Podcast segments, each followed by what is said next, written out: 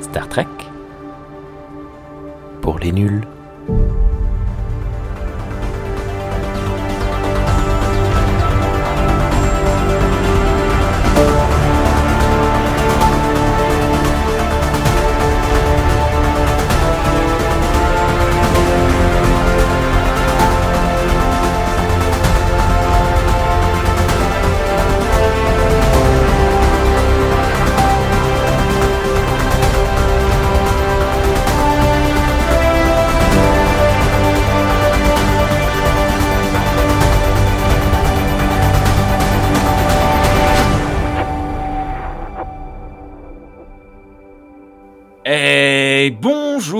Bonsoir à toutes et à tous et bienvenue dans ce tout nouvel épisode de Star Trek pour les nuls. Salut Thierry, comment vas-tu? Salut, ça va très bien et toi? Je vais très très bien, je suis déchaîné. Euh, en parlant de déchaîné euh, et venant de nous faire une blague de fou furieux, salut Guillaume, comment vas-tu? Bah écoutez, visiblement, je suis déchaîné. Salut, ça va? tu, tu fais sauter euh, les, les, le- Ouais, les les- les- Ah, bah, les décibels. Oui, alors mon son et euh, celui de Margot sont peut-être pas assez forts, mais les vôtres, euh, ils sont beaucoup trop forts. Oui, non, mais oui, ça c'est un, c'est un petit problème. Oublie Ouais. pas les sponsors, hein, Rémi. Je- ok. Euh, Salut Margot, comment vas-tu? Salut, salut, ça va très bien. Et vous, vous avez l'air euh, complètement. euh, ouais. Déchaîné. Ouais, bah déchaîné, oui, c'est bien. Ah, ouais, effectivement. Vous êtes, euh, Quel manque voilà, de... fou, fou dingue là. ne consommez pas de cocaïne, les enfants, c'est pas bien. Ouais, j'ai des très bons conseils par rapport à ça. Oh non, pardon, excusez-moi, on va pas en parler maintenant. Euh... Bon alors de quoi on va parler ce soir? J'ai pas vu de l'épisode. Ah, ça tombe bien, on parle pas d'un épisode. Ah cool, bon c'est bien. Bon, on va parler de toi, Rémi. On va Rémi, parler de This is an intervention. Les les sponsors, Rémi. Les sponsors. Non, mais tu sais Et que- oui, merci beaucoup Oh. Galaxy Pop de nous héberger. Et merci à YouTube aussi. Parce qu'ils s'en foutent. Google, on t'aime. merci Internet. D'exister pour héberger ce podcast. Euh, non, sans deck. Merci euh, Galaxy Pop. À l'heure où nous enregistrons, nous sommes à la fin du mois de septembre. Dans un mois, euh, nous allons pouvoir nous voir physiquement, en vrai, à Podcast, fin novembre, le 28 novembre exactement, les samedis et dimanches 28 et 29 novembre, euh, octobre, octobre, oui, pardon, octobre, pas novembre, euh, à Podcast, euh, qui sera le premier euh, festival du, du podcast dans la ville de Castres. Sauf que vous écoutez cet épisode probablement fin décembre ou courant janvier, je ne sais plus. Alors, C'est passé. Alors, bête, la convention C'était comment la convention Était génial et c'est Ouais. dommage que vous ayez raté ça parce que vous- forcément vous n'étiez pas au courant. Hein, voilà. Voilà. mais, nous, on était même pas Deg, hein. invités, on savait même pas. Le deck que- d'avoir raté la Voilà. convention. Dany était ivre, euh, ivre du début à la fin. Le, le président, euh, pas le, c'est pas le président de, de Galaxy Pop, c'est un membre de Galaxy Pop. Et, euh, et donc voilà, non mais euh, voilà, il faut quand même le signaler. euh, désolé de le, de le faire deux mois en retard. Quand- ok. Ça va bien. pas du tout. Je suis désolé. Quel démarrage. Bien. Alors, ce soir, c'est la partie 2 euh, sur normalement 3, mais te connaissant Thierry, ça sera sûrement 8 ou 12. Nous sommes là pour parler du fandom euh, en lien direct, donc en continuité directe de notre précédente émission, le fandom partie 1. Euh, je vais probablement mettre un lien dans la description de cet épisode si vous l'avez raté. Oh, évidemment, allez l'écouter, mais ça n'a pas... Enfin, c'est pas grave. Si Oui, c'est c'est comme des, des bons épisodes de Star Trek qui sont indépendants les uns des autres. Voilà, exactement. Vive l'indépendance Et- pour du Space Nine, ça. Comme euh, Oui, pour pardon. euh, ça dépend. Et de la saison 3 de Star Trek. Ouais, je, je- je voulais faire une vanne, mais c'était une très mauvaise vanne. Surtout qu'en ce Euh, moment, on est en train d'enregistrer Trek Analyse où on, justement on dit que c'est plutôt bien. Euh, Voilà. le- Et, le- hum, et donc, bah, comme pour la dernière fois, en fait, c'est toi, Thierry, qui va prendre le, le lead de cette émission et qui va nous poser euh, des questions parce que là, j'ai vu ton. Ah, mais non, d'abord, il y a la question du public. Et oui. Et oui, j'oublie toujours. Ah ben ça tombe bien, c'est la dernière que j'ai de noter, j'en ai plus de noter. Un certain Dragor nous demande c'est quoi une ou un vrai fan de Star Trek? Euh, Margot? Euh, Allô? Oula, oui, je suis là, je suis là. Ah, d'accord. Euh, non, non, j'ai-. Euh, eh ben, c'est une question extrêmement large et tu me prends un peu de cours, je vais pas mentir. Euh, c'est quoi un vrai fan de Star Trek? J'ai- Déjà, le, le terme de vrai fan, je suis pas, pas ultra fan. J'estime personnellement qu'on est un fan à partir du moment où on, simplement on, a- on apprécie, enfin, où on prend du plaisir à regarder quelque chose. Oui, tu disais. Non, non, mais je soupçonnais euh, ce certain euh, Dragor de, de, de faire euh, du, de- du trollisme derrière sa question, mais, euh, Ah. mais bon, je sais pas. Je... Je Voilà. l'ai pris de manière très sérieuse, je suis. Euh, euh, moi, je peux pas répondre à la question. Non, non, mais je, je, je l'aurais pris aussi comme ça de toute façon, donc euh, voilà. Non, mais je sais plus trop le contexte dans lequel j'ai posé cette question. mais euh, en fait, oui, euh, je pense que j'ai, je pense que j'ai lu quelqu'un parler de vrais fans, et du coup, euh, j'ai posé la question. Mais oui, évidemment, c'est une question piège. hein. Je, enfin, je pense comme toi, Margot, que il n'y a pas de vrai, de faux fan. Euh, si quelqu'un est passionné par ça, Ça y est, c'est parti. Non, sinon, moi je dis, euh, vu que c'est lui-même qui a posé la question et qu'il est lui-même dans l'émission, on le laisse lui-même répondre à sa propre question. Bah, Ouais. c'est ce que je suis en train de faire. Je. Oui, si, je sais. Ça y est, il y a quelqu'un qui est arrivé, qui était un peu gêné et qui disait qu'il pensait pas être un vrai fan de Star Trek. Voilà. Quoi? Et euh, Ok. bah, je veux pas forcer les gens dans une catégorie, donc si t'as pas envie de te définir fan de Star Trek, ne te définis pas fan de Star Trek, c'est très bien pour toi.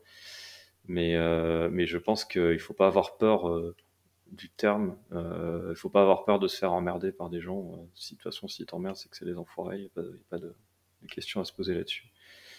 Et euh, voilà, que, comme disait Margot, hein, si, tu te passionnes pour Star Trek, t'es un fan de Star Trek, voilà, c'est tout. T'as pas besoin de tout connaître, euh, t'as pas besoin de- d'avoir vu tous les épisodes. euh, enfin, Mais même si t'es Mhm. pas passionné, tu vois, le simple fait de, comment dire, de- d'apprécier la chose et tout, euh, voilà quoi, ça suffit généralement. Ok, il y a des petites coupures internet euh, chez Margot. Va dire à ton frère d'arrêter de jouer à LOL, s'il te plaît. Et mon frère n'est même pas là ce soir Il est même pas là Cette connexion de merde J'en ai marre. Ok, ça marche. Non, mais je, je pense que tout le monde est, est, euh, ok là-dessus. Si tu me permets, juste, je, vais me la, je, voilà, je reprends une phrase que j'ai sortie dans une vidéo que j'avais fait. Euh, mais D'ailleurs, la vidéo qui a fait que, que Margot euh, est venue me voir quand je, quand je suis rentré sur ton serveur Discord. Une vidéo qu'on avait demandé, euh, Thierry nous en avait fait une aussi, on avait demandé à une époque au STFC, on avait demandé de, que les fans, nous, enfin que les gens de l'association nous donnent leur, euh, ce qu'ils aimaient le plus dans Star Trek, quoi, leur, leur Star Trek préféré, entre guillemets. Euh, donc euh, Dragor avait fait une vidéo des plus, une des plus appréciées, une des plus vues, puisqu'il avait tout fait en Klingon. Avec les sous-titres et tout. Il m'avait envoyé le, le fichier sous-titres et tout, c'était génial. Fou furieux. Euh, moi, bien évidemment, j'en ai fait une sur la Calvin Timeline, où je commençais le truc en disant qu'il y a pour moi euh, autant, de, autant de façons différentes d'aimer une œuvre qu'il y a de fans. Voilà. Pour moi, ça résume bien tout Ah, ce la a tarte à la crème et- et- Quoi? La tarte à la crème, la réponse. à- Euh, Tout le monde aime, tout le monde dit il est beau, tout le monde dit il est Non. gentil. Non, c'est pas tout le monde dit il est beau, tout le monde est gentil. C'est juste que dans la mesure où il y a autant de façons d'aimer qu'il peut y avoir de gens qui aiment, euh, c'est la définition d'un vrai fan, et comme disait Margot, est extrêmement large. Euh, et du coup, y a, ça sert à rien de définir qui est un vrai fan ou pas un vrai fan, si tu veux. C'est qu'il y a, y a forcément des gens qui vont dire Ah, toi, si t'aimes cette partie-là, euh, t'es pas un vrai fan, c'est que t'as pas compris. Ben non, en fait, c'est dans ce sens-là que j'entends. C'est pas dans le sens tout le monde dit il est beau, tout le monde est gentil. Voilà. Ok. Je dis aime et je le sème sur ma planète. Je dis aime. Euh, Vous avez la ref Allez, c'est parti. Euh, va Thierry, pas, on va hein parler du fandom, partie numéro 2. Aujourd'hui, tu vas euh, surtout centrer la question sur euh, les créations des fans. Alors, on t'écoute, c'est à toi la parole. Tout à fait. Euh, Thierry. que pour rappel, hein, la partie 1 était centrée sur plutôt les regroupements de fans, tout ce qui fait de l'émulsion ou les activités de fans euh, non créatives. Et voilà, donc là, ouais, tout, ce qui est, tout ce qui va être créatif. Euh, alors, je voulais faire un, un, un petit passage sur les, les questions légales de la fan création. Mhm. Alors, on trouve très vite des infos non sourcées sur Internet, c'est-à-dire avec juste des articles qui disent ah bah c'est comme ça et puis voilà. Euh, et bon, c'est, j'ai voulu creuser un petit peu, mais euh, le code de la propriété intellectuelle, euh, comment dire, il n'est pas organisé de manière à être euh, le plus compréhensible possible, donc c'est un peu galère. Donc j'ai fini par laisser tomber. Donc euh, désolé. Euh, Est-ce que voilà. euh, comment je, je ne sais plus comment s'appelle cet auteur, euh, le, la personne qui a écrit le droit selon Star Trek Mhm. aurait pu avoir via le sujet, bon, le droit dans Star Trek de, de manière internaliste, mais est-ce qu'il aurait pu, pu avoir des pistes peut-être sur de manière Euh, bah, dans la mesure où il est, il est juriste, euh, oui, Euh, certainement. Mais euh, voilà, moi je le connais pas le mec. J'ai vu des interviews, il a l'air très sympathique, hein, mais je lui connais pas. S'il nous écoute, on t'embrasse où Fa- tu es. Fabrice Desferrard. Merci. Voilà. Et merci pour ce bouquin, il est génial si tu nous écoutes. Voilà. Alors, du coup, on, va, on, va, on va parcourir un petit peu les différents types de fan création. Et d'ailleurs, je me rends compte que j'ai oublié un des types qui est ce qu'on est en train de faire en ce moment, c'est-à-dire le podcast. Et c'est dommage parce que du coup, j'ai Ah pas l'historique. Je sais pas quel était le tout premier podcast sur Star Trek. C'est pas grave. Bref, tant pis. Eh ben, tu vois, je t'avais dit qu'on allait faire on euh, en- plus de trois parties. eh ben, On en parlera vite fait, euh, peut-être. euh, ouais, bref. Euh, donc, on va commencer plus général et après, on va faire chacun des types. Et euh, tout d'abord, je vais vous poser une question. Qu'est-ce que vous pensez des fan créations? Et quand je dis ça, c'est euh, qu'est-ce que vous pensez du fait que ça existe? Euh, De l'idée que des gens en fassent Euh, Qu'est-ce que ça vous fait? Qu'est-ce que ça vous fait penser? Euh, Guillaume Euh, Ah, c'est lui qui donne la parole et tout. hein. Ouais, bah voilà. Non, mais, tu... non, mais Rémi, tu peux prendre ta soirée, c'est fini. ouais, c'est cool. Je vais aller boire des Je sais pas, t'as dit que c'était moi le chef, alors je fais dans chef. le doute, euh, dans le doute, on, on pré- on prétexte, Rémi, tu peux, tu peux aller fêter Noël avec ta famille. Ça, c'est au cas où les gens l'écoutent le, soir de Noël, tu vois. Ou le Nouvel An, ça marche aussi. Venez Euh, me rejoindre à Podcast. Allez, allez. Euh, bah, je, je peux fondamentalement pas critiquer le, le- le fait que la fan création existe dans la mesure où j'en fais une également. Euh, déjà, donc euh, euh, ça, disons que j'ai une attirance pour certains contenus et moins d'attirance pour, pardon, pour d'autres contenus. Voilà, donc mais c'est à mesure que après. tant que moi je considère que tant qu'il y a un certain respect de l'œuvre d'origine, on peut se permettre quelques, on peut se permettre quelques libertés. C'est ma vision. hein.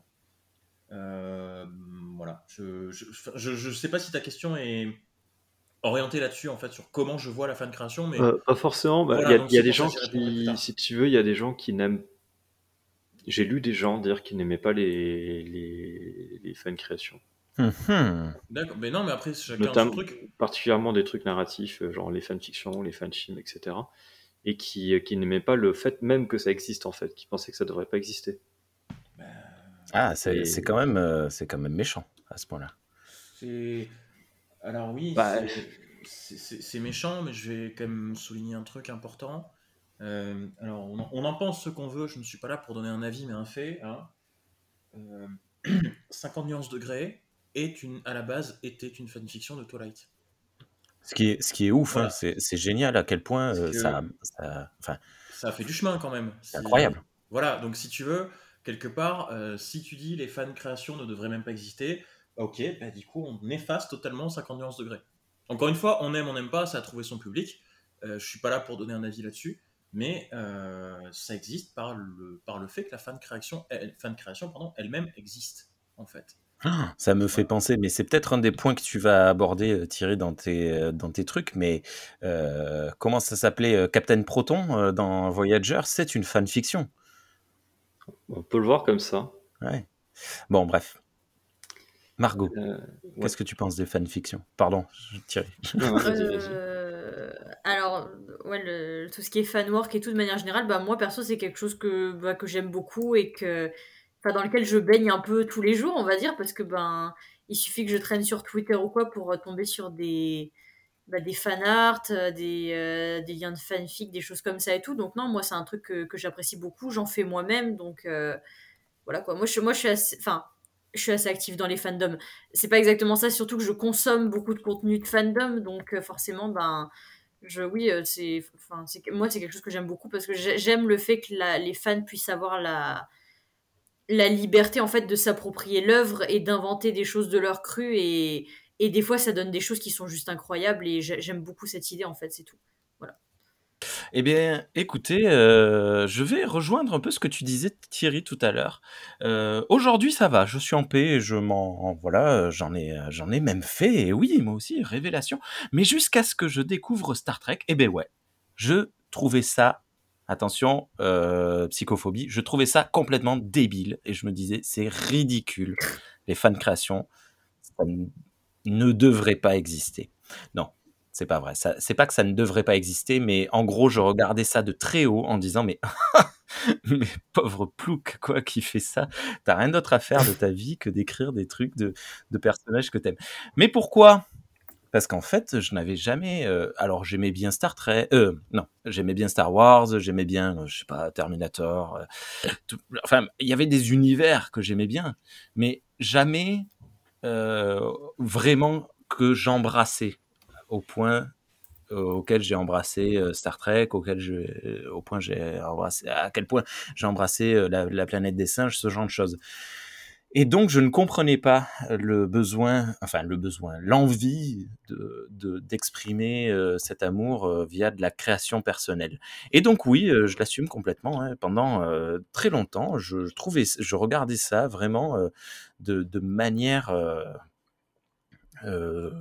euh, euh, supérieure, élitiste, en me disant euh, que c'était ridicule. Regarde-moi ces idiots qui euh, font des, des, euh, des romances slash euh, entre Harry et Ron. Euh, C'est, bête euh, à manger des pieds. Et en fait, aujourd'hui, je comprends les choses.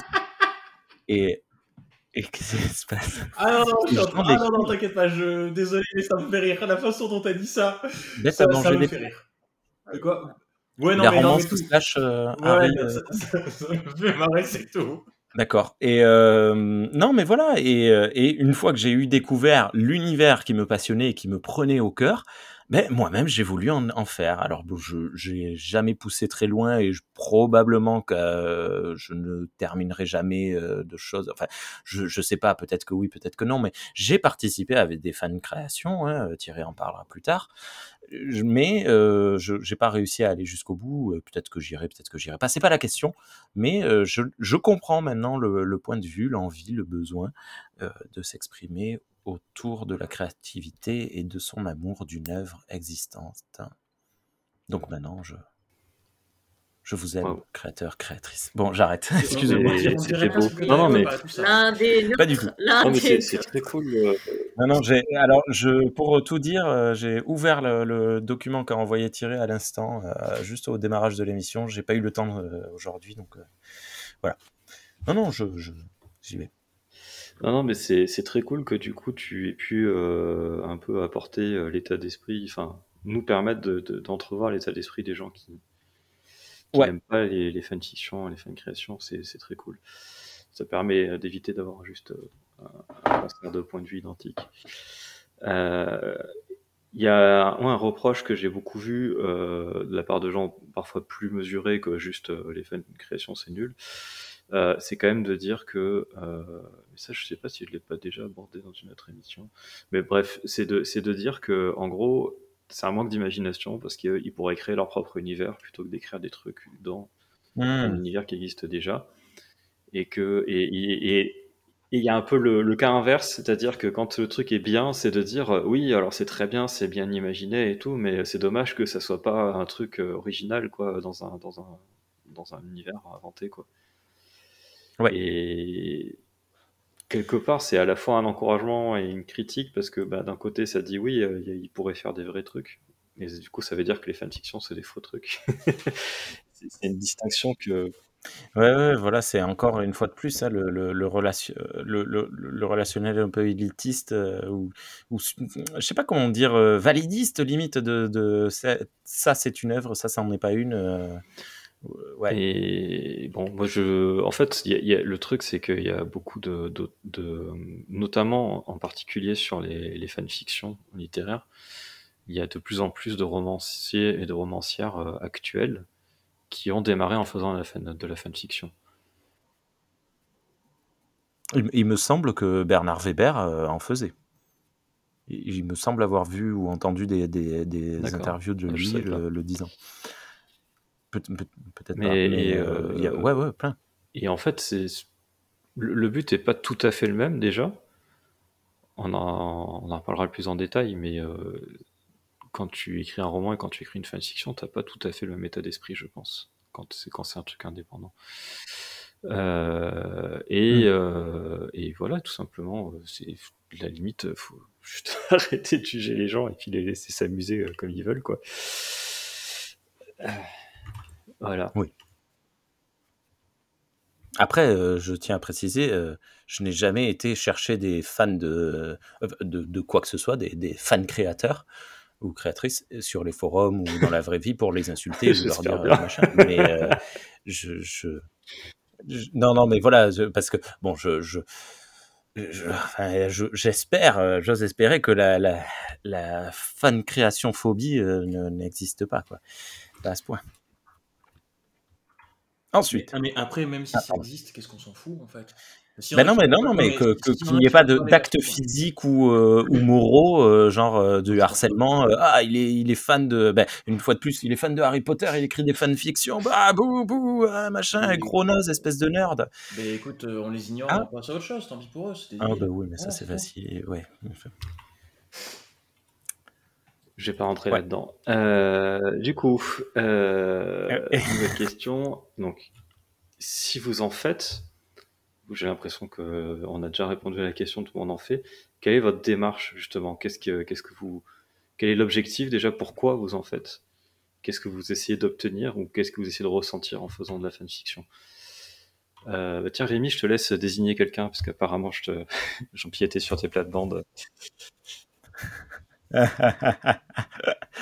Euh, Margot, euh, tiens, Margot. Alors attention, Margot, j'ai coupé ton micro euh, de, de mon côté, donc il faut que tu le Oui, réactives. j'ai- entendu, ouais. Désolée, euh, j'étais en train de, de, de mettre à brancher mon, mon PC, j'ai dû faire du bruit avec le radiateur, pardon, c'est ma faute. Tout va bien, tout va bien, c'est pas grave. Non, ouais, ok. Mais c'est une question difficile en vrai parce que il n'y a, pas vraiment de. Enfin, de mon point de vue, enfin, quand, j'écris de la fanfic ou autre, j'ai pas vraiment cette démarche de me dire pourquoi je le fais en fait. C'est juste un. C'est juste un plaisir euh, en fait de.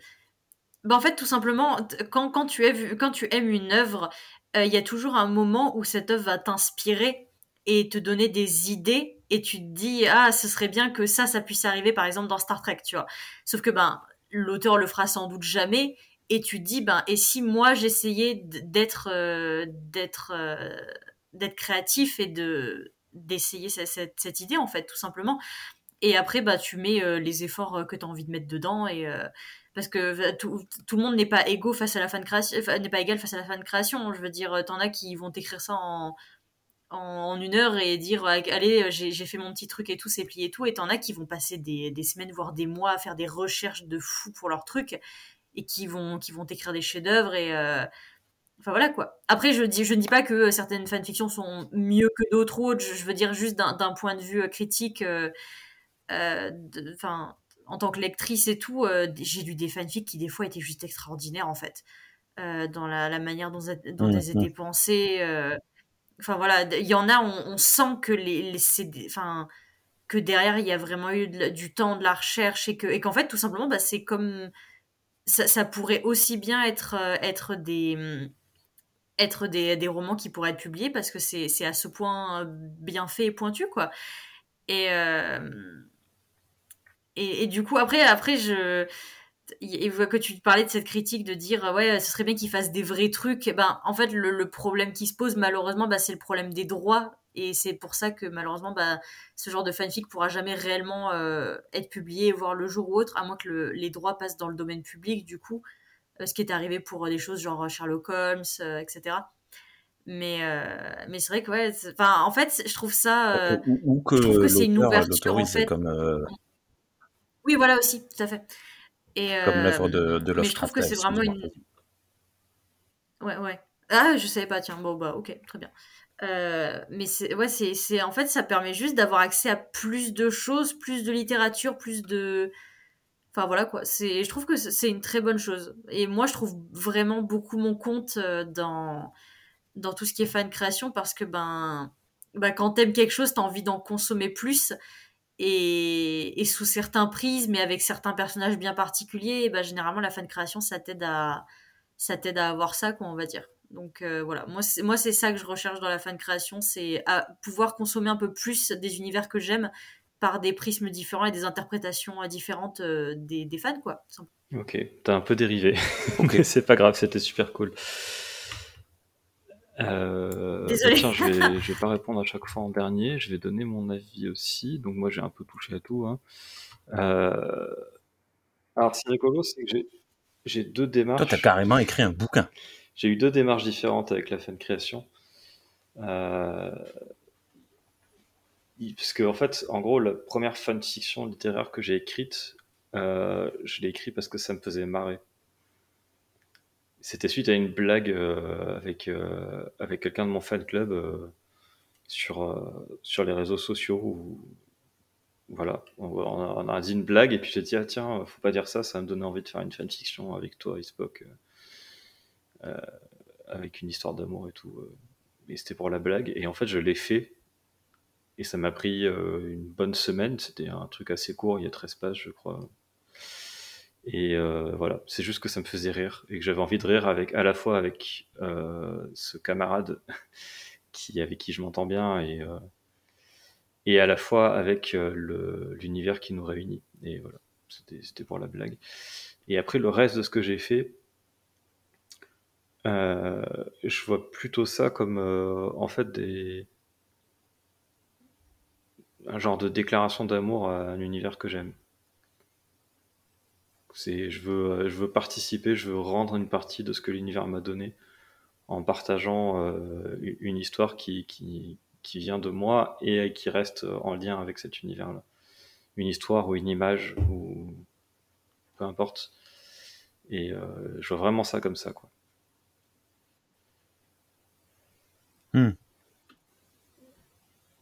Bravo. C'est c'est très euh, poétique. Suivant. Tu vois, il y a quelque chose. Guillaume, pourquoi tu nous écris Explorers? Explorers Pardon. Non, Explorer. Explorer. Ah oui, c'est c'est le nom- c'est le nom du vaisseau. Il va, il va pas s'appeler explorateur au pluriel, le pauvre vaisseau, tu sais. Ah, Euh, euh, il- attends. C'était- c'était- tu- tu- Dragor, est-ce que tu peux reposer ta question comme tu Si vous faites euh, des fan créations, quelle est votre démarche? Quel est l'objectif? Qu'est-ce que vous cherchez à obtenir en en faisant quoi? Ok. Ok. Euh... Putain, comment je peux dire ça comme ça? Alors déjà, j'aime bien ta façon de le dire. Euh, effectivement, c'était très poétique, mais c'était très vrai aussi. De dire que tu veux essayer de rendre à l'univers une partie de ce qu'il t'a donné. J'ai- J'aime bien ça. Moi, ça part d'une... bah, ça part d'une volonté aussi d'apporter, entre guillemets, ma pierre à l'édifice. Euh, d'app- d'apporter ma pierre à l'édifice en, abordant certaines thématiques. Euh, mine de rien, malgré moi, au départ, c'était pas spécialement le, au départ, c'était pas spécialement le but. Enfin, il y, a- plusieurs trucs. Déjà, malgré moi, je me rends compte que Explorer traite beaucoup plus euh, du handicap que ce que je pensais et beaucoup plus que d'autres thématiques euh, qui sont plus abordées dans Star Trek, dans le Star Trek officiel, mais euh, le Star Trek officiel aborde très peu aussi la thématique du handicap. Euh, et ensuite de ça, c'est parce que j'ai envie de faire vivre à certaines personnes, enfin ceux qui pourraient éventuellement lire mon contenu, si un jour je le sors ou je le publie, on s'en fout, ce que moi j'ai ressenti vis-à-vis de certaines séries que j'ai particulièrement aimées, en fait. Il y, a des- façons, je veux avoir des façons d'ab- d'aborder des thématiques qui pour moi vont, me- dire je me, je me dirige vers ce que je veux faire ressentir, ce que moi j'ai ressenti dans d'autres séries. Voilà, Explorer ses inspirations. Euh, donc, euh, donc voilà. Par contre, moi, je, enfin, personnellement, je, sauf si il y a d'autres fois où je me tape des délires. Il y a d'autres fanfictions sur d'autres univers. Margot, euh, Margot en a, en a lu pas mal que j'ai écrit où c'était des, des purs délires entre guillemets. Euh, là, je n'en tiens pas compte. Mais quand je veux faire une fanfiction que je vais qualifier de, sérieuse, qui est pas juste là pour me faire délirer euh, une journée, on va dire, si tu veux. Quand je veux faire un truc plus, plus concret, on va dire, plus, long, euh, je m'impose la règle de ne jamais rien contredire. Voilà. Je ne veux pas contredire l'univers qui est reconnu comme étant canon, voire plus. Parce que par exemple, pour la rédaction d'Explorer, j'ai pris toute la Calvin Timeline en compte, donc pas que les trois films. Les trois films, les jeux vidéo, les comics. Et je crois que c'est à peu près tout. Et, et au final, je vais pas pas mentir, cette Mais- démarche-là, elle est intéressante parce que elle me force à m'adapter à ce que je lis, tu vois. Et il y a 5 ans, j'avais pas lu les comics, donc j'avais écrit certaines histoires d'une certaine façon. J'ai lu les comics et je me suis dit, attends, les comics, enfin, je suis en train de contredire les comics. Et au bout d'un moment, je me suis dit, attends, si je réfléchis, je peux modifier ça, ça, ça, et je garde, ma- je garde la thématique, je garde la progression de mes persos, et je contredis plus rien. Et du coup, tu as l'impression d'avoir relevé un défi, en fait. Donc j'aime bien fonctionner un petit peu comme ça dans la dans l'approche que j'ai de la, de, la, de, la, de la fanfiction. Alors moi, bien sûr, je ne peux pas trop faire plus que de la fanfiction parce que euh, on a tourné surtout autour de la fanfiction, mais Dragor a bien dit fan création. Donc c'est sûr que c'est pas moi qui vais faire du dessin, c'est pas moi qui vais faire du Ah fan bah, art, oui. voilà. On en reparlera peut-être pour les fanarts, mais t'as fait des trucs quand même. Oui, non, mais ça, alors, oui. c'est pas moi qui les ai Les fait. Les, les, les dessins, les dessins bruts des personnages, je les ai commandés. Quand tu fais un... qui fait les compositions. quand tu fais un titre euh, sous Photoshop euh, pour Explorer, par exemple, c'est bien toi qui le fais. Oui. Oui, mais c'est pas moi qui dessine de Mm. base. C'est pas moi qui crée tout, en fait, si tu veux. Euh, dessiner de base pour, pour faire, par exemple, un fan art. Ce que, ce que toi, t'as fait, t'avais fait une, une BD complète avec un, Mm. avec un Klingon andorien, je crois, enfin, avec un hybride Klingon andorien. si Oui, bien sûr. Euh, bien sûr. moi, ça, je peux pas le faire. Mais, de euh, base, mais tu, Voilà. as fait quand même des créations visuelles où tu le- composes le- des choses. Euh, pour moi, ça, ça, ça peut rentrer dans la catégorie du fan art. Oui, non, c'est oui, non, c'est vrai. C'est quand tu dis fan art, je vois plus un dessin, même, même un dessin par ordinateur, mais enfin, ou, ou sur tablette graphique. Mais euh, oui, c'est vrai que moi j'entendais ça plutôt comme ça. Donc oui, t'as, pas tort. Ouais, oui. Mais donc le, le dessin brut, je peux pas le faire. Si- Sinon, Alors, je pense que je ferais on- quasiment ouais, que bah, ça. Euh, je trouve ça vachement intéressant ce que tu dis sur le, le fait de vouloir respecter le canon établi dans, dans, dans Star Trek, plus les trucs apocryphes euh, des comics. Euh, parce que euh, il y, a- un truc que je trouve qui, est intéressant dans le fait de faire de la fanfiction par rapport au fait de faire un truc euh, libre euh, que tu inventes à 100%. C'est justement que ça, te- permet d'avoir ce type de contraintes-là. Et c'est un truc, moi je trouve que les contraintes, ça stimule la créativité. Parce que ça t'oblige à trouver des solutions originales pour euh, réussir à raconter ce que tu veux tout en respectant des contraintes. Et donc ça te fait prendre des détours et c'est souvent dans ces détours que tu vas trouver des trucs intéressants. Je suis, je suis euh, parfaitement d'accord. Je suis parfaitement d'accord. Alors après, je précise que je n'ai, factuellement parlant, je n'ai rien contre les gens qui ne s'imposent pas euh, cette contrainte et que ça ne veut pas dire qu'ils sont moins créatifs que, que moi ou quoi. C'est juste que du, contenu qui va se permettre de changer, euh, de ne pas respecter le canon, par définition, m'intéresse un peu moins. Tu vois, moi, si par exemple j'ai fait une fanfiction autour de nouveaux personnages que j'ai créés, c'est parce que justement, je vais considérer que je n'ai pas à toucher aux personnages qui existent déjà.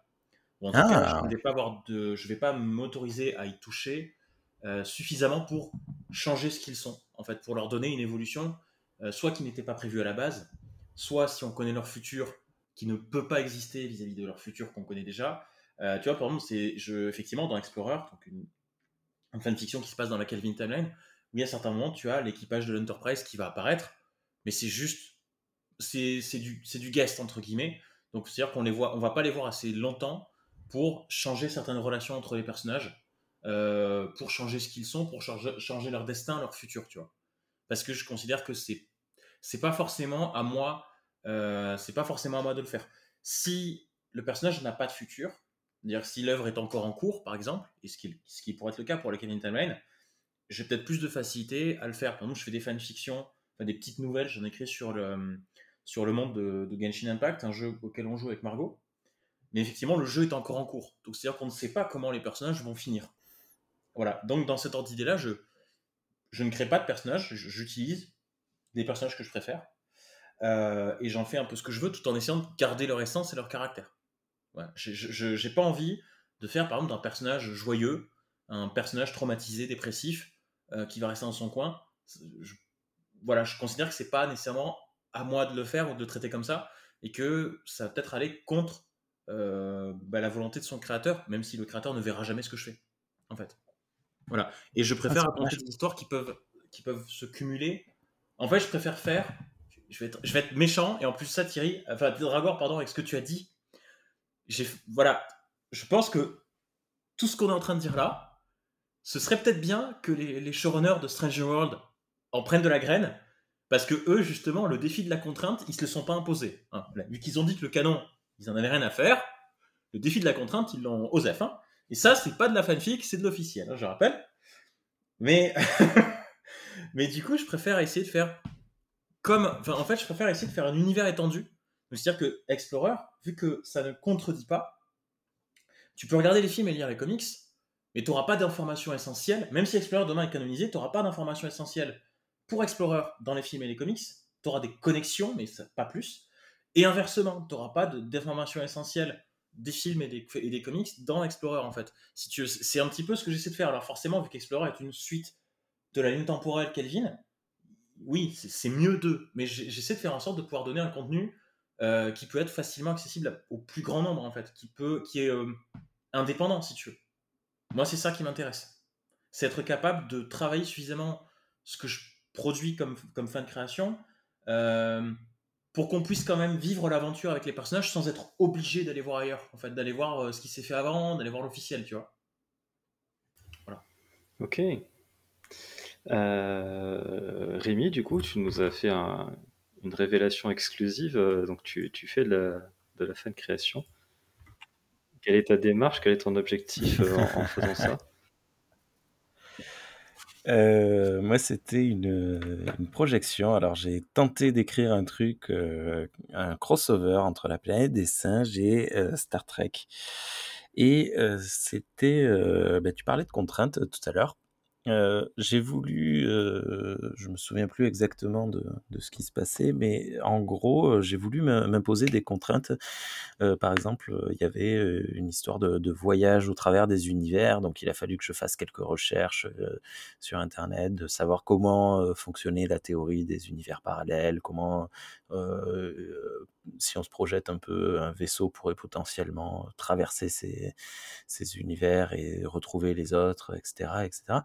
Et, euh, et pour le coup, si mes souvenirs sont exacts, ça se passait avec l'équipage de, de TNG.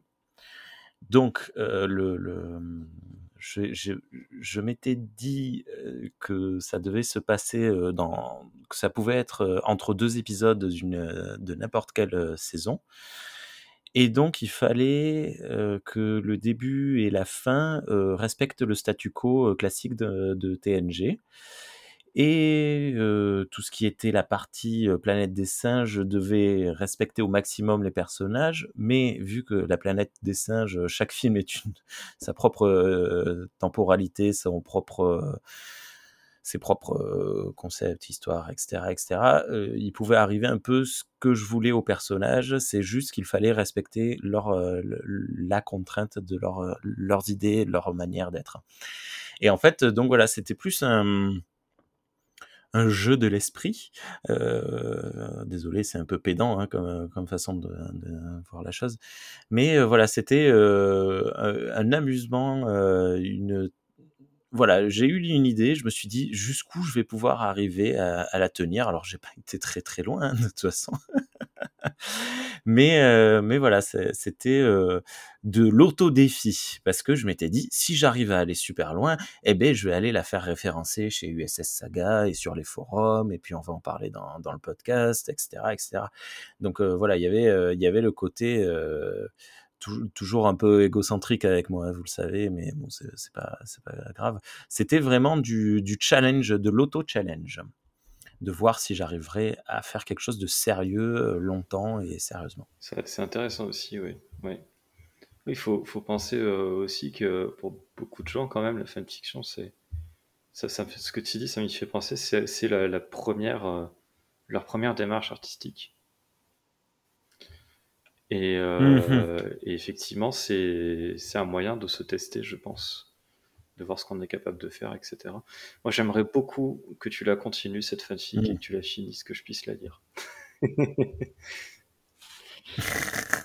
Euh, Ouais, ouais, ouais. ouais. Et- Et bah, Ouais. tout le monde a, répondu. Euh, donc du coup, on va passer au fanzine. Alors, au départ, je les avais pas mis en premier, mais je les ai déplacés en premier parce que c'est un peu, pour la partie historique en tout cas, c'est un peu la racine de tout. Euh, parce que donc, je vais faire un petit historique pour un, peu chaque, euh, chaque format, euh, sauf pour les podcasts malheureusement. C'est- Avant, avant que tu fasses les- l'historique, ça existe toujours les, les Euh, fanzines? Oui, oui, oui, oui. D'accord. Euh, J'en ai pas en tête là que je peux te citer, mais oui, oui, il y a encore, en tout cas euh, dans d'autres pays, parce qu'en France, euh, j'ai l'impression que c'est un peu. euh, Enfin, les fanzines, Star Trek, je parle. hein, euh, Après, il me en France, il y a semble des que. fanzines d'autres trucs qui existent encore. oui. Ouais. Ça, c'est ça, c'est sûr.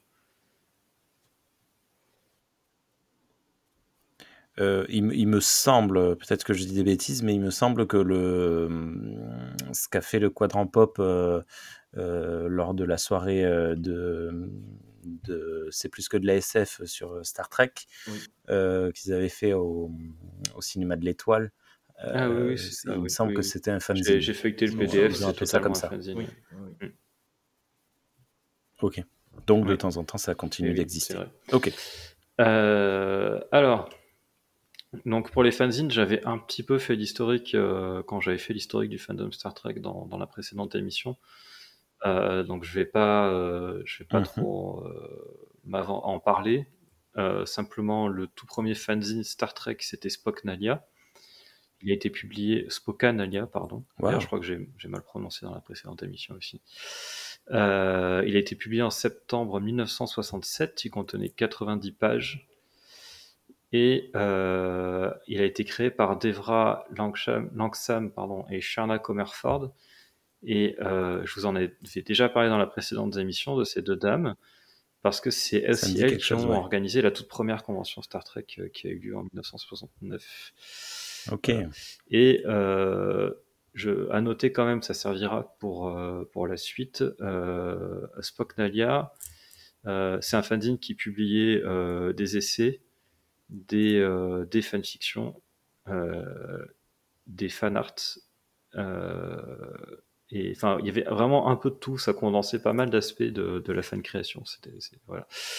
Et, euh, et, y a- et ont participé à ce, à ce fanzine euh, Ruth Berman et Juanita Coulson. Voilà, ça servira pour après. Et oui, Coulson, euh, comme l'agent Coulson, ça s'écrit pareil. Ah, c'est marrant. Et alors, du coup, la question est-ce que vous avez lu des fanzines Star Trek? Est-ce que vous en lisez régulièrement? Je vais, je vais répondre direct parce que moi, ça va être très court. Non. Euh, J'en ai lu un seul euh, qui a démarré euh, sur euh, le forum euh, de la communauté francophone de Star Trek qui a duré quelques mois. Et euh, c'était très rigolo parce que ben, du coup Minos, que vous avez pu entendre à l'époque, à la grande époque, euh, dans les micros de Star Trek pour les nuls, il avait fait euh, sur le forum, euh, il faisait euh, tous les mois euh, un petit fanzine avec euh, beaucoup de gags et aussi des dossiers un peu plus sérieux. Il avait fait des dossiers sur les uniformes, sur les grades, tout ça. Et c'était c'était très drôle. Et il y avait Shranou euh, qui était la mascotte du fanzine. Et c'était un petit euh, un petit Andorien euh, tout euh, tout mignon et un peu énervé à la fois. C'était c'était très cool. Mais c'est la seule fanzine euh, tout univers confondu que j'ai euh, jamais Tu lu. n'as pas lu celui du, grand- du toi, Pop euh, dont tu parlais C'est comme tu en as parlé, je me suis dit, il doit l'avoir Eh non, je l'ai Ah pas. Ah non, désolé. Je l'ai pas, je sais pas où le trouver. Alors tu peux, alors tu peux pas le trouver. Normalement, il était donné. euh, Ah ben voilà. il était donné J'étais pas invité. Mais alors moi, j'étais invité. J'ai même pas pu y aller au dernier moment. Et J'ai toujours pas ma copie. Il faut que je me débrouille. Je sais plus, je sais plus comment je Non, peux mais on peut le, Enfin, on si peut le, les- lire en PDF sur le site Euh, du Canon Pop. Ah d'accord, ok, ok, ok.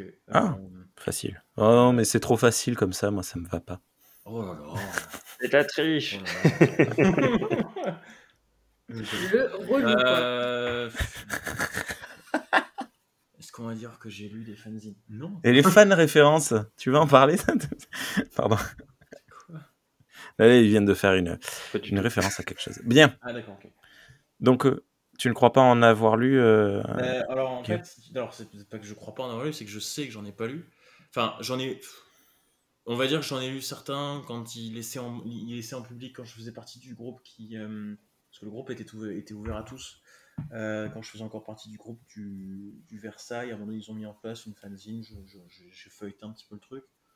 Euh, j'ai commandé aussi un fanzine, pareil sur l'univers de Genshin Impact que j'ai reçu, mais et je lis pas, puisque je ne peux pas le lire. Voilà. Ah, je peux juste savourer les, les dessins, les fanarts et les images, et c'est tout.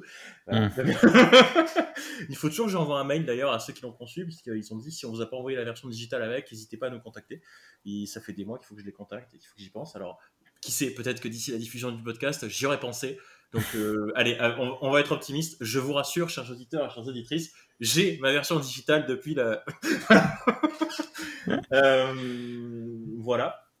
Et sinon, écoute, le seul autre truc que je peux te dire, c'est que justement, le fanzine qui, a, été fait pour le, l'événement de l'an dernier, là, euh, pour le, le, la diffusion de Premier Contact au cinéma de l'Étoile, euh, ben, j'ai même très peu, mais j'ai participé un petit peu à sa rédaction, puisque euh, ben, Guigui m'a laissé, la, m'a laissé le, choix du texte euh, sur la page qui était consacrée au Star Trek French Club, du coup. Ah ouais, ouais. Ben oui, oui, c'est moi. C'est... On en avait parlé, il me semble que je lui avais donné un texte. Alors peut-être qu'il l'a modifié après, je sais plus. Euh, mais c'était un texte des plus basiques. Hein. C'est, c'est, je crois que c'est quasiment le même texte qu'il y a sur un des roll-up euh, de l'assaut qu'on avait refait avec Margot. Euh, voilà, je crois qu'il m'avait laissé le choix du texte, même s'il a peut-être modifié deux trois trucs pour, pour la forme ou les fautes ou, ou la syntaxe, et peut-être le choix aussi des fautes. Je sais plus du tout. Mais je sais qu'à un moment donné, on en a parlé. Il m'avait montré les pages. Enfin, il m'avait montré la page avant euh, publication pour avoir mon avis, pour avoir mon, mon, mon accord en fait. Ok. Voilà. Donc je, c'est tout ce que je peux dire vis-à-vis des, des fanzines. Voilà. Ok. Margot. Les fanzines.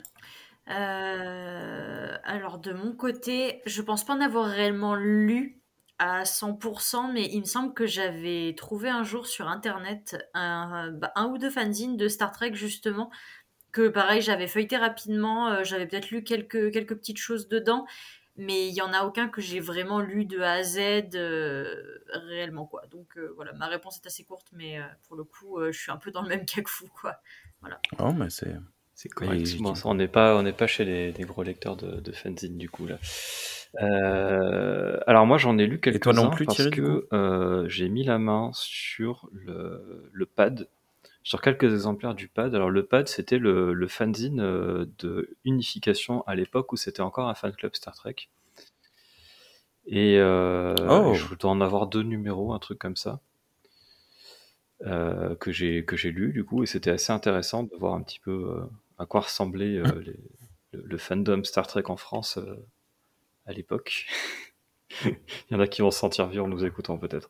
Euh, mais ça commence à dater, hein, c'était la fin des, fin des années 90, début 2000, donc, euh, donc euh, voilà.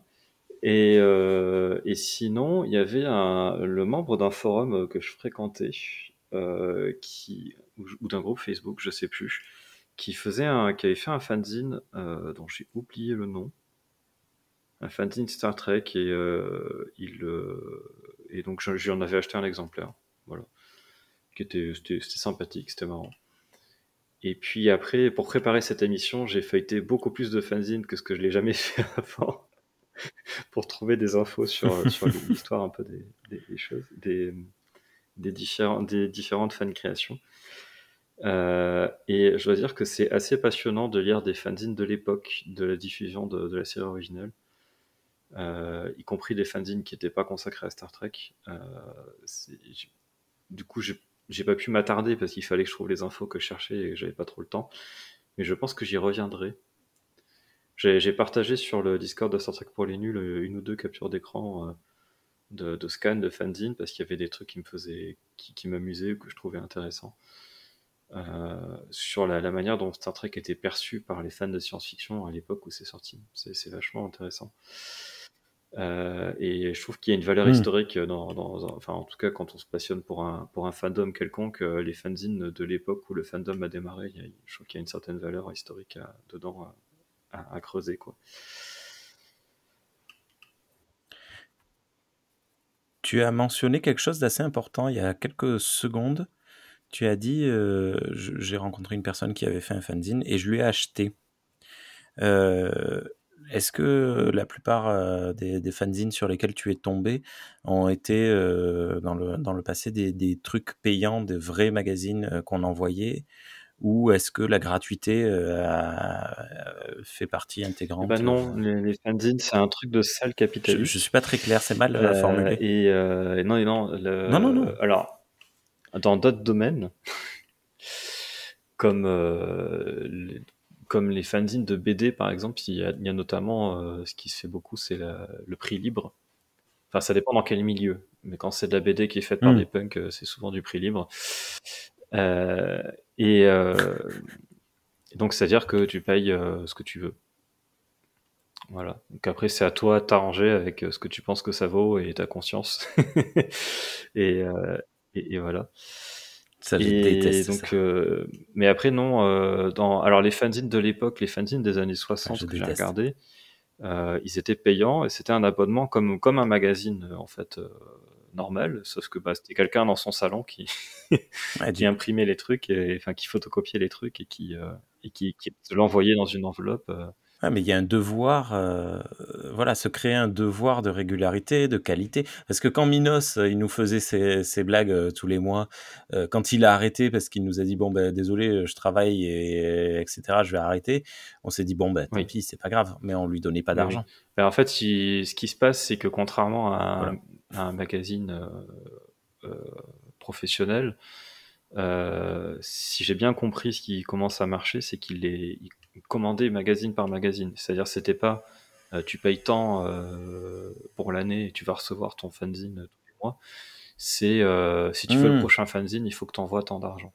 Et donc, euh, les gens recommandaient régulièrement les, les fanzines suivants, etc. Et donc, ça permettait aussi qu'il y ait moins de régularité. Il y a plein de fanzines qui étaient euh, irréguliers, euh, parce que ça restait des amateurs quoi, qui faisaient ça euh, à côté de leur boulot et tout. Donc, euh, donc tu t'en as qui, des fois d'ailleurs, c'est rigolo parce que il y en a qui, qui, ont, qui ont commencé en étant mensuels. Donc tu vois le, le numéro du le numéro du mois de juin, le numéro du mois de du juillet, du mois d'août, etc. Et puis tout d'un coup, tu as euh, ah le numéro euh, 1968. c'est devenu un annuel parce que ça, tous les mois ça ne tenait plus. Enfin non, entre temps, tu as un peu les, les intermédiaires, c'est les saisonniers, donc c'est euh, hiver euh, hiver 1967. ok. Et c'est ce qui est normal. Hein. Et d'ailleurs, le, le fanzine que j'ai que, que j'ai acheté la personne dont je parlais, c'est dommage, j'ai plus le nom en tête, j'aurais dû les sortir hein, pour les avoir sous les yeux. Euh, mais euh, lui, il avait écrit dessus apériodique. Et en gros, ça sort quand ça sort. si ça sort. voilà. Au moins, c'est assumé. ouais. Euh, du coup, bah, je- la, la question d'après, c'était est-ce qu'il y en a un qui vous a particulièrement marqué? Et si oui, pourquoi? Et bah, du coup, euh, voilà, Ouais, du coup, on les a lu qu'un au cités. maximum, Juste, euh, Thierry, on va la euh, passer peut-être la question. Euh, juste Thierry, le, le question, euh, tu as participé à un autre podcast de, de Galaxy Pop qui s'appelle, euh, allez, ça y est, Les humanoïdes les, hurlants. les humanoïdes Non, non, les humanoïdes hurlants. Non, je- les humanoïdes hurlants. Bon, je sais plus. Les humanoïdes hurlants. Pour toi, est-ce que la nouvelle mouture de euh, Metal Hurlant, c'est pas Non. un peu un fanzine? Non. Ok. Bon, Est-ce que tu as besoin que je développe Fin de la Ou est-ce discussion. que tu veux Bon. développer? Pourquoi tu penses que ça pourrait être un fanzine? Ben, parce que euh, partout, tout est noté, même dans les. euh, donc, euh, pour les personnes qui n'écoutent pas ce podcast, c'est un podcast auquel je participe également, euh, dans lequel nous parlons des magazines Métal Hurlant qui paraissent depuis, de- depuis un an à peu près. Et donc, par tous les deux ou trois mois, nous avons un magazine.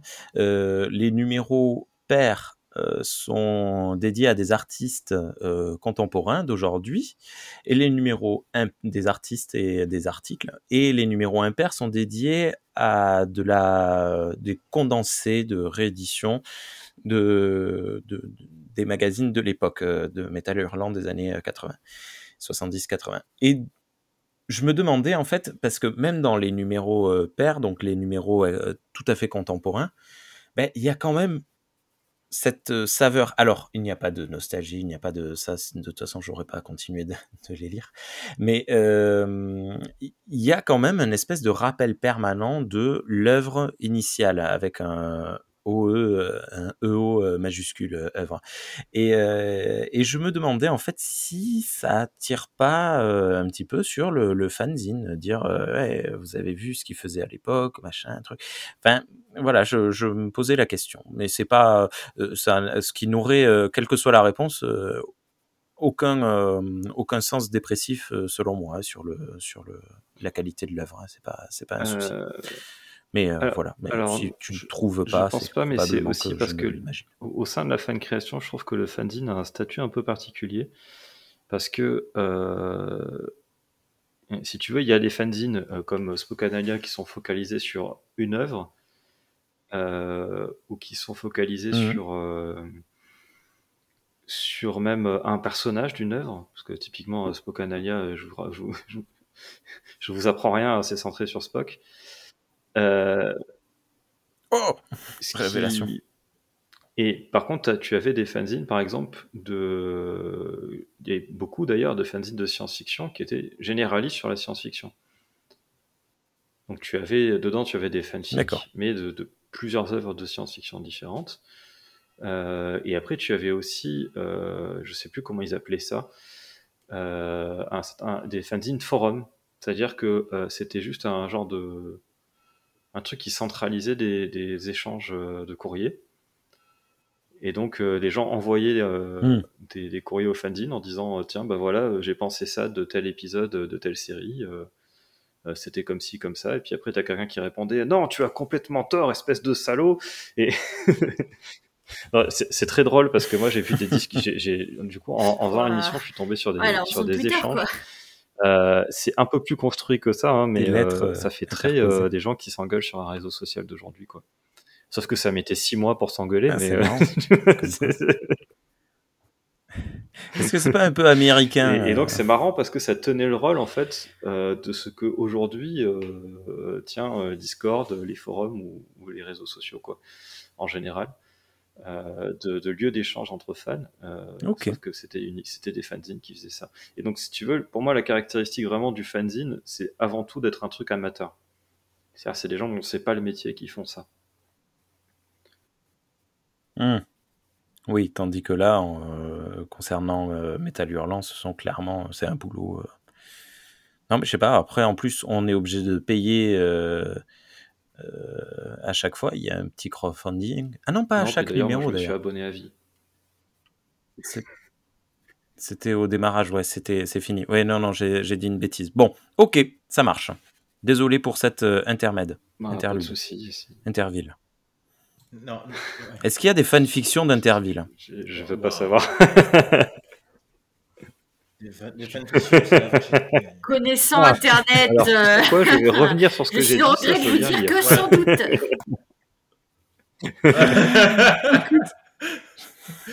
Alors après, juste une petite chose aussi, il faut noter que, euh, puisque vous parliez des numéros payants, enfin des- du fait que des fois on doit payer soit un abonnement, soit à chaque numéro, le- parce que l'arrivée des réseaux sociaux a aussi pas mal pu euh, modifier un petit peu ce modèle économique-là. Rémi, tu as parlé de crowdfunding.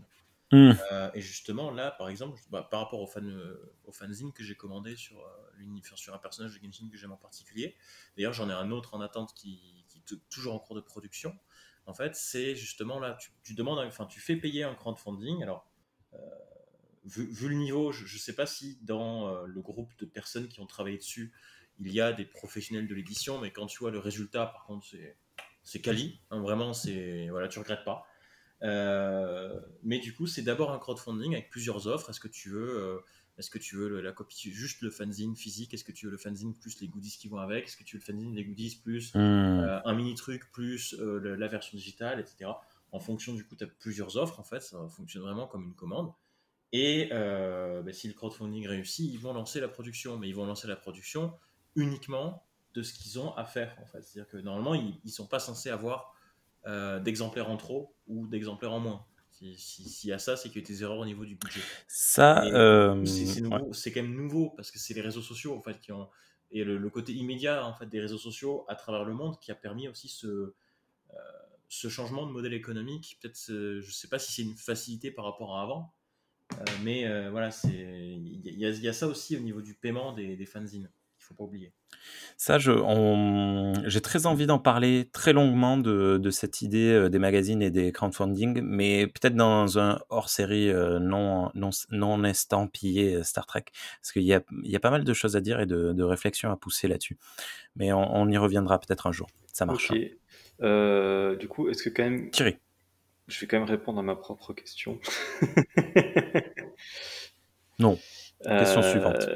Donc juste rapidement, euh, bah, celui qui m'a marqué, c'est euh, celui que euh, le pad, je me rappelle plus quel numéro c'est, mais celui qui parle de la convention qu'ils avaient organisée à l'époque d'unification.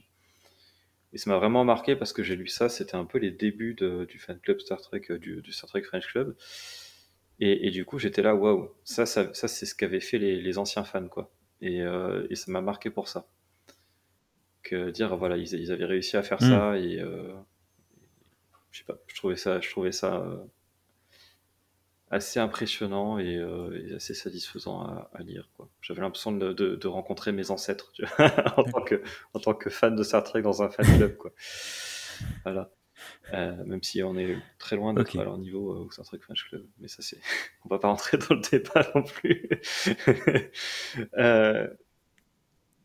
Non, faudrait, faudrait, faudrait, faudrait mieux pas. C'est pour ça que je dis J'ai des chargeurs remplis là. euh, Ouais, ouais, voilà, non, non. Ah, et on donc- fuit, on fuit. euh, Est-ce que j'avais une autre question là-dessus Euh, Oui, alors, est-ce que vous avez.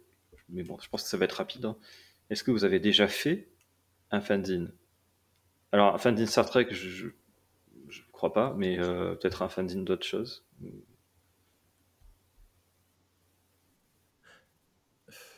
Non, bah, j'ai répondu Oui. déjà à la question en disant que j'ai participé de loin. à- voilà. Euh, après, vu que Rémi et Margot l'ont lu, est-ce que vous pensez que la Bible du projet Explorer peut être considérée comme une sorte de fanzine Est-ce que la Bible, tout court, Oui. est un fan Non, c'est plus Euh, nous. Bah non, non, non, non, parce que comme tu dis, c'est une Bible, c'est dans, mais ça voilà. s'inscrit dans un autre projet, euh, Oui, ouais, ouais, non, mais voilà, c'est pour être sûr- c'était pour être sûr, donc non. mais c'est vrai que ça peut, ça Et pouvait donc- se réfléchir comme ça. ouais. Dernière question sur les fanzines. Vu que vous n'en avez pas fait, est-ce que vous avez pour projet de faire un fanzine? Un fanzine Star Trek, bien sûr. Ah, est-ce qu'on, est-ce qu'on ferait pas un, un- un fanzine Star Trek pour les nuls hein? Peut-être dans quelques années, Allez, On verra. Allez, quand j'arrêterai de Une travailler. fois, il était bourré et sur le Discord, il a dit ça veut dire Euh, qu'on écrive un livre?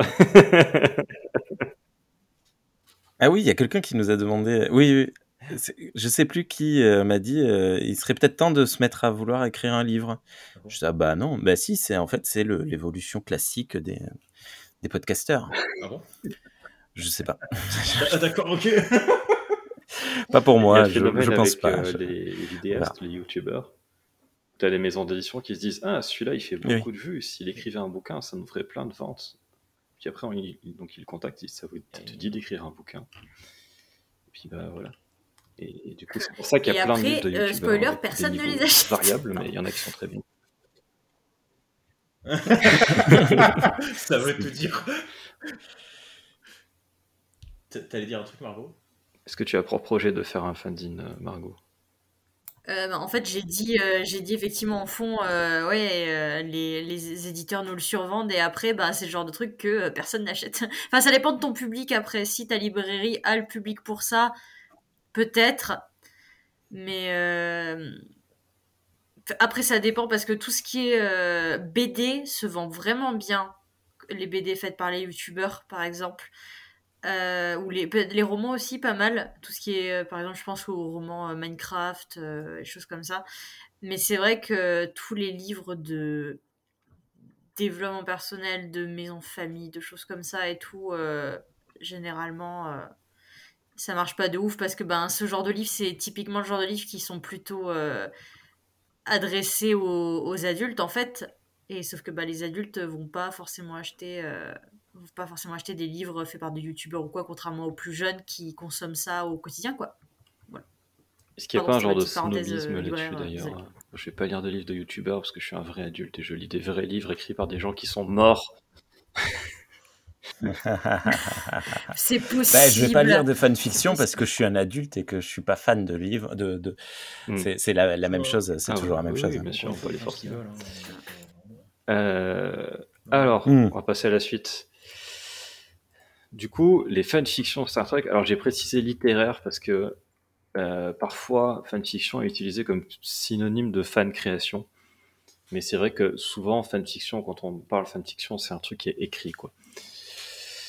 Donc, euh, la première fanfiction Star Trek que j'ai pu trouver, la plus ancienne euh, que j'ai pu trouver, et ça veut pas dire que c'est la première parce que c'est quand même pas facile de trouver des infos là-dessus. Même sur les sites qui sont spécialisés dans le dans l'histoire du Hmm. fandom et tout, euh, j'ai j'ai pas trouvé d'infos directes. Donc je suis allé fouiller dans les fanzines. euh, voilà. Et donc euh, il y a une histoire qui s'appelle Star Trek, qui a été écrite par Ross Berman, qui est un nom que vous avez déjà entendu au début de cette émission. Voilà, puisqu'elle a participé a à. Spokanalia. Euh, et euh, elle a été publiée dans un fanzine qui s'appelle Pantopon, dans le numéro 16, euh, et ça a été publié en février 1967. Voilà, et c'est un fanzine de, de 27 pages. Voilà. Et en fait, non, je l'ai pas lu. Tu l'as lu? Et ce qui est intéressant, c'est que, alors, je sais pas de quoi parle le Pantopon de manière générale, mais ce numéro-là, c'est que cette fanfiction-là.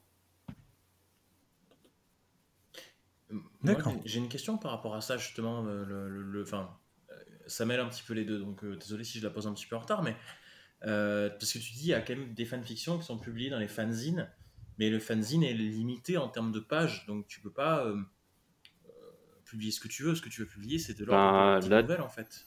Ou- Oui, oui. Bah, Comment ça se passe Alors en fait, à oui, ce niveau-là? j'ai une réponse à ça. euh, pour, euh, je, je vais en parler dans, dans- à la question 3 de, de- de ce chapitre. Euh, mais euh, j'ai une réponse à ça. Effectivement, tu as des... euh, comment ça s'appelle? J'ai perdu le mot. Euh, tu, as des, tu as des fanfictions qui étaient publiées en plusieurs parties, euh, en fait. Comme, les, comme dans les, Ouais, dans les ok, pulps. ouais, ok, d'accord. Voilà, comme dans les magazines Ah, pulp. comme à l'époque, euh, ouais. Où, euh, en gros, il, il publie chapitre par chapitre euh, à Tales. chaque fois dans, dans le Ok. fanzine suivante à la suite. Quoi. Euh, voilà. Et, euh, et donc, c'est une, c'est une aventure un peu satirique. C'est un truc, c'est une, avec un nom pareil, ça se comprend. C'est c'est- voilà, c'est une parodie de, de Star Trek. Euh, voilà. Et dans le numéro suivant de Pantopon, le numéro 17, qui a été euh, aussi publié en 1967, mais j'ai pas le mois, je sais pas euh, quand il est sorti exactement. Il y a euh, Rose Berman a publié une autre fanfiction euh, qui s'appelle Kirk et Spock. Voilà. Et Oh. euh, je crois Et pas. du slash et, et d'ailleurs, c'est un peu douteux. J'arrive pas à savoir si c'est une fanfiction, si c'est un poème ou si c'est des paroles de chansons. Parce que c'est un peu écrit en, en- avec des Ah. rimes. C'est un peu écrit avec des rimes. Et Large. ça raconte quand même une histoire. Donc je, je, sais pas trop. Ah ben voilà, une, une fois de plus, hein, le travail Et euh, via coup, la contrainte. Euh, non, mais ça aurait été, ça aurait été quand même excellent euh, que qu'une des premières fanfictions publiées quelque part et accessible soit, Hmm. Oui. soit du slash. Honnêtement, Mais j'aurais bon, pas été surprise. hein. Du slash pour les personnes qui ne connaissent pas, euh, relation euh, euh, amoureuse entre deux personnages euh, de, c'est ça. c'est d'ailleurs les fans de Star Trek qui ont inventé le, principe du slash, apparemment. Euh, c'est vrai qu'on aurait pu faire une petite section sur le slash, mais voilà. Donc j'ai pas, j'ai pas trouvé de fanfiction Star Trek plus ancienne que Star Trek. Euh, et après bon, j'ai pas, j'ai pas creusé sur ce qu'il y a eu par la suite, mais c'est-à-dire que les premières fanfictions quand même ont été publiées euh, à peu à peu près en milieu de, de saison 1 de Star Trek, puisque Star Trek a commencé le 8 septembre euh, Ah ouais, 1966 à être diffusé à la télé. Et là, tu vois, dès le mois de février, euh, ça y est, il y a, y, a, y a déjà une fanfiction qui est publiée dans un, dans un fanzine, quoi. Ah ouais, c'est super rapide. Et, et il y a Oui, déjà un contre, c'est un fanzine. fanzine euh, géné- Star Trek généraliste, voilà. Ah oui, non, il Euh, était pas spécialisé. euh, avec l'autorisation de l'autrice, euh, ces deux fanfics ont été republiés dans Spokanalia. Voilà. D'accord. Et donc, euh, la structure est un peu la même pour tous les, pour tous les genres après. Donc, est-ce que vous lisez des fanfictions Star Trek?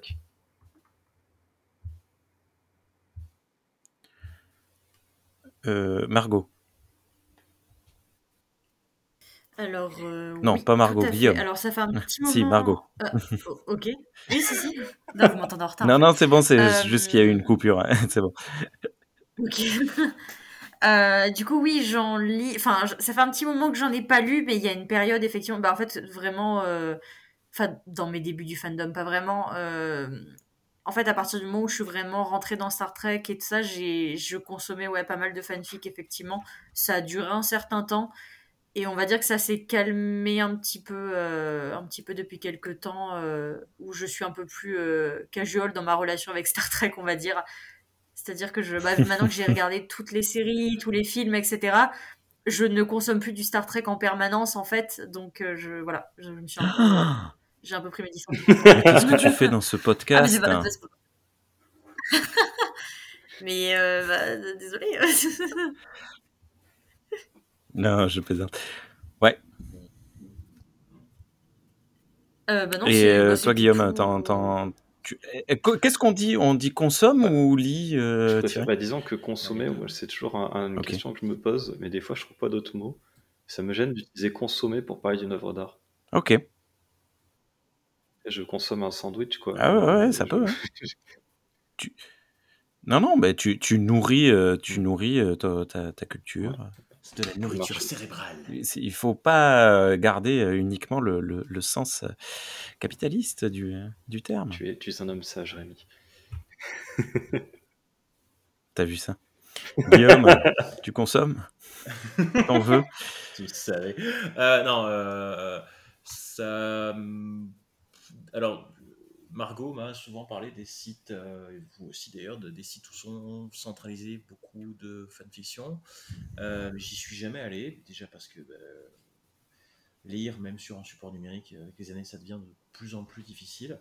Mhm. Euh, ça m'est arrivé de mettre le pied un petit peu dans plusieurs fanfictions Star Trek, on va dire, mais genre 2-3 maximum, dont une qui à l'époque m'avait été envoyée par une amie qui voulait savoir ce que j'en pensais.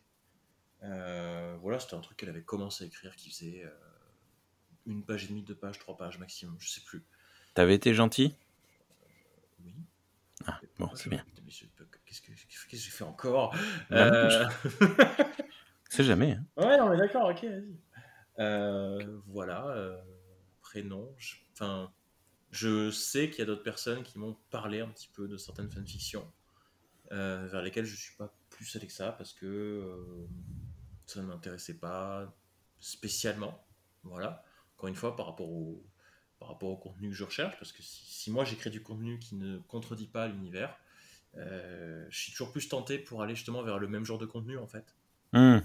que du contenu qui va se permettre de tordre l'univers dans tous les sens, de changer les relations entre les personnages alors qu'on sait que c'est pas euh, censé, etc. Enfin, voilà, s'il y a contradiction avec le canon, s'il y a réécriture du canon, ça m'intéressera beaucoup moins. Je veux bien lire pour donner un avis euh, tant que je peux, mais c'est pas le contenu qui me plaît le plus. Voilà. Euh, donc non, je suis pas. Après, je sais qu'il y a euh, quelques potes qui ont quelques projets de, fanfiction à droite à gauche, qui sont pas spécialement euh, plus aboutis que ça. Je sais pas s'ils veulent l'écrire ou faire autre chose, mais voilà, c'est tout, ce, que je peux te dire là-dessus. Voilà. Et Margot, je pense que la dernière fanfiction de Star Trek qu'elle a dû lire, c'est la mienne. oui, je Et, pense et que, maintenant, ouais, effectivement, maintenant, elle participe, tu vois. euh, Alors, du coup, Rémi, est-ce que tu lis de la fanfiction Star Trek Et tu, tu veux répondre à ta question en dernier, répondre, Thierry, du coup? Ben écoute, euh, dans l'ensemble, de manière générale, non. Euh, néanmoins, j'ai un livre euh, qui s'appelle Crivat Conte, qui raconte une, c'est une fanfiction euh, super cool sur le, le, le, la, ah flûte, les, les, histoires Klingon, euh, la, comment on dit, c'est quoi le terme, mince, la mythologie Klingon. Et, euh, et une autre dont j'ai oublié le nom, une bande dessinée. dans une autre section. euh. Ah d'accord. Ah, ça ah ok ok. Euh, non, c'est vrai que de manière générale non. Euh, après, ça va dépendre de comment je tombe dessus. T'avait D'ailleurs-. Hein. Comment Oui, c'est vrai. à un, Oui, moment oui. donné. Bon, maintenant, euh, elle a totalement changé, mais c'est pas le débat. Désolé. Et hum, mais euh, après, si vous qui nous écoutez euh, en cherchez, vous pouvez aller sur le forum communauté francophone de Star Trek. Il y a une très grosse section fanfiction avec des gens qui postent. euh, ça peut être sous forme de liens avec des PDF ou des trucs à télécharger, mais euh, il y en a beaucoup, beaucoup, beaucoup qui sont simplement sous forme de posts sur le forum. Donc il n'y a même pas besoin de s'inscrire ou quoi que ce soit. Vous allez dessus, vous ouvrez et puis vous racontez, vous lisez une petite histoire euh, rigolote euh, ou pas. D'ailleurs, en plus, je, je sais pas pourquoi rigolote, euh, longue ou courte. Il y, a, il y a de tout pour tout le monde. Mais moi, en effet, non, je, je non, je n'en lis pas, pas, pas, pas. Euh, alors, je Et toi, pense Thierry, euh, moins que lis-tu? à l'époque où elle en lisait beaucoup, mais j'en ai lu quelques-unes, ouais. Euh, j'ai euh, T'as eu une grosse période, il me semble. oui et non. En fait, euh, déjà, il- euh, j'ai lu une, une- mais j'en parlerai peut-être après, mais bref, j'ai lu une fanfiction qui est très longue, genre l'équivalent de plusieurs romans. Et, euh, et du coup, bah, ça m'a un peu bouffé toute mon énergie de fanfiction, on va dire. Euh, mais Ouais. après, si, j'en ai, j'en ai lu, euh, j'ai lu des, des fanfictions de gens que je que j'ai rencontrés, notamment. Euh, par exemple, euh, euh, comment elle s'appelle? Je me rappelle plus son pseudo, mais euh, Dominique euh, Delosé, qui euh, qui a organisé une, des premières fanfictions, une, des premières conventions Star Trek en France, euh, qui a aussi écrit de la, fanfiction qui est disponible euh, chez USS Saga. Et donc j'étais allé lire euh, une de ces fanfictions. Euh, j'ai lu aussi euh, une, une des fanfics de, de Ren Jojo parce que je, je la connaissais par un forum et que j'ai dit tiens, euh, je vais aller lire ce qu'elle a écrit. Euh, j'ai lu en partie la fanfic, la grosse fanfic de Minos. Je, je crois que je suis pas allé jusqu'au bout parce que je crois qu'il a fait en plusieurs Mm. parties. et J'ai dû lire la première ou les deux premières parties, je sais plus. Il, il présente ça comme une novella, c'est-à-dire une histoire qui, qui s- n'a pas vraiment de fin et qui le continue euh, au gré de Mm. ses envies, si Ouais. je comprends Et bien. puis euh, j'ai lu pas mal de. Et- J'ai lu pas mal de, de, de- de- des fanfictions qui sont diffusées sur la, qui sont publiées sur la communauté francophone de Star Trek. Alors je lis pas tout parce que j'ai pas le temps, mais des fois j'en vois, je me dis ah tiens allez bah je, je la lis celle-là. Comme ça, il y a notamment euh, l'invité qu'on a eu dans une émission entrevue euh, qui a écrit la fanfiction. J'ai lu Eh sa, oui. lu ses- sa, fan- sa première fanfiction. Voilà. Muriel Kirk, elle en a écrit. Ben, écoute, Ouais. là, je suis sur le Euh, forum, elle en a écrit une deuxième, la suite, publiée hier. Et euh, et il y a, est-ce que ça rentre dans, dans, dans ce format-là, ce que fait Marion Poinçon Euh, ah, c'est un petit peu hybride. Je pense qu'il faudrait plus en parler dans la section euh, bande dessinée, ouais. Même si c'est un peu. dessinée. euh, Ah, ok. voilà. Il y a des images, il y a du texte, donc je dirais bande dessinée. Même si c'est des formats un peu expérimentaux, on va dire. Euh... Par curiosité, elle fait Parce que je Ouais, sais c'est qu'elle ça. Bah, elle a fait une, fan, une fanfic Eh ouais, euh, qui s'appelle exactement. euh, Glorious Wolf.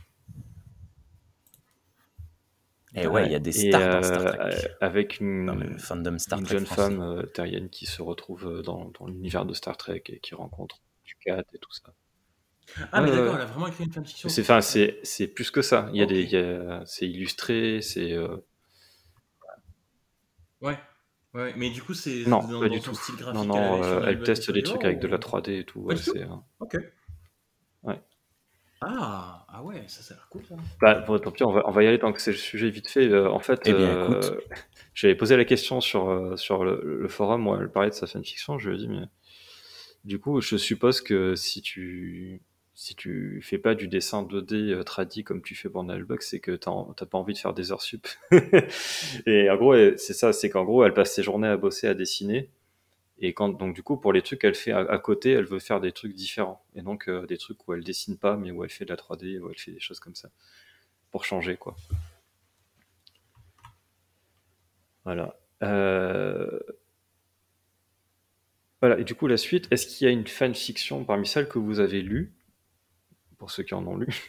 Mais euh, est-ce qu'il y en a une qui vous a particulièrement marqué de fanfiction Star Trek? Et si oui, pourquoi?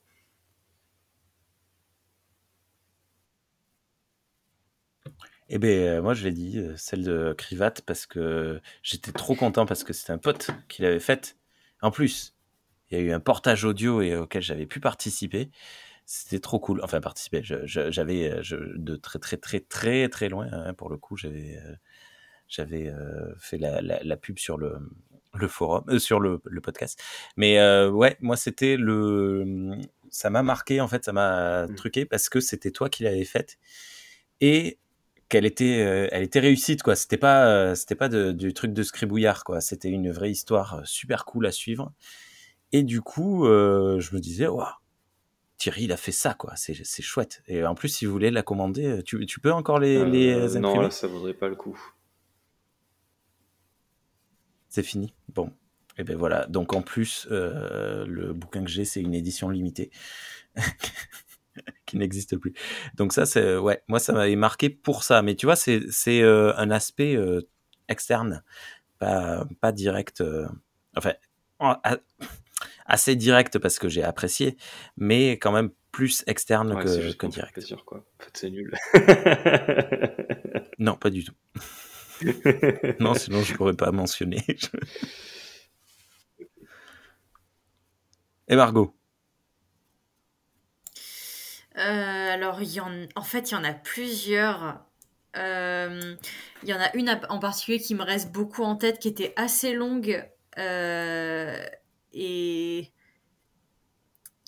je... ça fait très longtemps. Je me souviens plus le titre parce que ça fait très très longtemps que je l'ai lu. Et il y a même une période où j'ai- songé à la... à la faire imprimer en fait pour en avoir une, une réelle copie, euh, copie en solide chez moi, quoi. Mais euh, finalement, je l'avais pas fait. Et il y en a une autre, une ou deux autres faites par une même autrice française. Et pour le coup, c'est c'est très très rare parce que, fun fact, en fait, euh, quand j'ai commencé à lire des fanfics, du coup, c'était il y a très longtemps, je devais être au collège-lycée, euh, je lisais surtout des fanfics en français. Et en fait, quand je suis arrivée au lycée, euh, je me suis rendu compte que le, les fanfics françaises étaient au final assez limitées en nombre, on va dire. Et en fait, je me suis mise à lire des fanfics en anglais. Et c'est de là, en fait, que me vient mon, niveau euh, en anglais. J'ai commencé réellement à apprendre bah, à cause de ça. Quand j'étais au lycée, j'avais une liseuse sur laquelle je, je téléchargeais les fanfics que j'aimais bien. Et en fait, comme j'avais le dictionnaire intégré, c'était vraiment super facile pour comprendre ce qui se disait et tout ça. Et en fait, j'ai bah, développé mon, niveau d'anglais comme ça. Et, euh, du coup, euh, ouais, c'est vrai que c'est rare de tomber sur une bonne fanfic en français. Et ben, j'avais trouvé une, autrice française qui avait fait des, choses mais incroyables. Des, je crois que c'était des petits, euh, petits one-shots ou bien, ou bien des, des petites fanfics, on va dire, mais vraiment de super, super bonne qualité.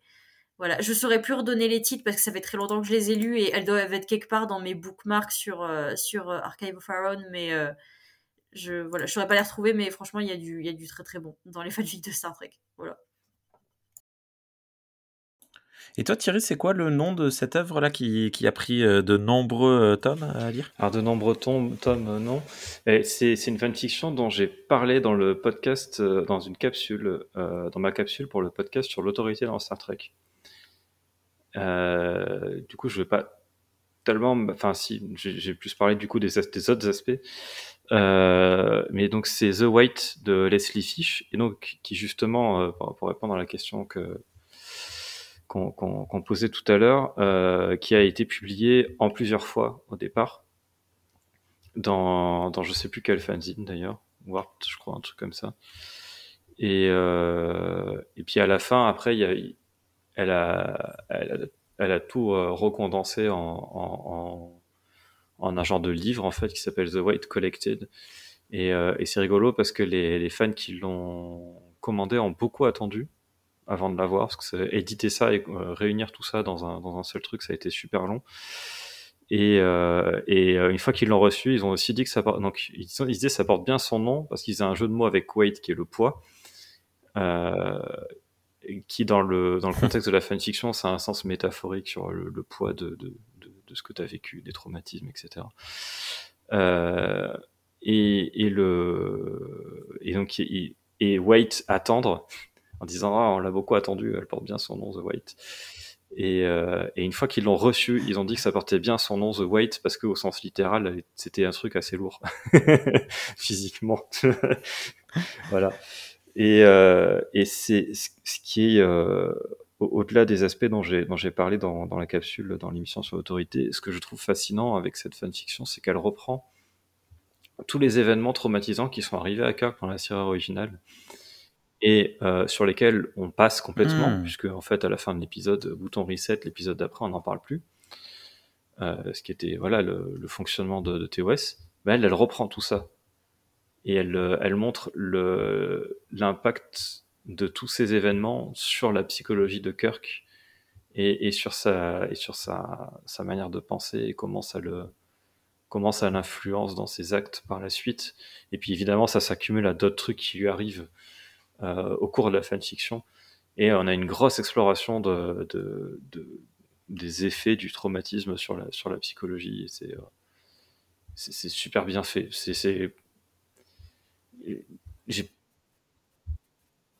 C'est une personne qui Euh, sait de quoi elle parle. Une Une pro de la santé mentale ou de- Je de- sais pas quel est de la- l'armée son ou- métier à l'autrice. Euh, D'accord. Je, je sais pas. Mais laisse Non, non, mais on va en reparler dans la suite de l'émission. Vous allez voir. Ah, ah. Parce qu'elle est aussi Oh championne de pêche. Désolé. Désolé, j'ai hésité. Quand j'ai commencé à la, à la, la phrase, je me suis dit, est-ce que je la termine Bon, euh, tant pis, trop tard, trop tard. lancé, on y va. Ah, Bon, c'est des choses Ouais, qui arrivent. Et il y a une autre fanfiction euh, dont je vais parler vite fait, que j'ai lu sur la communauté francophone Star Trek, qui est écrite par Lurima, euh, et qui s'appelle Daphne Fisher. Hmm. Et, euh, et j'adore cette fanfiction à cause d'une espèce alien qu'elle a inventée, qui s'appelle les Gwenraden. Euh, oui, finalement, c'est plus facile à prononcer qu'à lire. Mais bref. Euh...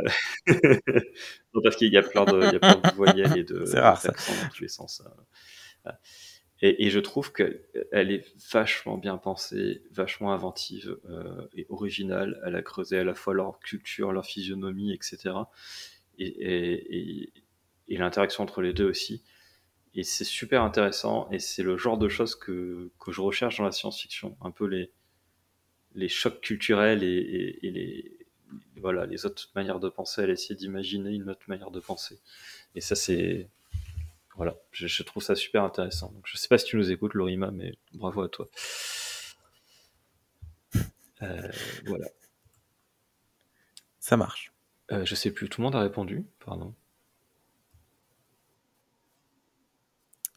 Euh, ben, alors, euh, il n'a pas a répondu la Guillaume, mais vu qu'il n'en a pas vraiment lu. euh, Non, ça, c'est ça sert pas spécialement à grand chose. Donc, Voilà. euh, bon, on, va pas- on va considérer que tu peux. Tu peux Et passer, donc, euh, la question suivante, alors on y a déjà plus ou moins tous répondu. Est-ce que vous en avez déjà écrit une ou plusieurs? Bon, ben, on sait que la réponse est oui. Et du coup, par contre, est-ce qu'il est possible d'en dire plus vite fait? C'est quelle est l'histoire, euh, etc. Bah, moi, je dis commence. Ok. ok. voilà, commence, vas-y. Euh, Je crois que t'as non, non, bah, je vais, sujet, de euh, je vais, voilà, je vais pas m'attarder dessus, mais en fait, bah, il y en a une, Rémi a très vite euh, expliqué, hein, donc euh, voilà, c'est c'est des légendes euh, Klingon. Voilà, j'ai j'ai repris une histoire sur Calès euh, euh, que j'ai que j'ai inventée, qui se situe euh, entre deux trucs de la vraie mythologie euh, qu'on connaît. Euh, dans un moment, un endroit où je me mouille pas trop. voilà. Je viens de me rendre compte que j'ai parlé de Ouais, mythologie pour parler de la mythologie Klingon, euh, ce qui n'a aucun sens, mais c'est pas grave. voilà, voilà, la mythologie canon. Euh, et, euh, et donc effectivement, il y a, y a deux niveaux de narration. Il y a euh, la légende, l'histoire de Calès, et il y a la personne qui raconte cette légende. Donc c'est une conteuse euh, qui raconte ça à des enfants pour les éduquer sur sur euh, sur ce que c'est qu'être un Klingon, sur qui était Calès, etc. Pour voilà le socle commun de connaissances euh, des des Klingons sur leur leur histoire et leur mythologie. Et ne, contrairement à ce que pourrait sous-entendre le la forme de cette histoire, euh, ne contre, racontez oui. pas ça C'est des enfants, enfants. Klingons, il faut pas raconter ça à des enfants humains. Euh, et euh, parce que oui, c'est assez gore, c'est violent, euh, des trucs justement plus que ce mignon. c'est déjà permis Star Trek. On en parlait dans une autre émission. Il y, a, il y a quand même un peu de gore dans Star Trek, en particulier dans TNG. Mais là, j'ai poussé les potards à fond sur le- les, les trucs dégueux. Euh, parce que je suis aussi fan d'horreur gore et donc euh, je mets, je, je mets un peu de ce que j'aime dans, dans le truc. Et donc on suit aussi l'histoire de la conteuse qui elle va partir dans une quête qui est liée à, à- qui est liée aussi à l'histoire de à- aux légendes Klingon. Et donc il y a une partie euh, space opéra et une partie qui est plus fantasy sur la légende. Voilà. Euh, Hmm. J'ai aussi écrit une autre fanfiction, celle dont je parlais tout à l'heure, qui est celle qui est partie d'une blague, où c'est une histoire d'amour euh, entre un fan de Star Trek, qui n'est pas moi, je précise, parce que les self-insert, c'est un truc très commun dans la, dans la fanfic, mais c'est pas moi. Euh, justement, c'est la personne avec qui je blaguais. Euh, et euh, et c'est. Je me suis amusé à ressortir tous les clichés des, des romances euh, en général et aussi des romances dans les, dans les fanfics. Et, et, de- et jouer, jouer un peu avec ça et puis faire des, voilà, c'est faire des blagues. c'est-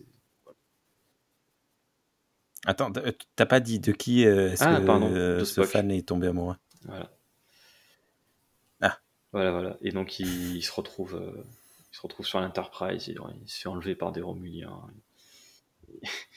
Il, il est sauvé par, euh, par euh, des, des officiers de, de l'Enterprise. euh, et, euh, et voilà, il rencontre Spock. Et alors, c'est toujours ce qui est très drôle. Et c'est pour ça, je pense qu'il y a autant d'histoires d'amour avec Spock, parce qu'en l'écrivant, je m'en suis rendu compte. C'est super drôle de faire ressentir des émotions à Spock surtout dans un format littéraire où tu peux euh, exprimer ses pensées. Parce que forcément, il est choqué, il dit ah, qu'est-ce Mm. qui, qu'est-ce qui se passe, je comprends pas pourquoi j'arrive pas à contrôler cette émotion-là, c'est pas normal. Et donc, ça, te- permet de donner de l'ampleur en fait aux émotions euh, par contraste avec euh, qui est Spock. Voilà. Euh, malheureusement, ça ne marche que si c'est rare quand il ressent des émotions, parce que s'il en ressent tout le temps, ça marche plus. Allez, encore un tacle. Mais c'est dingue. Et, mais une fois de plus, là, on retrouve le jeu de l'esprit, le, le, test. Tiens, si on racontait ça pour, pour rigoler. Est-ce que la légèreté fait partie intégrante de, de la fanfiction? Euh, tu veux dire de manière générale? Bah euh, ouais, est-ce que, euh, est-ce que les histoires de, de, écrites par des fans euh, sont, Ah. euh, sont toujours légères? J'ai j'ai j'ai un contre, Non. un contre-exemple que je viens de citer, c'est la Non. fanfiction de Leslie Fish où c'est pas léger Mhm. du tout, quoi. ça parle de traumatisme, c'est non, c'est pas léger. Donc, euh, donc je dirais que non. Ok. Et je pense que Guillaume euh, non plus, c'est pas très léger euh, les, les, tes histoires. Ça, euh, ça dépend quand. Ça varie. Ouais, voilà, ça- disons que j'essaie de faire un petit peu de tout. Là, tu vois, c'est bête, mais euh, bah, il y a pas longtemps, justement, c'était quoi, la semaine dernière, j'en parlais à Margot. Du coup. Euh, donc, euh, avant de rentrer dans le vif du sujet, est-ce que tu as fini de répondre encore si, si, c'est bon, j'ai- si fini. fini, vas-y. hein. Ok. Euh, si tu veux, bon, dans, dans Explorer, il y a plusieurs Vulcains. Donc, il y en a une qui est particulière, j'y reviendrai après. Et il y en a une autre qui est bien typée Vulcain, tu vois. Et j'imaginais, juste l'espace d'une. J'imagine une petite scène où tu la vois monter sur le téléporteur, tu lèves la main, elle fait le signe Vulcain, elle dit longue vie et prospérité. Et tu vois, t'as euh, l'ingénieur en chef qui attend qu'elle dise le fameux énergie pour se téléporter, tu vois. J'imaginais juste le capitaine qui se penche vers l'ingénieur qui fait en vulcain, ça, ça veut dire énergie. Tu vois, un truc comme ça. Donc, si des fois tu, fais, tu peux faire preuve de légèreté en, en jouant un petit peu sur Hmm. les expressions, tu vois, il y a une autre fois où justement la fameuse ingénieure en chef, c'est tout, c'est très bateau ce que j'écris, tu vois, mais bon, je pense que ça fonctionne quand même pas mal. En tout cas, quand on l'a lu avec Margot, ça fonctionnait quand même pas mal. Euh, pareil, t'as la- l'ingénieur en chef qui se pointe à un moment donné au self et qui s'assoit à côté d'elle avec un plateau et qui commence à bouffer un petit peu comme une, comme une goinfre, si tu veux, et qui dit Putain, j'a- j'avais trop la dalle, quoi. T'as la Vulcaine qui la regarde en penchant la tête en mode Mais euh, je ne vois pas en quoi l'évocation d'une d'un- d'un- d'une dalle, en pierre se relie à votre situation. Tu vois, voilà, c'est c'est des trucs qu'on a déjà entendus dans Star Trek, mais, mais je trouve que ça fonctionne parce que on est encore dans des périodes où, euh, enfin là où se passe mon truc, même, même à l'ère de Deep Space Nine et tout, on est encore dans des périodes où, où certains peuples ont du mal avec certaines expressions d'autres peuples, tu vois. Et où du coup ça peut donner lieu à des situations un peu comiques. Voilà, pas lourdes, mais comiques. Donc si tu veux, tu peux avoir de la légèreté. Par contre, après, euh, oui, j'ai des passages où tu as des persos qui meurent. Voilà, qui se font tuer froidement ou, ou qui meurent de, à, la, à la suite de blessures, et du coup, bah, tu as d'autres personnages qui en, ont des, qui en ont des séquelles, qui doivent faire leur deuil. Quoi. Hmm. Euh, donc, euh, donc non, les, les- les- les- c'est ça, mais c'est ça qui est intéressant avec le, avec le contenu, le contenu de fan, c'est que tu peux trouver de tout. Tout dépend de la personne qui l'écrit, tout dépend de le but, du but qu'il a pour l'écrire, si tu veux. Donc non, le, les fanfictions ne, sont pas forcément légères. Ça, c'est pas, voilà, il y en aura de légères, il y en aura des moins légères, il y en aura qui vont cumuler un petit peu plusieurs, euh, plusieurs thématiques. Euh, du coup, euh, ben moi, je, je réfléchis vite fait. On se concentre que sur les fanfictions Star Trek, on est d'accord? Ok. Euh... Mais non, moi j'ai que Explorer. Donc, euh, mais bon, par contre, c'est une seule fanfiction que j'écris, que j'ai appelée Star Trek Explorer. Tant que je la publie pas officiellement, j'ai le droit de l'appeler Star Trek Explorer. Le jour où je la publie officiellement, je devrais, je devrais changer pour Explorer, Explorer Star Trek Fan Project. Euh, tant que je suis encore dans le, dans le domaine entre guillemets euh, privé, hein, euh, je fais ce que je veux euh, avec mes cheveux, que je n'ai plus d'ailleurs. Euh, oui,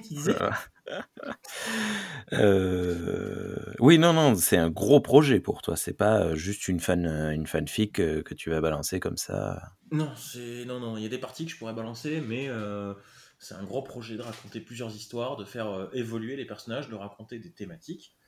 Euh, donc pour ça, en fait, tous les personnages sont des inserts de, personnes que je connais.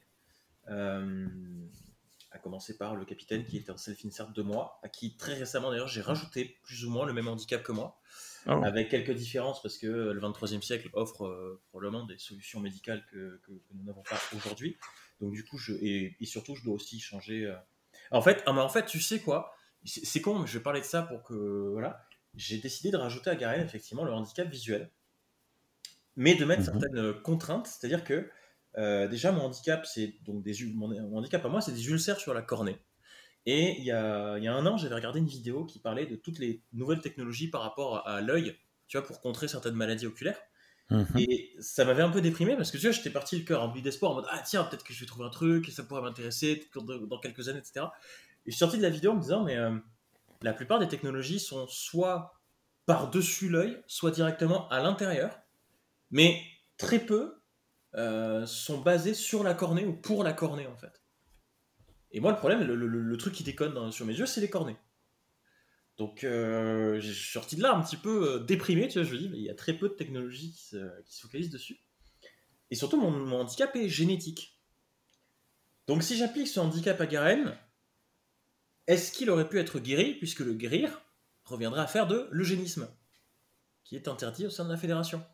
Ah, d'accord. voilà. Donc en fait, si tu veux, euh, je, je- je vais considérer que du coup, euh, il est handicapé, mais que il a des, on va dire des, des- des- des prothèses en fait, des prothèses de cornée, donc qui vont euh, lui permettre d'avoir une vue, tu sais, euh, supérieure en fait à l'humain, tu vois, ou avoir des capacités de zoom, un truc comme ça, tu vois, des cornées un petit peu bioniques, on va dire. Enfin, je sais pas exactement comment, comment les décrire, tu vois Mhm. mais que son rêve à lui, son enjeu à lui, ça va être une partie de son enjeu à lui, ça veut dire de, de dire j'aimerais voir un coucher de soleil avec mes vrais yeux à moi, tu vois, sainement, tu vois. Ouais. Voilà. Et que donc du coup, euh, je vais partir du principe aussi que la fédération va pas euh, laisser un de ces individus euh, dans le mal comme ça, tu vois, parce que même si on peut compenser efficacement, euh, ça change rien. Mais que donc du coup, de l'eugénisme peut être pratiqué dans la fédération, mais il faut avoir un dossier en béton. Donc il faut avoir un suivi, il faut avoir euh, une, santé, euh, une santé optimale, mais surtout une santé mentale peut-être optimale, parce que tu dis si jamais le- l'eugénisme venait à foirer, ce serait con de créer un nouveau CAN. Tu vois Donc c'est un truc vraiment structuré, réglementé. Et à un moment donné, je sais que je vais faire en sorte que pour une mission, on va l'opérer, euh, mais pas de façon euh, officielle. hein. c'est la section 31 qui va un petit peu, pas le recruter, mais plus ou moins, et qui du coup, pour cette mission, va dire, bah, vous inquiétez pas, le, le- votre dossier, on n'en prend pas compte, c'est pas grave, on va prendre le risque, hein, les gars. voilà. Donc, euh, donc du coup, c'est pour ça que je, je me rends compte au bout d'un moment que ça peut être intéressant d'importer ça. Mais du coup, de dire, euh, même si je suis handicapé, même si j'ai une compensation efficace du handicap, moi, mon but, c'est de voir avec des, avec des yeux naturels, tu vois, avec des yeux euh, pas modifiés, enfin, pas modifiés technologiquement, si tu veux. Voilà. Mm. Oui, un jeu intéressant. Euh, voilà, donc, voilà, donc derrière, j'ai. Et en fait, derrière, j'ai aussi envie, du coup, de faire évoluer ce personnage qui va être un self-insert, mais une projection idéaliste, en fait, de moi. Euh, donc, euh, plus confiant en moi que. Enfin, plus confiant en lui que ce que moi je suis.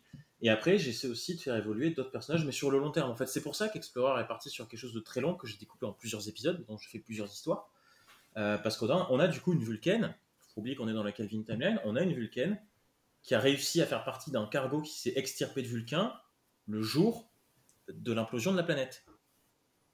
Et qu'il a vu cette planète se faire détruire par la, par la vitre du, du cockpit. J'allais faire l'inverse, j'allais dire par le cockpit de la vitre. Euh, ce qui n'aurait eu absolument aucun sens. Ça- ça- et donc, du coup, qui a perdu tout contrôle émotionnel. Et donc, cette, euh, cette jeune Vulcaine va être une. euh, va forcément être rejetée par son peuple. Parce que les Vulcains n'aiment pas les gens qui ne contrôlent pas leurs émotions. Surtout quand ce sont des Vulcains. Et donc, Tival va être une transposition d'un petit peu toute forme de différence, en fait. Et va devoir apprendre à vivre avec sa nouvelle elle, en fait, sa nouvelle version d'elle-même.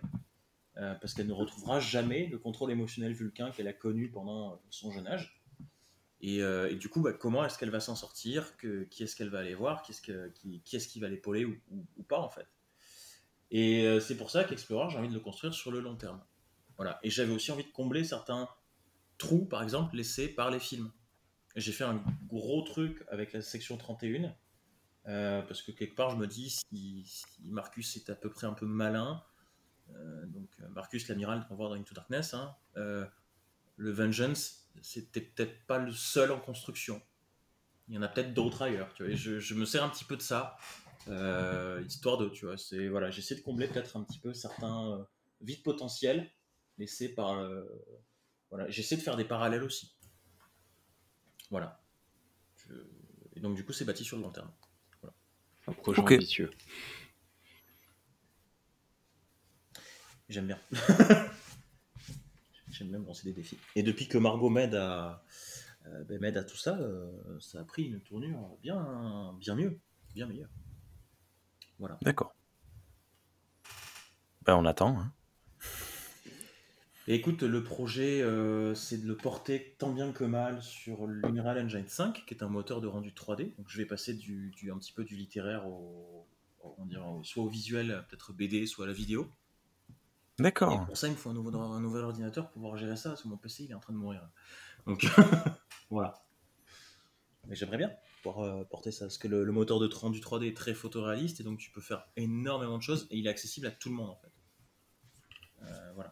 C'est plutôt intéressant. Ok. Euh, Thierry. et ben, du coup, Margot, on a appris que tu aidais euh, euh, Monsieur Coulson à, à faire sa fanfiction. Est-ce que toi, tu. Est-ce que toi, tu, en, tu, tu, tu as écrit une fanfiction Star Trek? Je me rappelle plus ce que tu as dit. Tu as dit que tu avais écrit de la fanfiction, mais je sais plus si tu as précisé si c'était de la fanfiction Star Trek ou pas. Alors, euh, euh, là, comme ça, de souvenirs, ça, se- ça se trouve, j'ai totalement zappé, je sais pas. Il me semble pas que j'ai écrit vraiment de, de fanfic Star Trek. Attendez, je suis en train d'aller vérifier. Je, je regarde dans Juste mon au dossier cas où. fanfic. Euh... What is this? Euh, oui. Ok. Mais euh... Ouais, non, ok, c'est juste des. Ouais, non. Euh, non, effectivement, j'ai jamais vraiment écrit de fanfic Star Trek. Par contre, pendant. Enfin, en fait, je, je- par contre, je suis à côté euh, une grosse, grosse euh, roleplayeuse, en fait. Et j'ai fait du roleplay Star Trek à une époque, euh, donc pendant pas mal de temps. Techniquement, on peut peut-être considérer ça Oh. comme de la fanfic. Euh, voilà, parce que. Ah, ah. hum, bah, parce Oh qu'il y avait oui. du coup jeu de plusieurs personnages, évolution, etc. Enfin, voilà. Donc euh, oui, je pense que là, effectivement, ça rentre dans ce cadre-là. Mais c'est vrai que si on l'entend dans le, le sens traditionnel de la fanfiction, donc euh, écrit euh, comme un roman, euh, peut-être publié sur Internet et tout, j'ai fait d'autres fandoms, mais je n'ai pas fait de Star Trek, effectivement. Après, voilà, oui, effectivement, j'aide euh, Guillaume sur sa fanfic, mais euh, de projet personnel, j'en ai pas eu. Voilà. Alors, figure-toi que j'ai lu une fanfiction euh, sur SS Saga, alors je me rappelle plus le nom, euh, qui était du, du roleplay qui avait été remanié pour en faire une fanfiction. La personne avait pris ses, ses Ah, textes, fait c'était du roleplay euh, sur beaucoup, euh, une mailing list, a pris ses... Non, même pas. Non, c'est un- c'est plus vieux que ça, c'était sur un fanzine de roleplay. Et euh, avait repris, euh, Hmm. en fait, avait recondensé en fait, c'est toute son l'histoire de son personnage et les, les rencontres euh, qu'il faisait pour en faire une fanfiction, en reprenant les textes et juste en les remaniant un petit peu. Voilà, donc euh, ça se fait. Est-ce que tu donc du coup tu n'en as pas t'as pas fait de fanfiction comme tu dis au sens traditionnel du terme. Est-ce que tu as pour projet de le faire? J'ai eu pas mal Euh, d'idées. ça a coupé, mais elle a euh, dit avec non, le je temps, crois. on va dire, mais. euh, non, non, non, non, attends, j'ai dit, je- j'en ai. J'ai eu pas mal d'idées euh, dans, enfin, dans ce sens-là pour en faire, mais c'est vrai que j'ai jamais concrétisé. Et là, à l'heure actuelle, c'est pas en projet. Donc, euh, je dirais que non, à l'heure actuelle. Voilà. D'accord. T'as des idées, mais t'as pas pour l'instant t'as pas envie de les mettre en œuvre quoi. Ok. Euh, Est-ce Ouais, voilà, que euh, quand on lit une, une, une science-fiction, n'importe quoi, une fanfiction, euh, on peut atteindre euh, la, le lâcher-prise? Tu sais, des fois, quand tu lis un bouquin, tu tombes dedans. Tu, vraiment, tu rentres dans le truc et plus rien n'existe autour. Euh, tu oublies que tu es en train de lire, tu oublies que tu es en train de allonger dans ton lit ou, dans ton canapé ou je ne sais quoi. Et est-ce que ça peut se faire avec une science-fiction euh, Ah, mince, avec une fanfiction? Parce que quelque part, j'ai l'impression que quand on lit de la euh, fanfiction, on a toujours un aspect méta derrière notre lecture, c'est-à-dire qu'on s'intéresse à ce que un ou une autre fan de cet univers a créé et on s'intéresse à sa vision, à son truc. Est-ce que les œuvres de fanfiction arrivent à dépasser leurs conditions de, de fanfic? euh, moi ça me l'a totalement fait avec The White de Leslie. De- J'étais dedans quoi. D'accord. Pas tout le temps, mais euh, ouais, il y a eu Ok. il y a eu pas mal de passages où j'étais vraiment dans la dans la fanfic et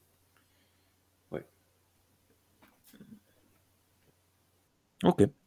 Je pense aussi, ouais. Ça mais aussi c'est- d'être vraiment, vraiment absorbé à bon de- 200%. euh, et, euh, D'accord. Ok. Euh, ben, je crois qu'il Ensuite, reste désolé. que, que toi, Rémi, mais te- tu en as déjà un peu parlé. Est-ce que tu veux peut-être développer un peu plus? Euh, bah non, non, non. Ah, je, alors, je je- me demandais. la question, euh, Bah, oui, non, non. Alors, bah, l'histoire, l'histoire que j'avais écrit, euh, c'était euh, donc le. euh, il faudrait que je me souvienne. L'Enterprise qui change d'univers, l'Enterprise de Picard qui change d'univers et qui se retrouve en même temps dans un dans un euh, euh, dans un univers où un autre Enterprise arrive par hasard. Les deux sont coincés et il s'avère que l'équipage de l'autre Enterprise euh, est un équipage composé de, singes euh, sortis de la planète des singes. Donc, euh, je me souviens plus les rôles que j'avais attribués. Il y avait César, euh, je sais plus si c'était le, le number one, c'était le ouais, et hum, il y avait la capitaine Zira, etc., etc. Et euh, je, je me souviens plus. euh, me souviens plus vraiment des tenants et aboutissants en fait.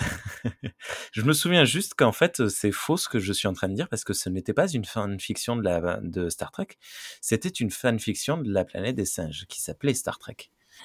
Et justement, euh, c'était, je, je m'étais amusé avec ça. Mais bon, dans les deux cas, c'est une, une crossover quoi. Et euh, non, je me souviens plus, je sais plus. Tu te rappelles de trucs Thierry ou pas? Parce que je sais que tu l'avais lu. Mais... hop. Alors, Oui, tu, tu as coupé ton micro. Je me disais peut-être que tu voulais pas qu'on sache que je l'avais lu. Bref. Euh, donc j'ai lu, oui, effectivement, le début de ce que tu as Ah oui, écrit. oui, non. Euh, honnêtement, moi, les, les persos de la planète des singes, je les connais pas trop, hein, parce que voilà, j'ai vu les deux, les deux premiers films, euh, surtout le premier, mais euh, j'ai pas, j'ai pas retenu, donc je pourrais pas te dire euh, qui tu as mis à quel poste. Alors, t'as dit César, je sais plus qui c'est César. Ouais, bon, ouais. Mais euh, oui, j'ai l'impression qu'il me semble que tu avais commencé à faire un enjeu aussi sur un peu le, choc culturel, quoi. Genre, euh, quoi, des humains qui pilotent un vaisseau, c'est trop bizarre, ça. Ils sont capables de piloter un vaisseau. Et oui, parce que dans la planète des singes, les, les, singes sont particulièrement racistes. Et, euh, et même Zira et Cornelius, qui sont pourtant les, personnages les plus positifs, euh, avaient euh, du mal à, prendre ce recul en se disant euh, c'est chaud, quoi. Surtout Picard, qui a vraiment pas beaucoup de poils. Il, fait, fait vraiment pas très singe, quoi. Et non, mais voilà, je, je, je me souviens plus. C'est juste que j'avais écrit un, un truc où, euh, ben, pour faire correspondre les deux univers, donc euh, le, côté statu quo de début et de fin d'épisode de, TNG, ben, il fallait qu'à la fin l'équipage s'en sorte. Et euh, pour faire correspondre l'aspect l'aspect extrêmement négatif et dépressif de, de la saga de la planète des singes, ben, à la fin le- le- l'Enterprise de la- des singes devait exploser. Mais ça, je l'avais pas écrit, je l'avais fait dans le, un plan, parce que j'avais fait un plan. J'avais poussé les trucs, hein, assez quand même. Mais, mais voilà, c'est tout. J'ai pas, j'ai pas, je- je- Ok. voilà. J'espère qu'un jour tu la finiras.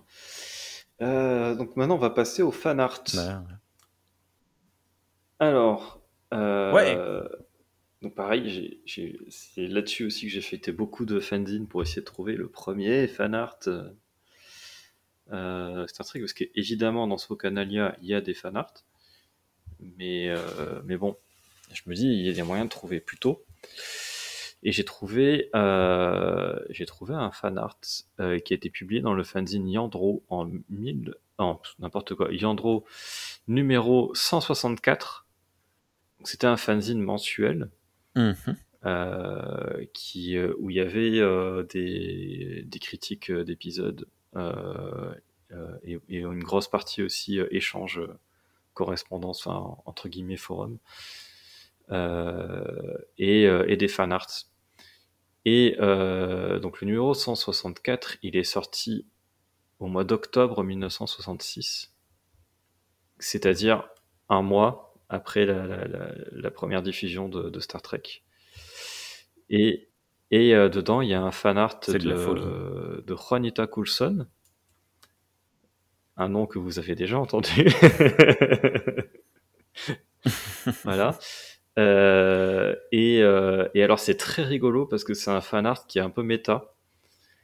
C'est-à-dire que euh, je suppose que c'est un autoportrait parce qu'on voit une, on voit une femme euh, en train de dessiner euh, des trucs de Star Trek en regardant Star Trek à la télé avec un enfant à côté d'elle.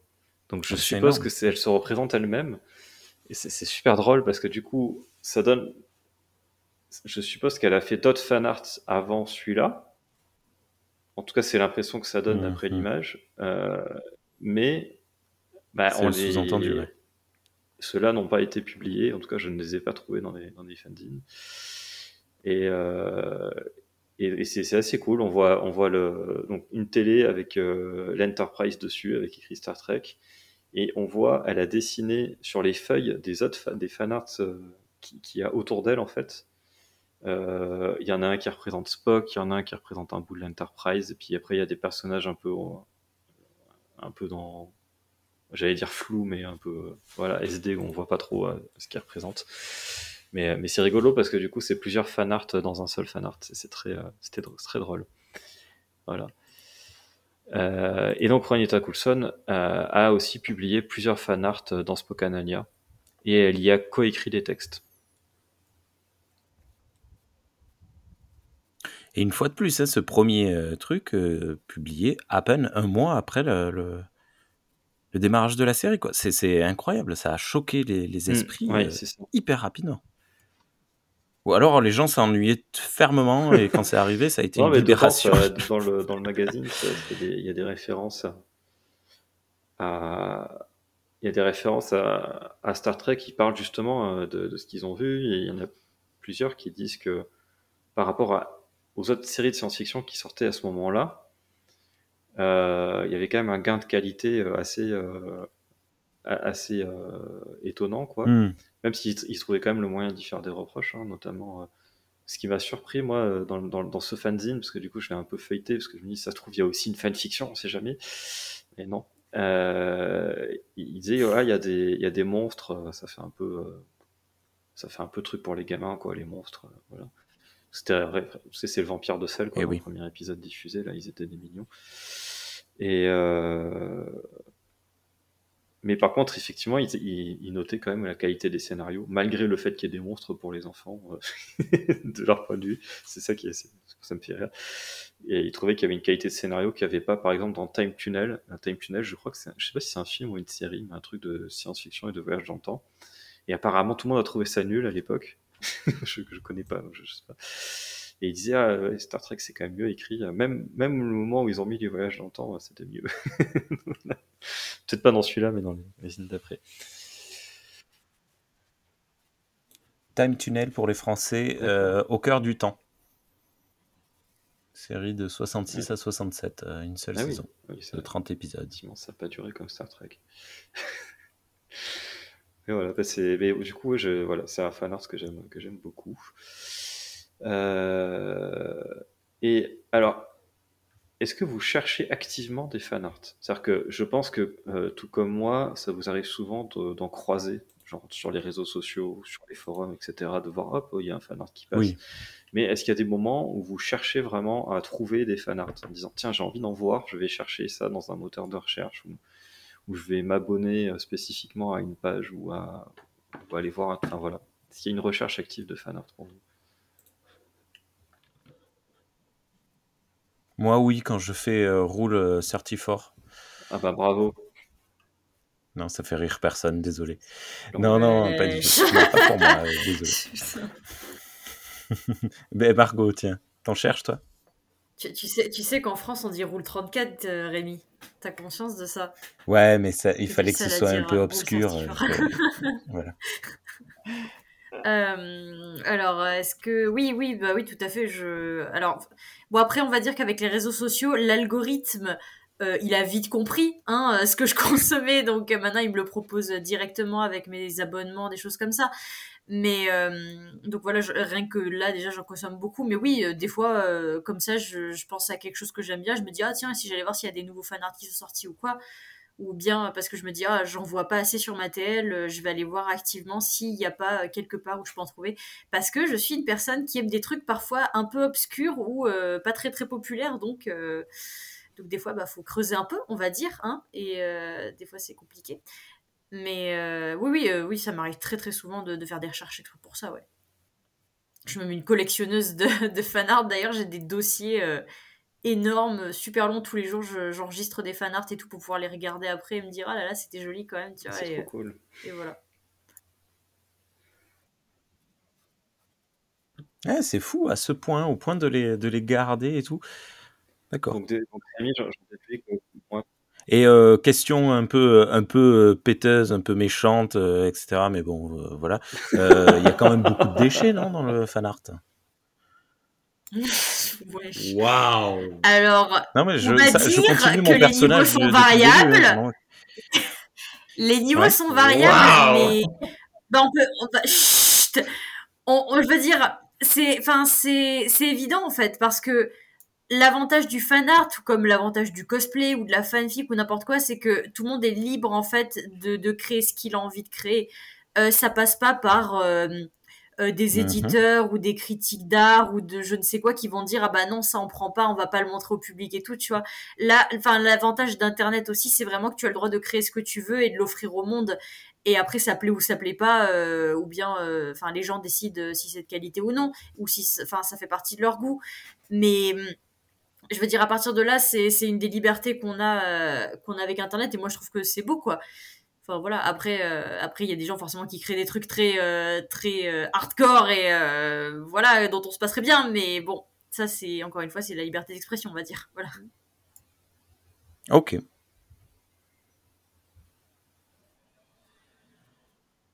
Guillaume, tu cherches activement des, des fan art C'est sa faute à elle. Voilà, c'est sa, c'est sa faute à elle. Moi, euh, De rien, je n'ai aucun regret. Et puis, et puis, et puis la voilà qui se pointe.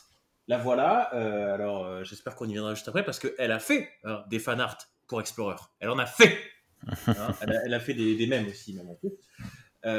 Encore une fois, aucun regret. mais, mais c'est à cause d'elle, là, c'est à cause de Margot, qui, qui maintenant m'envoie des, m'envoie des fanarts et tout, et donc du coup mon algorithme, euh, par exemple Twitter, euh, enfin X maintenant, il, il a aussi changé. Hey, hey, t'as liké ce, ce, post, tu as peut-être aimé ça et ça, et du coup je, des fois, je tombe sur des fanarts qui sont, qui sont très beaux et qui sont très mignons. Et du coup, moi aussi, je commence à les enregistrer là. C'est sa faute. Psst. Voilà. Donc oui, je cherche euh, des fanarts. Ah, ah. Pas nécessairement du Star Trek, même si je suis tombé sur quelques, euh, quelques illustrations qui étaient, qui étaient franchement cool. Même si je, je crois que été tombé dessus sur Google. Euh, donc j'ai jamais eu les auteurs. Voilà. T'en avais, avais quelques-unes sur des personnages de, de Star Trek euh, Kelvin Timeline où tu voyais justement Jella qui était en uniforme rouge, comme, euh, enfin d'ingénieur comme Scotty. Et les, dessins étaient très cool. T'en avais un où tu voyais tout l'équipage qui marchait à la queue leu devant la, devant la petite cellule de Khan et tu voyais Khan qui était à l'intérieur où tu voyais, je crois, euh, euh, Kirk en premier avec une pomme dans la main mais qui, qui, qui avait l'air de foncer.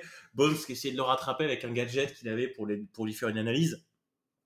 Et juste derrière, je crois tu avais Tchekhov qui trimballait un, une énorme caisse de pommes.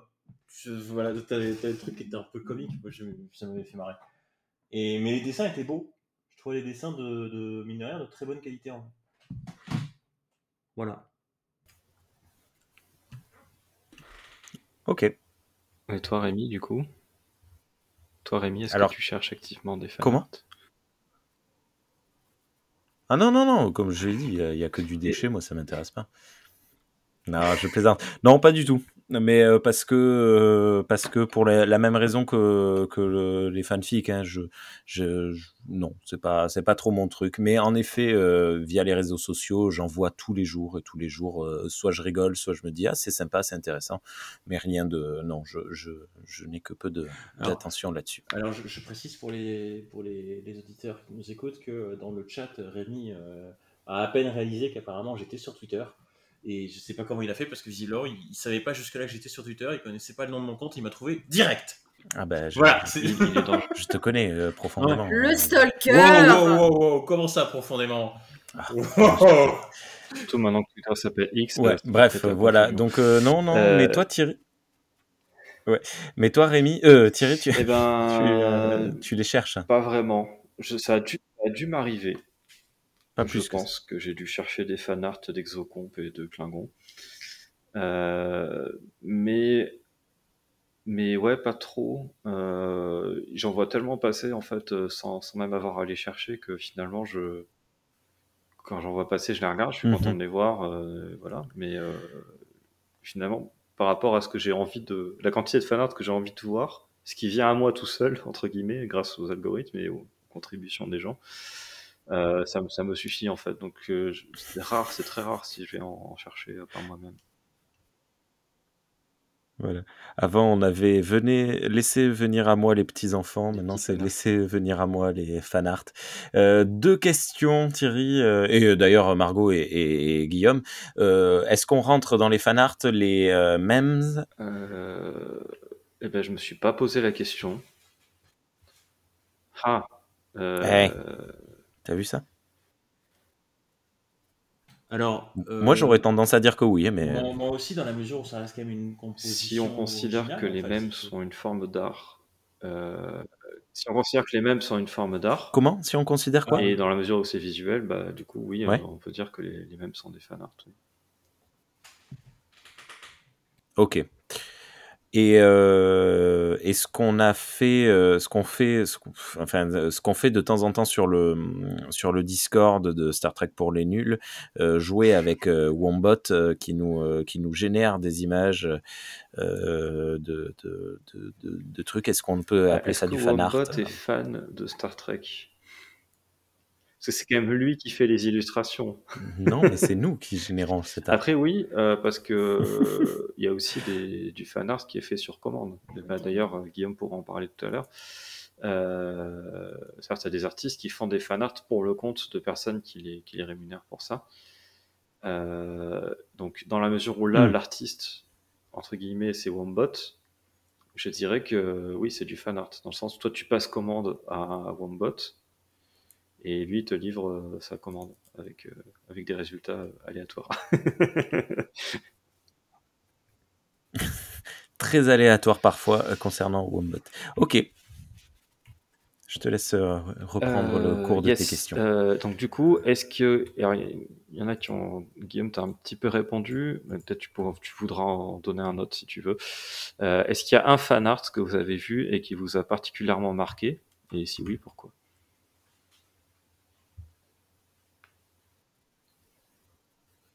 Non, pas moi. Alors attends, oh, co- euh, comment ça j'ai bah, Tu sais, t'as décrit un fan art euh, avec euh, Khan qui était dans, son, dans sa capsule et tout ça. Ah, bon, c'est- ah, non, c'est pas un fan art qui m'a particulièrement marqué, si tu veux. C'est juste un fan art Ah. qui m'a qui m'a fait sourire, que j'ai j'ai enregistré ma- dans ma banque de données, si tu veux. Parce que je... le, le dessin était à la fois beau et simple, si tu veux, mais il y avait. euh, il y a- il y avait pas spécialement grand chose qui se dégageait à part un petit peu de, D'accord. de- de- de légèreté, si tu veux. Voilà, c'est tout. Donc, du coup, est-ce qu'il y en a un autre qui Ouais. t'aurait marqué par contre?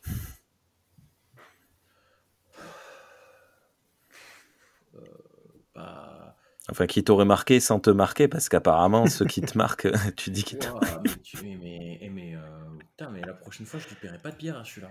Ah, je, je suis en forme ce soir. Ouais, j'ai ça, ça, super. Je regrette ma tournée du mois dernier. moi. enfin, il y a trois mois, pour ceux qui écoutent, hein, bien sûr.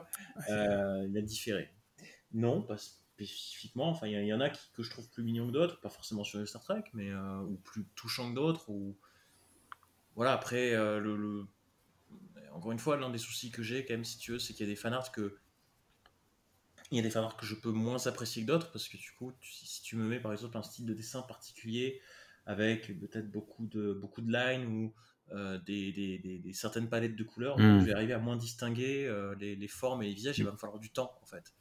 Euh, Il y a des moments quand Marco m'envoie un fanart, je suis obligé de demander mais il y a quoi dessus en fait? Comment c'est dessus Parce que je vois le visage, mais j'arrive pas à percevoir le- le- la, la- la position du reste du corps en fait.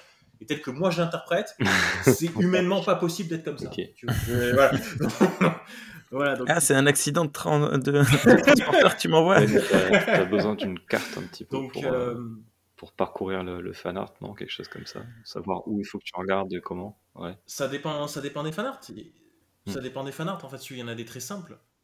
Euh, Il y en a des très simples, voilà. Euh, moi, tu sais quoi je, En fait, je vais prendre un exemple tout con, ce qui n'est pas forcément euh, loin de la vérité. Mais je, vais être honnête. Je pense que les fanarts qui m'ont le plus marqué, alors ça pourrait être des tas de fanarts qu'on s'est envoyés avec Margot de Genshin, qui sont tous euh, somptueux. Tu vois, les, dessinateurs et dessinatrices Voilà quoi. Mais je dirais que ce- ceux qui m'ont le plus marqué, parce que c'était pas du tout une commande, c'était pas du tout attendu. Et en fait, c'est ce que Margot elle a fait pour Explorer. Elle les a fait sans que je lui demande. En fait, elle a fait plusieurs. Et euh, dont un avec euh, du coup la, la Vulcaine Euh. émotivement euh, chamboulée et euh, Spock, Kelvin. Et un autre où elle a fait carrément une petite BD euh, comique avec les personnages en fait. Et ça, ça m'a à l'époque, ça m'avait très touché parce que euh, ça se voyait qu'elle avait déjà cerné en fait les personnages et, euh, et elle arrivait très bien à reproduire les, les- les caractères des personnages alors qu'elle avait lu en plus l'ancienne version d'Explorer du coup avant qu'elle avant qu'elle s'en mêle et, et qu'on se connaissait depuis euh, quoi un mois deux mois maximum c'est tout et euh, voilà à l'époque je sais que ça m'avait euh, ouais, ça m'avait- ça m'avait fait ma journée quoi Ok, pas ça. Cool. Euh, excusez-moi excusez-moi. Margot, est-ce qu'il y a un, un fan art de. Star Trek qui t'a particulièrement marqué? Désolé Rémi, je t'ai piqué ta place. Ah non, très bien. Alors, un fan art en particulier, pas forcément. Euh, par contre, euh, généralement, moi, ce qui me marque plutôt, c'est les artistes. C'est-à-dire que y a un moment, il y a un artiste euh, qui a un style que j'aime bien, je vais avoir tendance à beaucoup regarder ce que la personne fait et, à, à suivre activement les fan art qu'elle fait, en fait.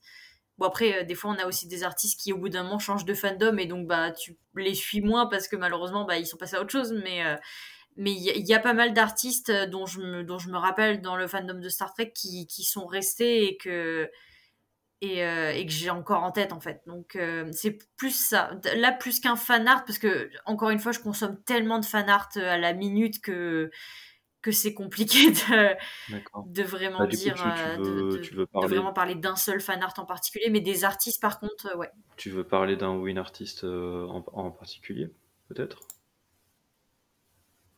Vas-y, drop the name. Euh, alors là, le premier qui me vient. Alors après, j'ai pas les vrais noms des artistes, j'ai surtout les noms de leur blog euh, Tumblr ou Twitter ou choses comme ça. Là, le premier qui m'est venu, c'est un Tumblr qui s'appelait. euh, Enfin, je sais même pas si le Tumblr s'appelait comme ça, mais cette personne avait fait un comic en fait, un comic de Star Trek sur TOS. Euh, qui s'appelait Kirk has a kink. Rien de, rien de particulièrement bizarre ou, euh, ou kinky ou quoi, vous voyez, mais c'était c'était vraiment un petit comique euh, tout mignon et tout. C'était très très sympa. Je l'avais commandé d'ailleurs et je, bah, je l'ai encore en version physique chez moi d'ailleurs. Et le style était un peu cartoonesque, et, mais c'était vraiment super super sympa. Et la personne faisait tout le temps des petits comics comme ça sur les personnages de TOS. Et je j'adorais ça. C'était vraiment cool. Il y a une autre personne. Oh, comment elle s'appelle? Euh, ce qui avait un style très très réaliste en fait. Euh, je regardais les, détails qu'elle mettait dans, ses- dans ses dessins, c'était un truc de fou. J'ai plus le nom là comme ça en tête. Euh... non, ça me revient pas. Je crois que maintenant la personne est passée à autre chose et fait du Marvel surtout, mais, mais à une période elle faisait beaucoup beaucoup beaucoup de Star Trek. Euh, mais voilà, il y en a quelques-uns comme ça. euh, je saurais pas tous les reciter parce qu'encore une fois, j'ai pas le nom des artistes exacts. Mais ouais, il y en avait pas mal et franchement, le, le fandom de Star Trek est très très actif en, tout- en ce qui concerne les, les fanarts et en particulier sur Tumblr, il y a une énorme, euh, il y a une énorme communauté de, de fanarts de Star Trek sur Tumblr. Cool. Je suis euh, sur euh, le Tumblr euh, de Kirk as a Kink et c'est très drôle, c'est trop mignon. Faudrait que j'aille voir. Oui, on, on est d'accord, c'est trop bien. D'ailleurs, ça me fait penser qu'il y a la deuxième partie du comic qui est sortie il y a quelques temps, qui est dans sa boutique et je ne l'ai toujours pas acheté. Ok. Euh, oui, je suis le dernier, c'est ça. Et alors du coup Thierry? Euh, je sais plus si tu Et je crois. Euh, oui, alors moi, il y en a un qui m'a particulièrement marqué. Ouais. Euh, je sais pas qui l'a dessiné. D'ailleurs, je l'ai, par contre, effectivement, moi, je l'ai pas enregistré sur mon disque dur, mais il est assez facile à trouver. Euh, C'est un fanart qui représente euh, Oura qui s'agenouille euh, devant une, une petite fille. Qui, alors, je sais pas si c'est censé être précisément Whoopi Goldberg ou si c'est juste une petite fille comme ça. Euh, euh, et euh, déjà, je trouve l'image très belle. Elle a, elle a une, euh, le style de dessin est, est- très réussi, je trouve. Et, euh, et en dessous, il y a écrit Representation Matters. Et ce qui m'a marqué dans ce fanart, c'est que moi, j'avais assez, été marqué par euh, ben, l'histoire de Whoopi Goldberg, en fait, et de son rapport à Star Trek. Et, et ce fanart résume le truc de manière euh, assez, euh, comment dire, frontale. Et, et voilà, c'est un fanart que j'aime beaucoup et que je, recherche régulièrement pour le, le revoir sur, sur Internet.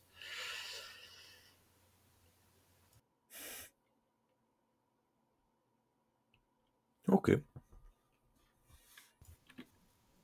Ok, ok, ok. Bah, si tu as un lien ou un truc, euh, je le mettrai. D'ailleurs, euh, balancer plein de liens dans tous les sens. euh, J'essaierai de le mettre dans les notes. J'essaierai. Ok, Je promets rien. Parce qu'à chaque fois que je dis ça, je ne le fais pas. bravo. Euh, ok, et donc, du coup, dernier point, donc pareil, euh, j'allais dire, oui, enfin, quoi que maintenant qu'on inclut les mêmes, ça va peut-être, les réponses ont peut-être un peu changé. Enfin, maintenant qu'on l'inclut, c'est pas qu'on les excluait avant, mais c'est juste qu'on s'était pas posé la question. Euh, donc, est-ce que vous avez déjà fait des fanarts Star Trek? Et si oui, est-ce qu'il est possible d'en dire plus? Qu'est-ce que c'est? À quoi ça ressemble? Et sinon, est-ce que vous avez pour projet de- d'en faire? Bah, du coup, euh, moi, je veux Margot. Ok. Alors, euh, donc oui, du coup, j'ai bien fait des fanarts Star Trek. Donc, euh, déjà, bah, ceux qu'a cité euh, Guillaume tout à l'heure. Donc, j'en avais fait effectivement de, de personnages. J'avais fait Spock et donc Tival, le personnage vulcain émotif euh, que Guillaume a créé. Euh, je m'étais un peu amusée parce que voilà, on les voit interagir de manière très sérieuse et tout ça. Et juste après, j'ai fait une, une sorte de petit bonus où on, voit l'ambassadeur Spock en train de les observer derrière un coin de mur, l'air tout fier de que ces deux protégés euh, s'entendent bien et tout. Et il y a juste Spock qui est en mode ambassadeur, est-ce que vous pouvez vous, est-ce que vous pouvez vous en aller s'il vous plaît?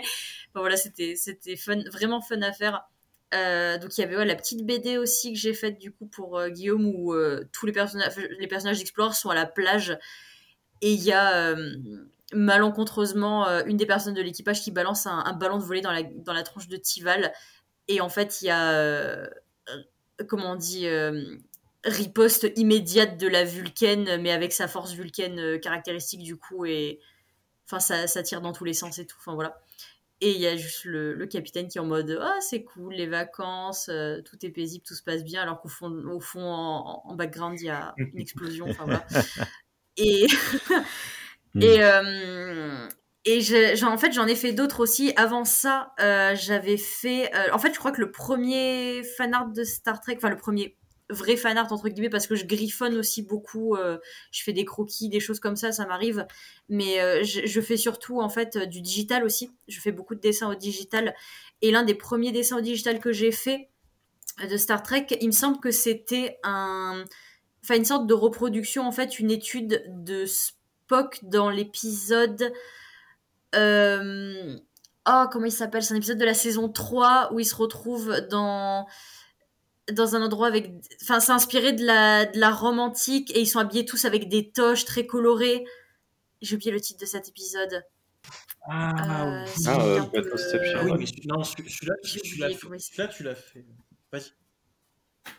Alors moi là de suite me vient Who, Who Mourns for euh, Adonis, Non, non, non, pas, c'est- ils sont pas habillés comme ça, Non, et c'est saison c'est 1. pas- Non, c'est saison Stepchildren. trois. C'est Plato's Stepchildren. Voilà. N- n- N'hurle pas, n'hurle pas, Margot, on t'écoute, on Ah est non, à ton non, écoute, tout va bien. Ça vient de me rappeler. Oui, euh, Plateau Stepchildren, du coup, voilà. J'ai oublié le Tu numéro exact, mais euh, voilà. Et du coup, voilà, j'avais fait un fanart de Spock, du coup, inspiré de, de cet épisode-là. Oui. Et j'en ai fait un autre aussi, avec, euh, donc de DS9 cette fois, j'ai fait un fanart de Solok, Oui. euh, de l'épisode de la saison 7, voilà, de l'épisode de la saison 7, euh, Take Me Out to the Hollow Suit, donc où ils font du baseball dans le, bah, dans le, dans le, dans le, le holodeck du coup. Et bah, c'était juste un personnage que j'adorais en fait, donc j'ai fait un fanart de lui, c'était très, très cool aussi, très marrant.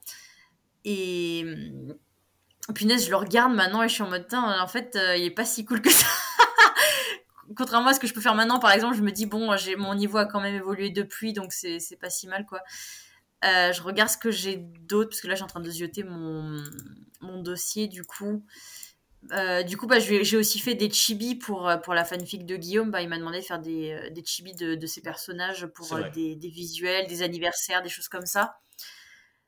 Euh, je regarde ce que j'ai d'autre. Et ben après voilà donc voilà beaucoup de croquis aussi effectivement et j'ai plein de j'avais aussi fait quelques croquis de Tival du coup dans différentes tenues vulcaines euh, avec différentes palettes de couleurs des choses comme ça.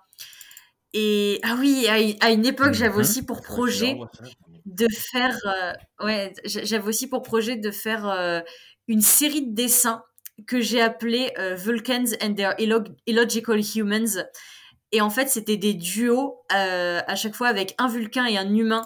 Et, et j'avais prévu d'en faire plein. En fait il y a le premier j'a- j'avais j'ai jamais fini le dessin parce qu'il était je m'étais trop compliqué la vie je pense. Euh, c'était euh, le premier c'était avec Cochrane et Solcar du coup. Il y en avait un Janeway Tuvok, il y avait. Cisco et Solok, il y avait Spock et Kirk. Je crois que j'avais fait aussi Archer et et ah comment il s'appelle? Le tout le enfin le premier Vulcain, pas le premier Vulcain mais le philosophe Ah, là. Euh, comment il s'appelle? Surac. euh, Surak, merci. Euh, voilà, voilà. Donc, euh, donc ouais, donc Arthur et Surak. euh, Il y avait Amanda et Sarek aussi. Et il y avait aussi ceux de. hum, Bah, je crois que j'avais aussi- j'avais aussi prévu de faire Tipol et. Euh, merde, Tipol et Trip du coup. Et les derniers, c'était, il me semble, le. Alors, j'ai plus leur nom en tête, par contre, c'est le dans l'épisode flashback de, de Enterprise, quand on parle de, des Vulcains qui sont écrasés sur Terre à un moment, il y en a un qui tombe amoureux d'une humaine et il est resté là. Euh, voilà. Il y avait, il y avait eux aussi. Et en fait, je n'ai jamais fait cette série de dessins, du coup, euh, j'ai jamais fini même le premier dessin, et euh, j'ai toujours le, le croquis euh, avec la colo à moitié faite.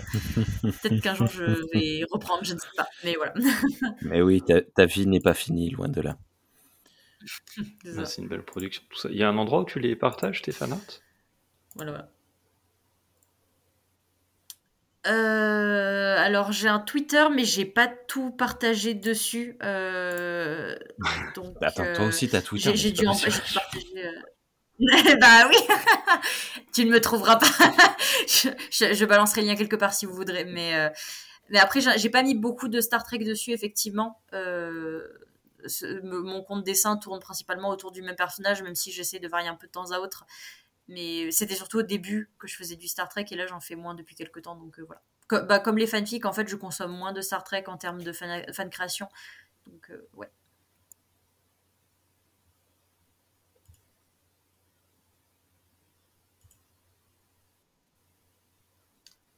Allô, allô? Je crois qu'elle a eu une petite coupure. euh. Oui. Ok. Ah, voilà. Non, non, j'ai fini. Bon. Non, en fait, en fait c'est pas ça. Non, en fa- en fait, c'est que euh, Ah. quand tu, Margot, quand tu prononces une phrase, euh, quand tu la termines, attends au moins 2-3 secondes avant de couper ton micro. Parce que je pense que ta connexion est Mais bug et que du coup, le- l'audio s'envoie en retard. Ben, je, je sais pas parce que la plupart du temps, quand tu coupes ton micro, ça coupe la fin du mot de ta phrase en fait. D'accord. Bah, en fait, j'ai coupé plus tard, mais en fait, même vous, vous m'entendez en retard parce que moi, je vous entends répondre en retard, donc c'est un Mm. peu euh, Oui. un peu compliqué. Oui, oui, oui, on a tous du Bah, je retard. Je, sais pas pourquoi.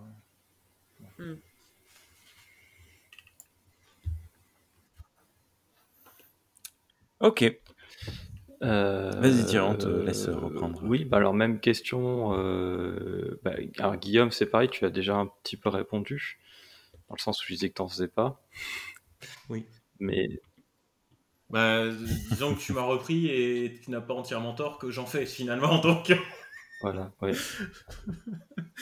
donc euh, ouais. mais c'est plus de la composition, on va dire, à partir de choses déjà existantes ou, euh, du, ou ce Hmm. qu'on appelle du motion design. Oui, oui, parce que donc euh, moi j'en ai, bon, j'en ai vu quelques-uns que tu as partagé euh, où tu donc t'as des, t'as un ou plusieurs artistes qui ont qui ont fait des des, des illustrations de des personnages de ta fanfic. Euh, et toi tu les tu les reprends et tu les assembles avec des, des décors de vaisseaux derrière euh, de diverses façons. Bah, en fait, si tu veux, alors déjà, c'est ce- juste une seule artiste, en fait, euh, que, que- avec qui je travaille depuis 5 ans. Donc, je- je- je- j'essaie, en fait, de, de garder la même pour garder une certaine homogénéité dans les dessins. Euh, si jamais je passe à une autre artiste euh, qui a un style de dessin légèrement différent et que ça s'accorde pas, euh, soit je refais toute une série de personnages pour pouvoir jouer avec, soit je, soit je suis, je suis un petit peu dans, le, dans la mouise, quoi. Donc, ça m'embêterait un petit peu. Et derrière, déjà, j'ai les comics en. J'ai les comics Kelvin, tant pis, hein, je triche un petit peu, mais j'ai les comics Kelvin en, en format digital et les images sont de top qualité. Voilà, c'est euh, c'est la, la planche de BD, elle fait. elle est 1000, euh, 1900, euh, 1080, elle doit faire 1100 pixels de large.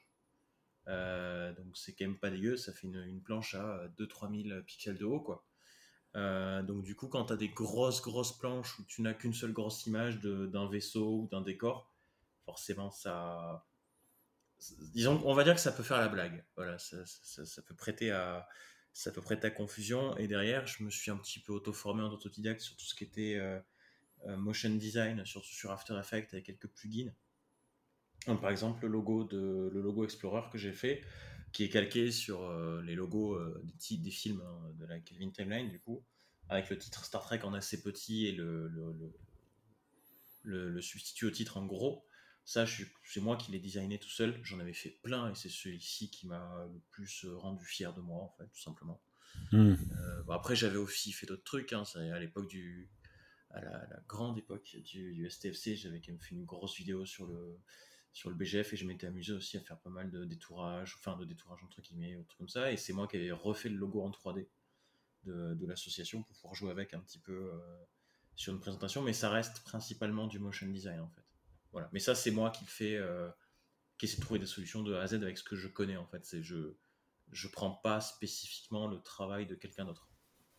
Voilà. Même, même quand c'est une sorte de reproduction de quelque chose, je pars de, je pars de zéro en fait. Alors que oui, pour Explorer, c'est des compositions qui sont faites à partir de euh, soit d'éléments que j'ai, soit de, des cho- de- de choses que j'ai moi-même commandées. Voilà. Ok. Euh, Rémi, tu dessines toi?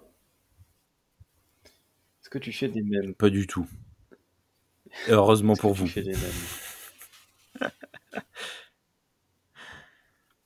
Euh, oui, oui, je m'amuse à faire des mèmes de temps en temps quand j'ai une petite inspiration, mais j'ai pas de grand chose à dire là-dessus. Euh, c'est C'est rigolo. Ben, je, je suis sur, euh, sur pas mal de. Enfin, sur plusieurs groupes Facebook de, de mémeurs et de mémeuses. Mais, euh, et du coup, euh, soit je m'en inspire, soit je les, je les euh, transmets. Quoi. Je- mais voilà. Mais non, non, non, rien de, rien de réellement artistique pour ma part. hein. Et toi, alors, Thierry? oui, oui, oui, je fais des fan art. Euh, alors, la grande majorité des, des- mes fan art, euh, c'est vraiment des, des gribouillis euh, sur des coins de feuilles euh, à l'encre directement ou chez un, un petit machin comme ça, quoi. Donc ça, de- de- des comme ça, j'en ai plein, mais ça vaut pas trop le, le coup d'en parler. Euh, après, j'ai quand même pris le temps de faire des, des crayonnés. Alors, des crayonnés numériques. À, à- à une époque, j'avais une, une version d'essai de, de ArtRage, d'essai de ArtRage Une version comment? Qui est un logiciel de, de dessin euh, qui, qui a la particularité de, de, de dessiner, donc pour dessiner à la tablette, euh, euh, comment on dit déjà, la tablette numérique, la, la tablette de dessin, euh, qui a la particularité de beaucoup, de très bien imiter le, le rendu du papier et du, crayon. Et, et donc j'ai fait deux crayonnés dessus, un, un visage de guerrier Klingon et, et deux trilles qui s'embrassent. Voilà, je me suis bien sûr inspiré de de, de l'épisode euh, de DS9. Euh, mais euh, après les autres fanarts Star Trek que j'ai fait, euh, bon j'ai fait des j'ai fait des petits mèmes, euh, j'ai fait des, voilà, mais après c'est c'est beaucoup des gribouillis ou des machins. Si j'ai fait une peinture, euh, parce qu'il me restait un fond de peinture parce que j'avais pas un truc et j'ai dit tiens je veux pas la gâcher, j'ai dessiné un Vulcain avec une, une IRPA à la main. C'est super moche parce qu'il est un peu raté, j'avais fait ça complètement à l'arrache. Euh, et après en tradi, euh, j'ai fait un targ, un targ Klingon euh, tout à sur papier, euh, papier canson avec euh, euh, avec un crayonné et puis après que j'ai que j'ai ancré, voilà, avec un style noir et blanc hachuré. Voilà, j'ai un petit peu triché pour le fond parce que j'ai fait euh, j'ai fait un bout de hachure parce que je voulais que le fond soit hachuré, mais euh, faire toute une feuille en canson en hachure, ça aurait été trop chiant. Donc en fait, j'en ai fait un bout et après, je l'ai dupliqué numériquement. Voilà, j'ai j'ai triché. Euh, et après, le fanart, ce qui m'a vraiment, de tous ceux que j'ai fait, qui m'a pris le plus de temps, c'est la... c'est celui qui m'a servi pour la couverture de, de ma fanfiction euh, sur Calès. Euh,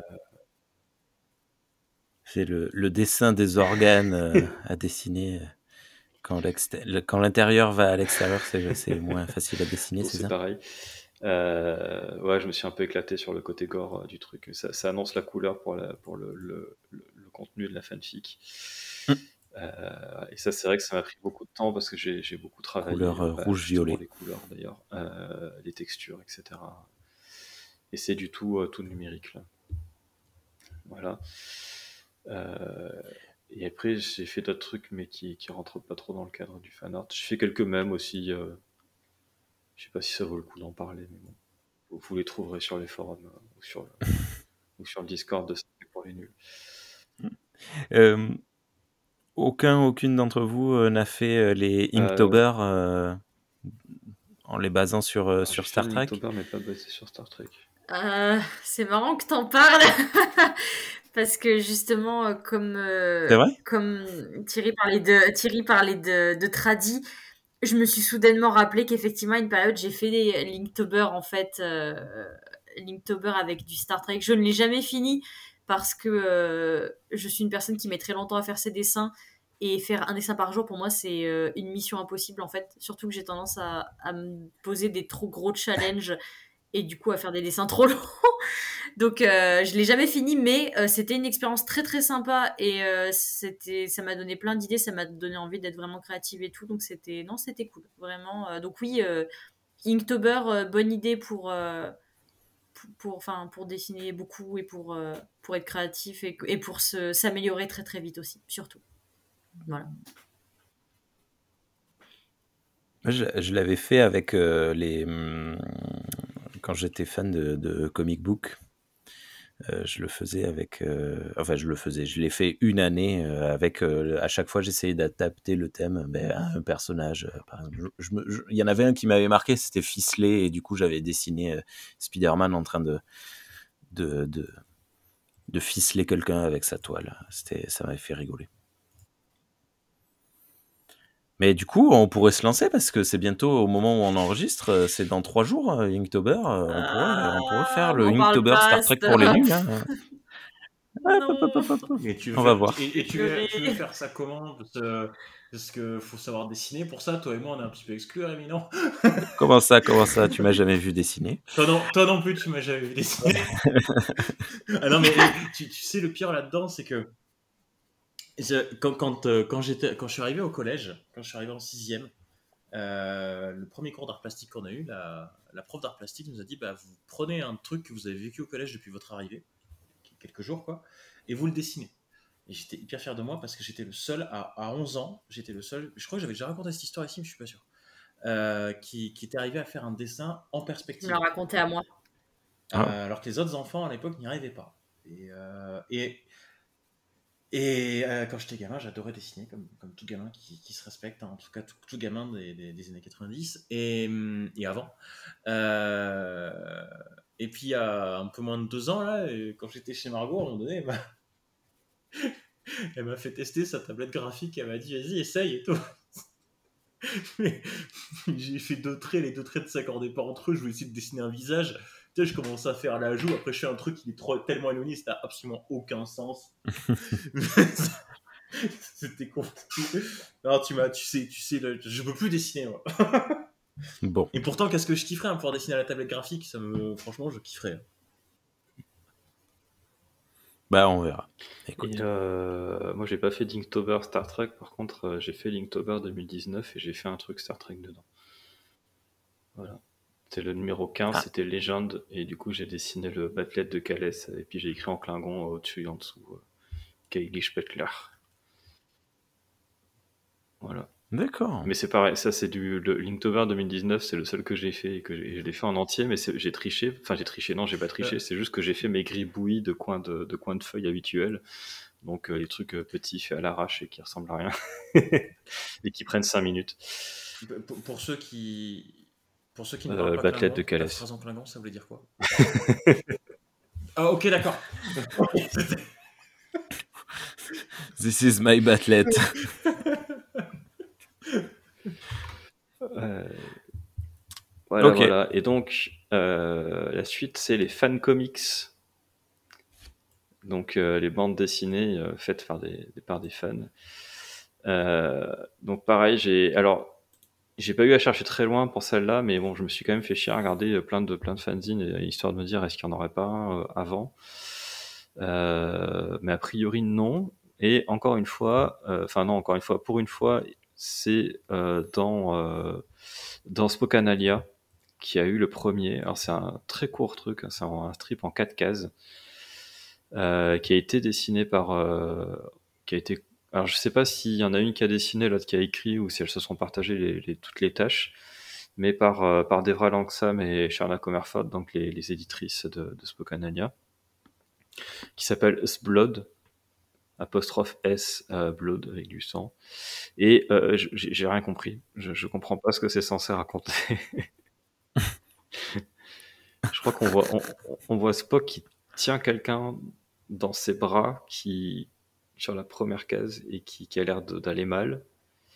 Et qui crache du, et, et c'est Spock par contre lui qui crache du sang par la par la bouche.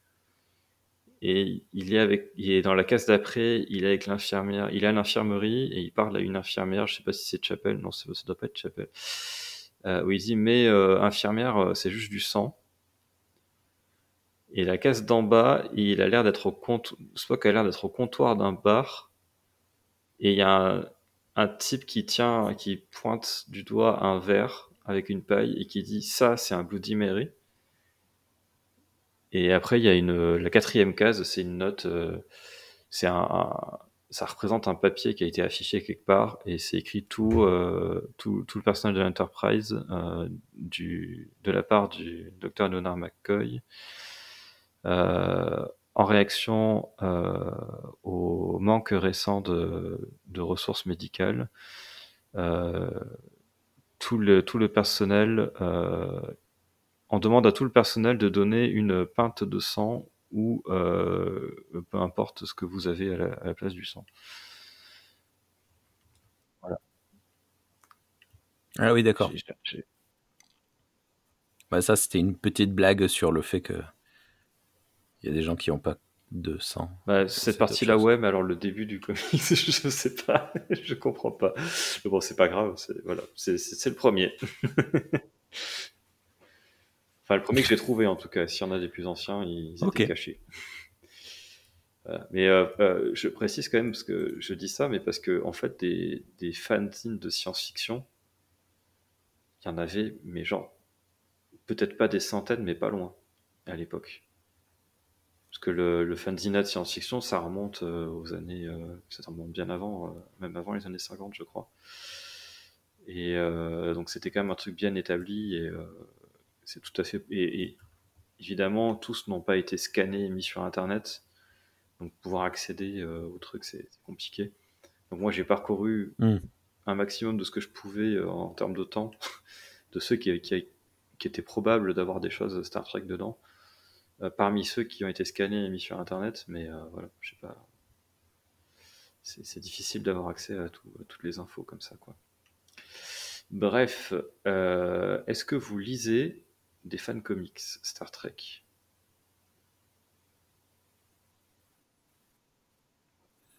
Ben non, le seul que j'ai lu, moi, c'était assez récent. C'était celui de. euh, Ah, j'ai perdu Manon son prénom. Poinçon, ouais. Manon Poinçon Euh, Marion, Marion Poinçon, ouais. Marion. Oui. Marion. Marion, pardon. De Marion Poinçon. Ah ben non, et le tien aussi, euh, Thierry, évidemment, oui. Pardon. Euh, Mais euh, non, désolé. Les autres? Non plus. Enfin, après, si tu veux, on, on tombe Euh, toujours euh, sur des BD. euh, comme, si tu considères que c'est 4 cases ou plus, euh, sur Twitter, ça nous arrive de tomber sur des petites BD comiques un petit peu légères, si tu veux. Ah bah oui, oui, si ça, si, ça rentre, mais je, je sais pas si ça doit rentrer dans la catégorie de la fan BD ou du même, parce que des fois, c'est. Enfin, voilà, donc je sais pas. Mais voilà, occasionnellement, quoi, c'est tout. Oui, c'est de l'hybride, ça, ça passe. Ouais, pour moi, euh, ouais, je, je dire, t'as deux cases, t'as des bulles, des gens qui parlent. Euh, et moi, ouais, euh, j'ai- Vas-y, Margot, vas-y. Per- ouais, perso, du coup, oui, j'en consomme pas mal aussi. Ben, effectivement, comme Guillaume dit, sur les réseaux sociaux, il y en a souvent qui passent, etc. Et je, je- bah, j'en citais un tout à l'heure, du coup, Kirk as a King, qui est vraiment euh, très mignon et très très drôle. Euh, voilà, donc euh, ça, doit être un des principaux que j'ai lu, on va dire. Mais c'est vrai que ouais, des fans comiques, il y en a quand même pas mal. Je saurais pas en citer d'autres, mais on, peut très facilement euh, tomber, euh, tomber dessus sur, euh, sur les réseaux sociaux. ouais.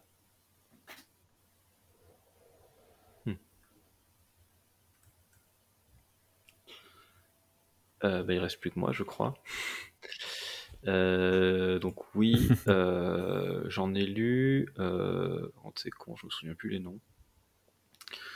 Euh, Il y en a un qui a été traduit en français qui s'appelle.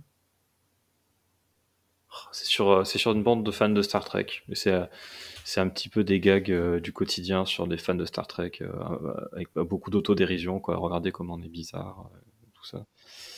Il y en a une qui me fait, il y en a une qui me fait beaucoup rire parce que Humour méta. il- c'est de là que ça vient parce que j'ai vu des mèmes faits là-dessus, mais en fait le comics date euh, d'avant, euh, d'avant ces, ces mèmes-là. Euh, où en fait il y a un des personnages qui dit ah ça y est je me suis fait un tatouage et tout et puis t'as l'autre qui dit ah mais qu'est-ce que qu'est-ce que c'est et tout fais voir et puis il lui montre son ventre et il fait mais y a rien sur ton ventre il dit c'est normal c'est un vaisseau Klingon occulté Ah oui. Et qui est une blague que je ressors moi-même des fois quand, euh, quand on me demande si j'ai des tatouages. Euh, et, euh, et je sais plus comment il s'appelle. C'est, dingue ça. Bon, si je retrouve, je, je demanderai à Rémi de mettre le lien dans, dans les commentaires. Euh, et après, il y a un truc euh, que j'ai lu aussi qui n'est pas tout à fait un fan comique dans le sens où euh, c'est pas montré comme une fanfiction Star Trek, comme un fan comic Star Trek, c'est un truc indépendant dans un univers indépendant, etc. Mais euh, c'est quand même très très clairement une parodie de Star Trek. Euh, Il y a beaucoup de références. Genre le capitaine s'appelle euh, le capitaine Ricard. Euh, bon, c'est pas pour rien. Euh, ils ont des uniformes euh, qui font penser, pas des uniformes de Star Trek, mais ça rappelle des uniformes de Star Trek, etc. Qui est fait par un Français euh, qui est membre de du forum euh, euh, Ultime Frontière. Ouais, je suis désolé, j'ai oublié ton pseudo si tu nous écoutes. Euh, pareil, je, je retrouverai mes mots. Star Ride, ça doit pouvoir se trouver en cherchant. Euh, voilà, puis je- j'en ai lu. euh, euh, bah, j'ai lu celui du cadran pop, du coup, qu'ils ont mis dans leur fanzine, qui, est- qui était vachement sympa, bah oui. il m'a beaucoup fait rire, qui est vraiment dans l'esprit de, de Lower Decks. euh, C'est assez fun, même si Geeky, t'as été un peu feignant sur les décors, mais je, je te comprends, je ne te blâme pas. je, je peux pas. euh, Oui, C'est My Precious Nico. voilà, c'est ça. Ok. Et c'est c'est sympa, c'est Excellent. c'est- c'est super fun. euh, son Je savais pas qu'il faisait ça. J'aime bien. Ah ben alors Merde, le, le site n'existe plus. Mais bon, je Ah sais ouais. pas. Et j'en avais vu un en anglais, mais je l'avais pas trouvé terrible Ok. aussi. euh, dans ceux que je me rappelle, hein, parce que j'en ai lu quand même pas mal, mine de rien. Où en fait, tu vois euh, le O'Brien dans TNG, qui a sa console de téléportation et qui se fait chier. Et tous les strips, c'est plus ou moins la même blague, c'est-à-dire que en gros, euh, l'idée c'est qu'il sert à rien parce que les gens peuvent demander à l'ordinateur de les téléporter. Et du coup, lui, il supplie les gens, mais tu veux pas que je le fasse moi, la téléportation euh? Et bon, t'en, as lu trois, au bout d'un moment, c'est bon, c'est, c'est plus rigolo, quoi. Je sais pas qui c'est qui a fait ça, c'est un truc anglophone. Encore un con. ok. Euh, voilà, voilà. Euh, oui, j'ai, un peu anticipé la question suivante, euh, si je dis pas de bêtises. Mais du coup, on va la, on va la, ouais, voilà. Est-ce qu'il y en a qui nous ont euh, marqué Quoi que si, on peut, ouais, on peut quand même la poser. hein. Moi, je vais, je vais dire que c'est quand même plutôt le celui avec les, les fans de Star Trek qui sont un peu cons là. Il, y a- il est marrant ce petit, com- ce petit comic. Ça. Je dirais pas qu'il m'a marqué, marqué. C'est pas un truc qui, m'a qui m'a Hmm. changé ma vie, mais bon. C'est voilà. C'est le premier dont je me suis souvenu, donc ça veut dire quelque chose. Oui. Et vous, est-ce qu'il y a des un, un fan comic qui vous a marqué particulièrement? Peut-être un petit strip, un petit gag euh?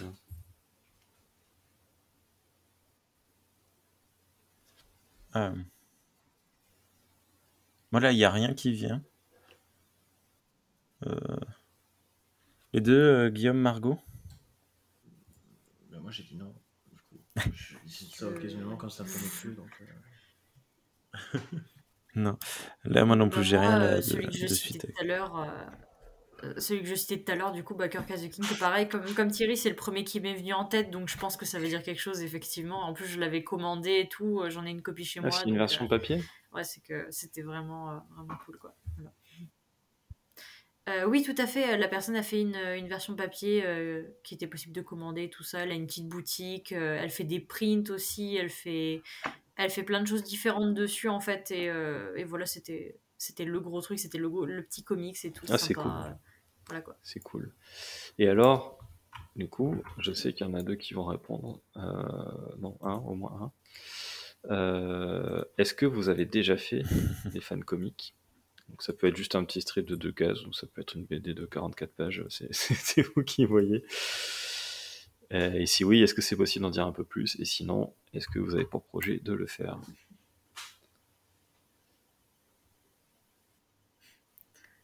Bah, du coup, euh, moi, Vas-y, oui. euh, J'en ai fait. Euh, Non, non, vas-y, Margot, du coup, c'est bon. peux, euh, non, d'accord, pardon. Euh, donc oui, oui, bah, comme je disais tout à l'heure, j'en ai fait un effectivement pour Explorer, du coup, et bah, j'ai dit dessus un peu tout ce que j'avais à dire, du coup, de quoi ça Oui. parlait et tout ça, donc je je vais pas en dire plus que ça. Mais, Tu avais un euh, peu devancé la question.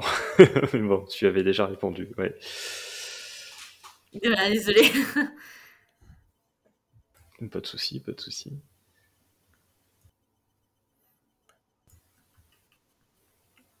Ah oui, alors donc toi, ouais, Thierry moi j'ai alors je sais pas si ça compte vraiment comme un fan comique, mais euh, j'avais fait quelques petits strips de BD où en gros j'avais un, un personnage euh, euh, qui était fan de Star Trek euh, et ça se voyait parce qu'en fait il portait tout le temps un front de Klingon. Euh, qui était fan du Seigneur des Anneaux et ça se voyait parce qu'il portait tout le temps les oreilles d'elfe. Et, euh, et j'ai dû faire, je sais plus, euh, deux ou trois strips avec. euh, J'avais pour projet d'en faire euh, au fur et à mesure en m'inspirant de, de, de, de, tu vois, les, de- je sais pas, de petites blagues qui me viendraient, de petits gags euh, qui me viendraient du, du quotidien, quoi. Euh, et, euh, et en fait, j'en ai pas fait tant que ça, euh, voilà. Et puis du coup, ça parle pas tellement de Star Trek, ça parle plus d'un mec qui, il se trouve qu'il est fan de Star Trek, mais les situations dans lesquelles je l'ai mis euh, pas de lien, quoi. Bah, Il y en a une, c'était en référence à. Musclor, donc euh, rien à voir. Euh, et après, par contre, effectivement, j'ai fait une bande dessinée, ça a été un, un de mes plus gros projets de, de fan création. euh, euh, où j'ai fait une bande dessinée de 44 pages entièrement en Klingon sur un équipage de Klingon qui va massacrer les Ferengi parce qu'ils ont eu le- la très mauvaise idée de piquer leur Bloodwine. Euh, et c'est gore encore une fois, voilà, gore cartoon, donc euh, peut-être ça passe, mais euh, c'est Ouais, puis ça va, c'est des Ferengi, c'est pas trop grave. Ah, pardon. On a le droit de dire ça à propos d'espèces voilà. qui n'existent pas. Ben voilà, on est ouvert d'esprit que quand on veut. hein, bravo. Euh, et voilà, et tout en. Donc là, c'est en, en dessin vectoriel. Ce qui m'a permis de pas mal réutiliser les décors. Du coup, c'est pour ça que j'ai fait ma petite. Je me suis permis de faire ma petite vanne à Guigui parce que j'ai pas fait mieux.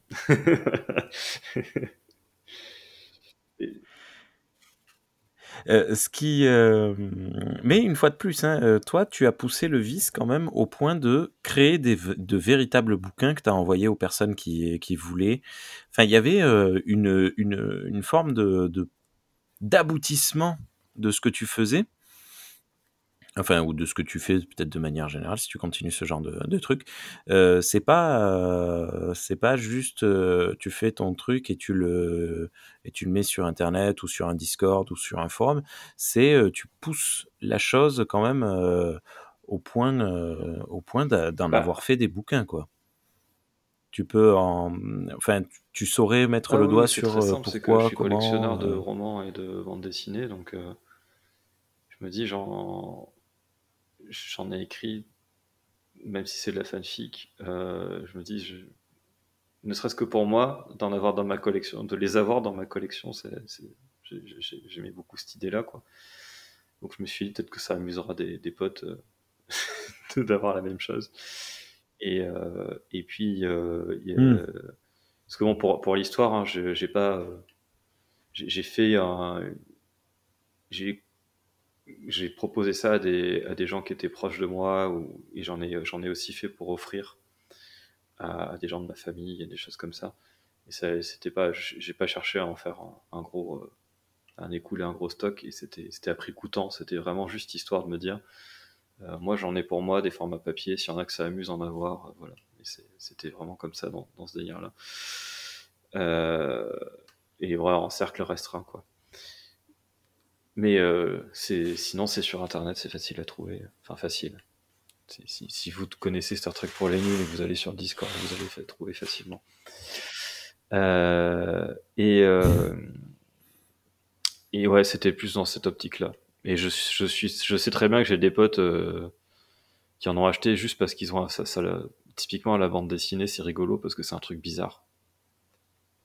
Tu vois, c'est genre j'ai des potes qui sont pas fans de Star Trek, euh, qui n'ont pas du tout l'intention de d'essayer de comprendre le Klingon euh, de la bande dessinée, mais qui l'ont pris juste parce que ça les fait marrer d'avoir un, un truc aussi aussi obscur quoi, aussi bizarre, genre une bande dessinée en Klingon, euh, voilà quoi. Ouais. Je pense. que- Ouais, ouais, c'est vrai. Avec le traducteur euh, fourni. Pas la traduction, le le, guide, traducteur. le guide d'aide à la traduction. Et parce que du coup, comme l'idée de base de, de cette BD, euh, c'était que moi j'étais en train d'apprendre le Klingon. J'ai un peu arrêté en ce- depuis un moment et je pense que j'ai tout perdu, je crois, quasiment. je suis quasiment plus capable de parler Klingon. Mais. Euh, C'est comme le vélo. euh. Tu vois Je sais pas si c'est censé vouloir dire quelque chose. Tu vois, déjà, je- voilà, ça, ça prouve que. Bref. euh, et j'avais lu une bande dessinée en Klingon, une officielle, qui s'appelle euh, Blue Tweet Tell, où ils avaient fait le premier tome en, en Klingon. Et euh, ça m'avait vachement Hmm. aidé à comprendre un peu euh, les détourneurs de phrases et à me dire, tiens, co- comment on peut composer une phrase. euh, Voilà, ça me donnait des exemples euh, qui étaient assez parlants et c'est plus euh, abordable de lire une bande dessinée que de lire un, un livre, vu qu'il y a moins de texte et il y a les illustrations qui t'aident à comprendre ce qui se passe, donc ça t'aide à mieux. Ça te donne plus de contexte quoi, pour comprendre le- les phrases. Et j'avais dit, c'est trop bien, il faudrait plus de bandes dessinées en Klingon. Et donc, euh, et donc bah, voilà, c'est un peu de ça que c'est parti. Euh, sachant que Tu as apporté au ta pierre à départ, euh, l'édifice, bravo. projets, euh, je pensais pas que ça irait si loin. La toute première page, en fait, euh, c'était une blague euh, que je pensais.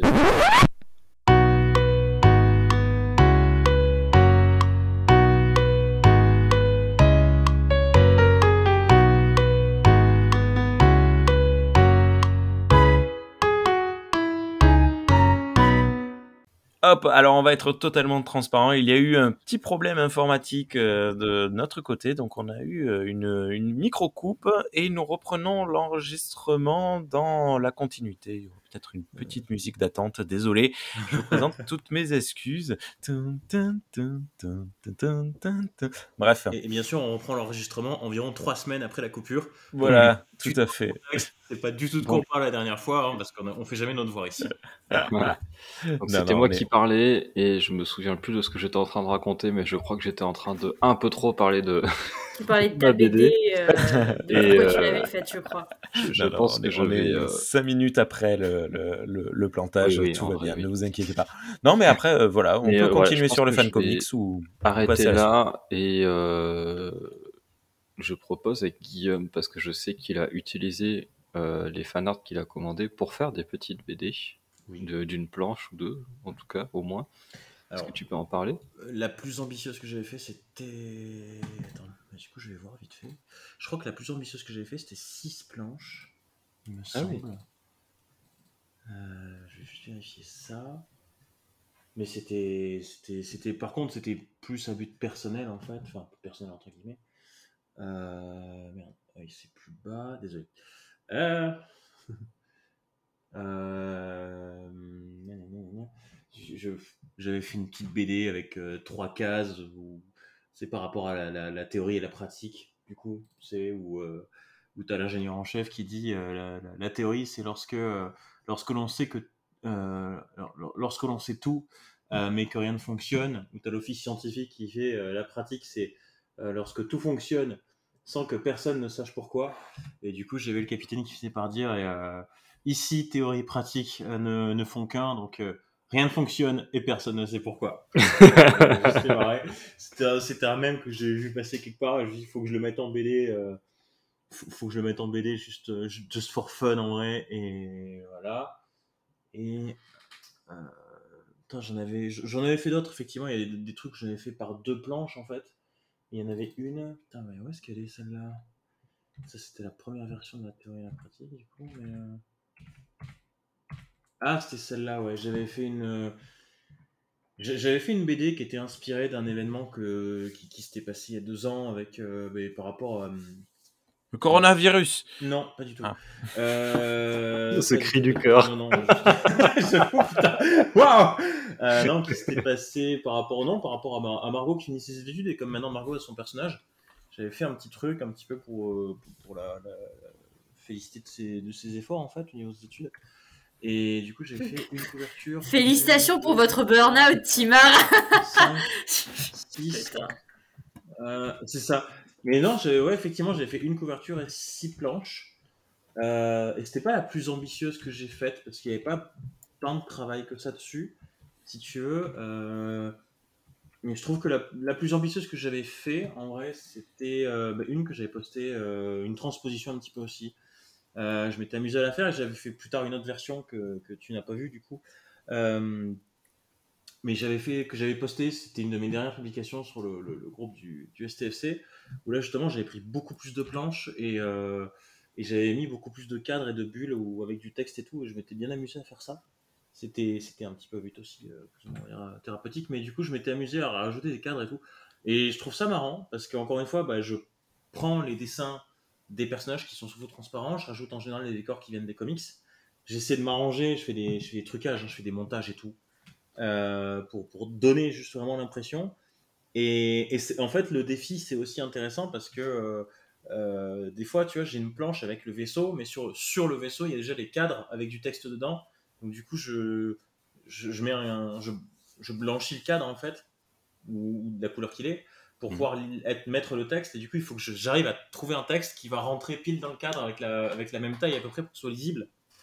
Et, euh, et des fois, je rajoute des cadres, ou des fois, je, je, suis obligé de rallonger le texte pour pas perdre de cadre parce que c'est moche. C'est juste marrant en fait. Je, je, je, trouve ça assez fun. Et euh, il y, y, a des parties de BD où je suis vraiment. Euh, je suis vraiment assez satisfait du truc parce que ça fait, ça fait assez BD. J'en avais fait une aussi, c'est vrai. J'en avais fait une aussi pour, euh, pour Sylvain, qui fait aussi, euh, qui fait aussi sa, propre, sa propre fanfiction. Donc Sylvain qui a traduit le, qui a Sylvain Tézan, donc qui a traduit le livre Star Trek Science ou Fiction en français du coup, qu'il avait traduit de l'anglais au français. et du coup lui aussi il a sa propre fanfiction et on avait fait un crossover, on avait écrit un épisode ensemble euh, où, son, où, mon équipage rencontre le sien dans une, dans une péripétie. Et euh, je crois à un moment donné, pour son anniversaire, celle aussi, je l'avais publié sur le groupe euh, interne du, du, Star Trek French Club. Euh, je m'étais amusé à. En plus, là, j'avais dû piocher dans plus de BD que ça. J'avais dû aller dans une BD de. Alors, j'étais resté, à, j'étais resté en BD de, de la Kelvin Talman, mais j'étais allé dans la, BD où ils vont euh, sur Deep Space Nine. Donc, ça s'appelle The Q Gambit. Et j'avais fait juste une planche, mais la planche était complexe. Et le, rendu était bien. Moi, je m'étais beaucoup amusé à faire ça. Voilà. C'est juste marrant. Voilà. Mais encore une fois, c'est juste du, principalement de la composition et du montage, quoi. Mm. Plus, que de la, plus que de la création de A à Z. Voilà.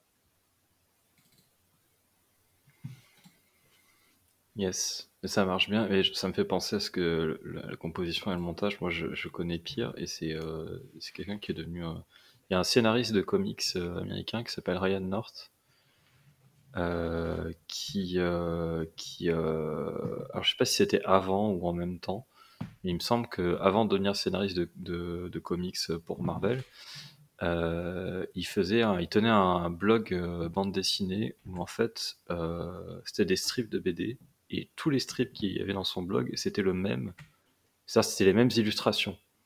Ça s'appelait Dinosaur Comics et euh, on voit des dinosaures euh, dans des positions diverses, euh, machin, je me rappelle plus exactement le truc. Et à chaque fois, il réinvente un scénario qui mmh. colle aux images. Et il en a fait, mais des, des centaines de scènes d'histoires différentes qui collent à ces images-là, et toujours sur un truc un peu humoristique, avec un peu d'humour euh, sur, la, sur la science et des trucs comme ça. Et c'est. Euh, voilà. Ah, c'est marrant. Et comme quoi, la bande dessinée, c'est. On, on, peut faire des trucs. Euh, on peut s'improviser euh, auteur de bande dessinée sans, sans forcément sans forcément être dessinateur quoi. Mm. Et du coup, je te pose la question, Rémi, même si je me doute de la réponse, toi, tu, tu est-ce que tu as fait des bandes dessinées ou est-ce que tu projettes d'en faire? Non, ni l'un ni l'autre. Euh... Non, non, non. Ben, là, pour le coup, il euh, y a vraiment l'aspect technique qui va me, me bloquer personnellement. C'est dans le sens où quel que soit mon niveau, que ce soit bien ou pas, euh, je peux écrire une histoire.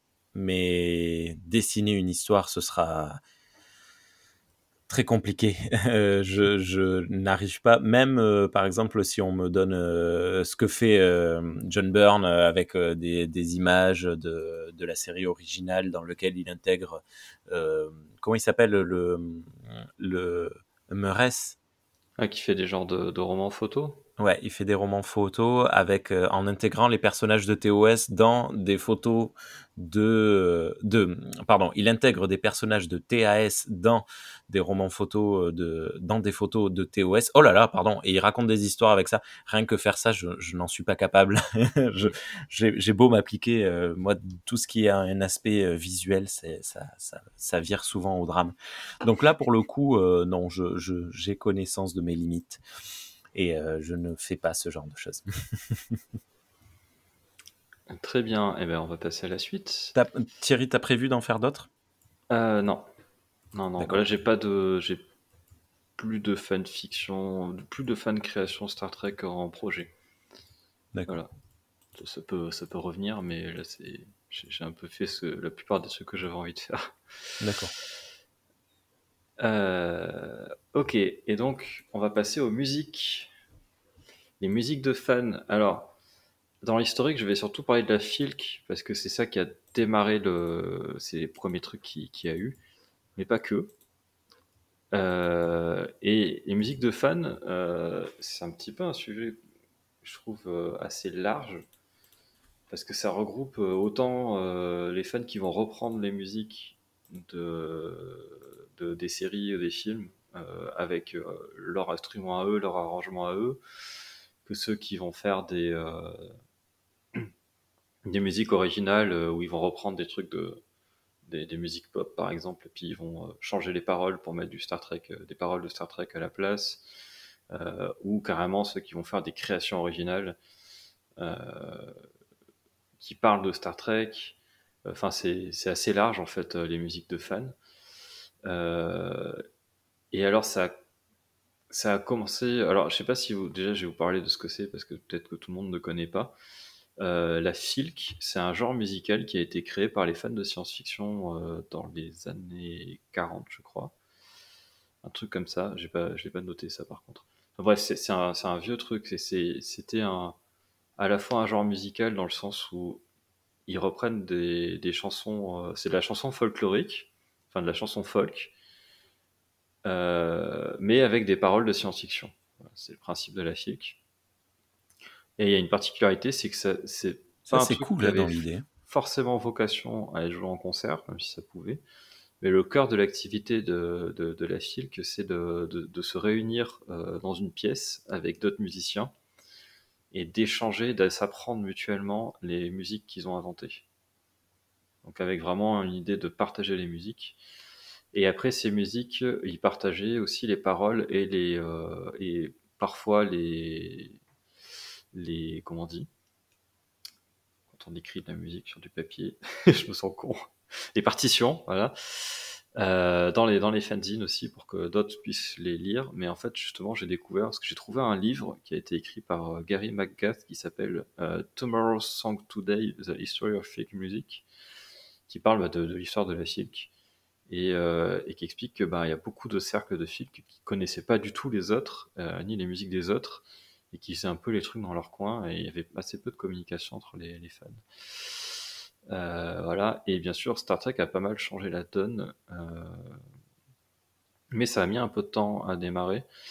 Euh, les premiers, a priori, dans son bouquin et à la fois en faisant des recherches ailleurs, euh, les premiers que j'ai trouvés à être mentionnés à faire de la, de la que sur Star Trek, c'était Leslie Fish.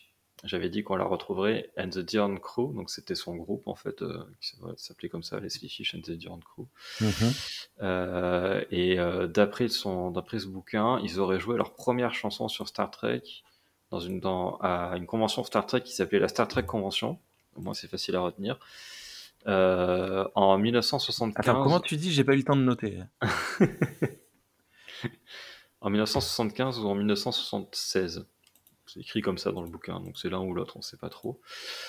Euh, ce qui est sûr, c'est que en 1976, euh, ils ont sorti leur premier album euh, de chic qui s'appelait Folk Songs for Folk Who Ain't Even Been Yet. Donc chansons folkloriques pour des gens ne, qui ne sont pas encore, n'existent pas encore. Et en fait, euh, le truc, c'est que c'est un petit peu, euh, comment on dit, c'est pas tranché, c'est c'est que, en fait, les chansons qui sont dedans sont très inspirées par Star Trek, mais c'est un peu caché. Genre, euh, apparemment, ils avaient peut-être peur d'avoir des, des, plaintes de la Paramount ou, ou quoi, Mm. et donc il euh, n'y a aucune référence vraiment directe à Star Trek. Par contre, dans l'album qu'ils ont sorti l'année d'après, en 1977, qui s'appelle Solar Sailor, il y a trois chansons qui sont explicitement sur Star Trek. Il y a Wobblies from Space, Banned for Argo et Neutral Zone Romulan View. Tu peux pas faire plus explicite, ne serait-ce que dans le titre. Et là, vraiment, dans les chansons, c'est du, Star Trek, quoi. Et donc, ça ferait au moins les premières qu'on peut dire sur c'est de, des musiques de fans sur Star Trek. C'est euh, Solar Sailor 1977. Hmm. Euh, voilà. Et alors, il y a une, une histoire un peu particulière avec euh, Bannett from Argo. Euh, c'est que c'est une chanson qui a eu énormément de succès. Et au point que Leslie Fish en avait marre qu'on lui demande de la jouer. Ah. Et, et donc, ce qui s'est passé, c'est que en convention, au bout d'un moment, elle a dit non, je, je veux plus qu'on. on- Elle a commencé à dire, je veux plus qu'on me demande de la jouer plus d'une fois par convention. Puis après, au bout d'un moment, elle a dit non, je veux juste plus qu'on me demande de la jouer. Et ce qui s'est passé, c'est que du coup, d'autres musiciens de Philippe la joué à sa place. Et donc, elle a dit, ah bah j'en ai marre de l'entendre. euh, Cette chanson, la si vous pouviez arrêter, ça serait cool. Et donc, c'est aller encore plus loin. C'est que du coup, tous les musiciens de Filk qui, qui aimaient cette chanson, ils ont fait de la Filk sur Bannett from Argo. Ah, Oh Donc, punaise. de la musique de fans de C'est Bannett de la from Argo. métamusique, quoi. C'est c'est génial. Voilà. Et, euh, et donc en, en 2001, il y a, euh, a quel- quelqu'un qui s'appelle Lee Gold euh, qui a publié un, un album qui s'appelle The Bastard Children of Argo et qui compile plein de chansons qui ont été plein de chansons de euh, qui ont été inspirées par Bennett from Argo. Voilà. C'est ouf. Et à ma connaissance, euh, le premier album à avoir que des chansons sur Star Trek à être sorti, c'est, il s'appelle War No Man. Euh, si vous êtes, si vous écoutez régulièrement Star Trek pour les nuls, vous devez avoir entendu une des chansons de, de cet album, On l'a utilisé une fois, ouais. Euh, qui, est, qui est sorti en 1987, donc l'année de la sortie de TNG. C'est, des chansons sur la série originale. Voilà. Et je voulais parler d'un autre truc. Vous savez qu'à chaque fois, j'ai plutôt parlé des origines.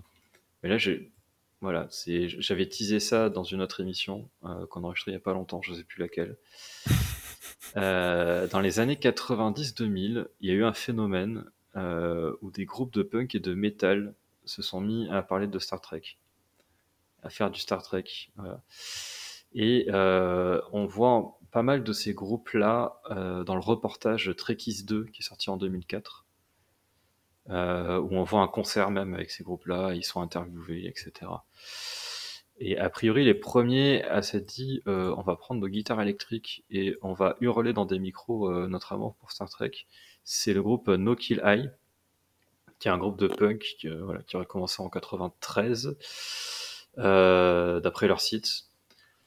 Euh, D'ailleurs, le site est toujours en ligne, c'est rigolo. C'est en plus c'est vraiment un site à l'ancienne, quoi. C'est marrant, ça.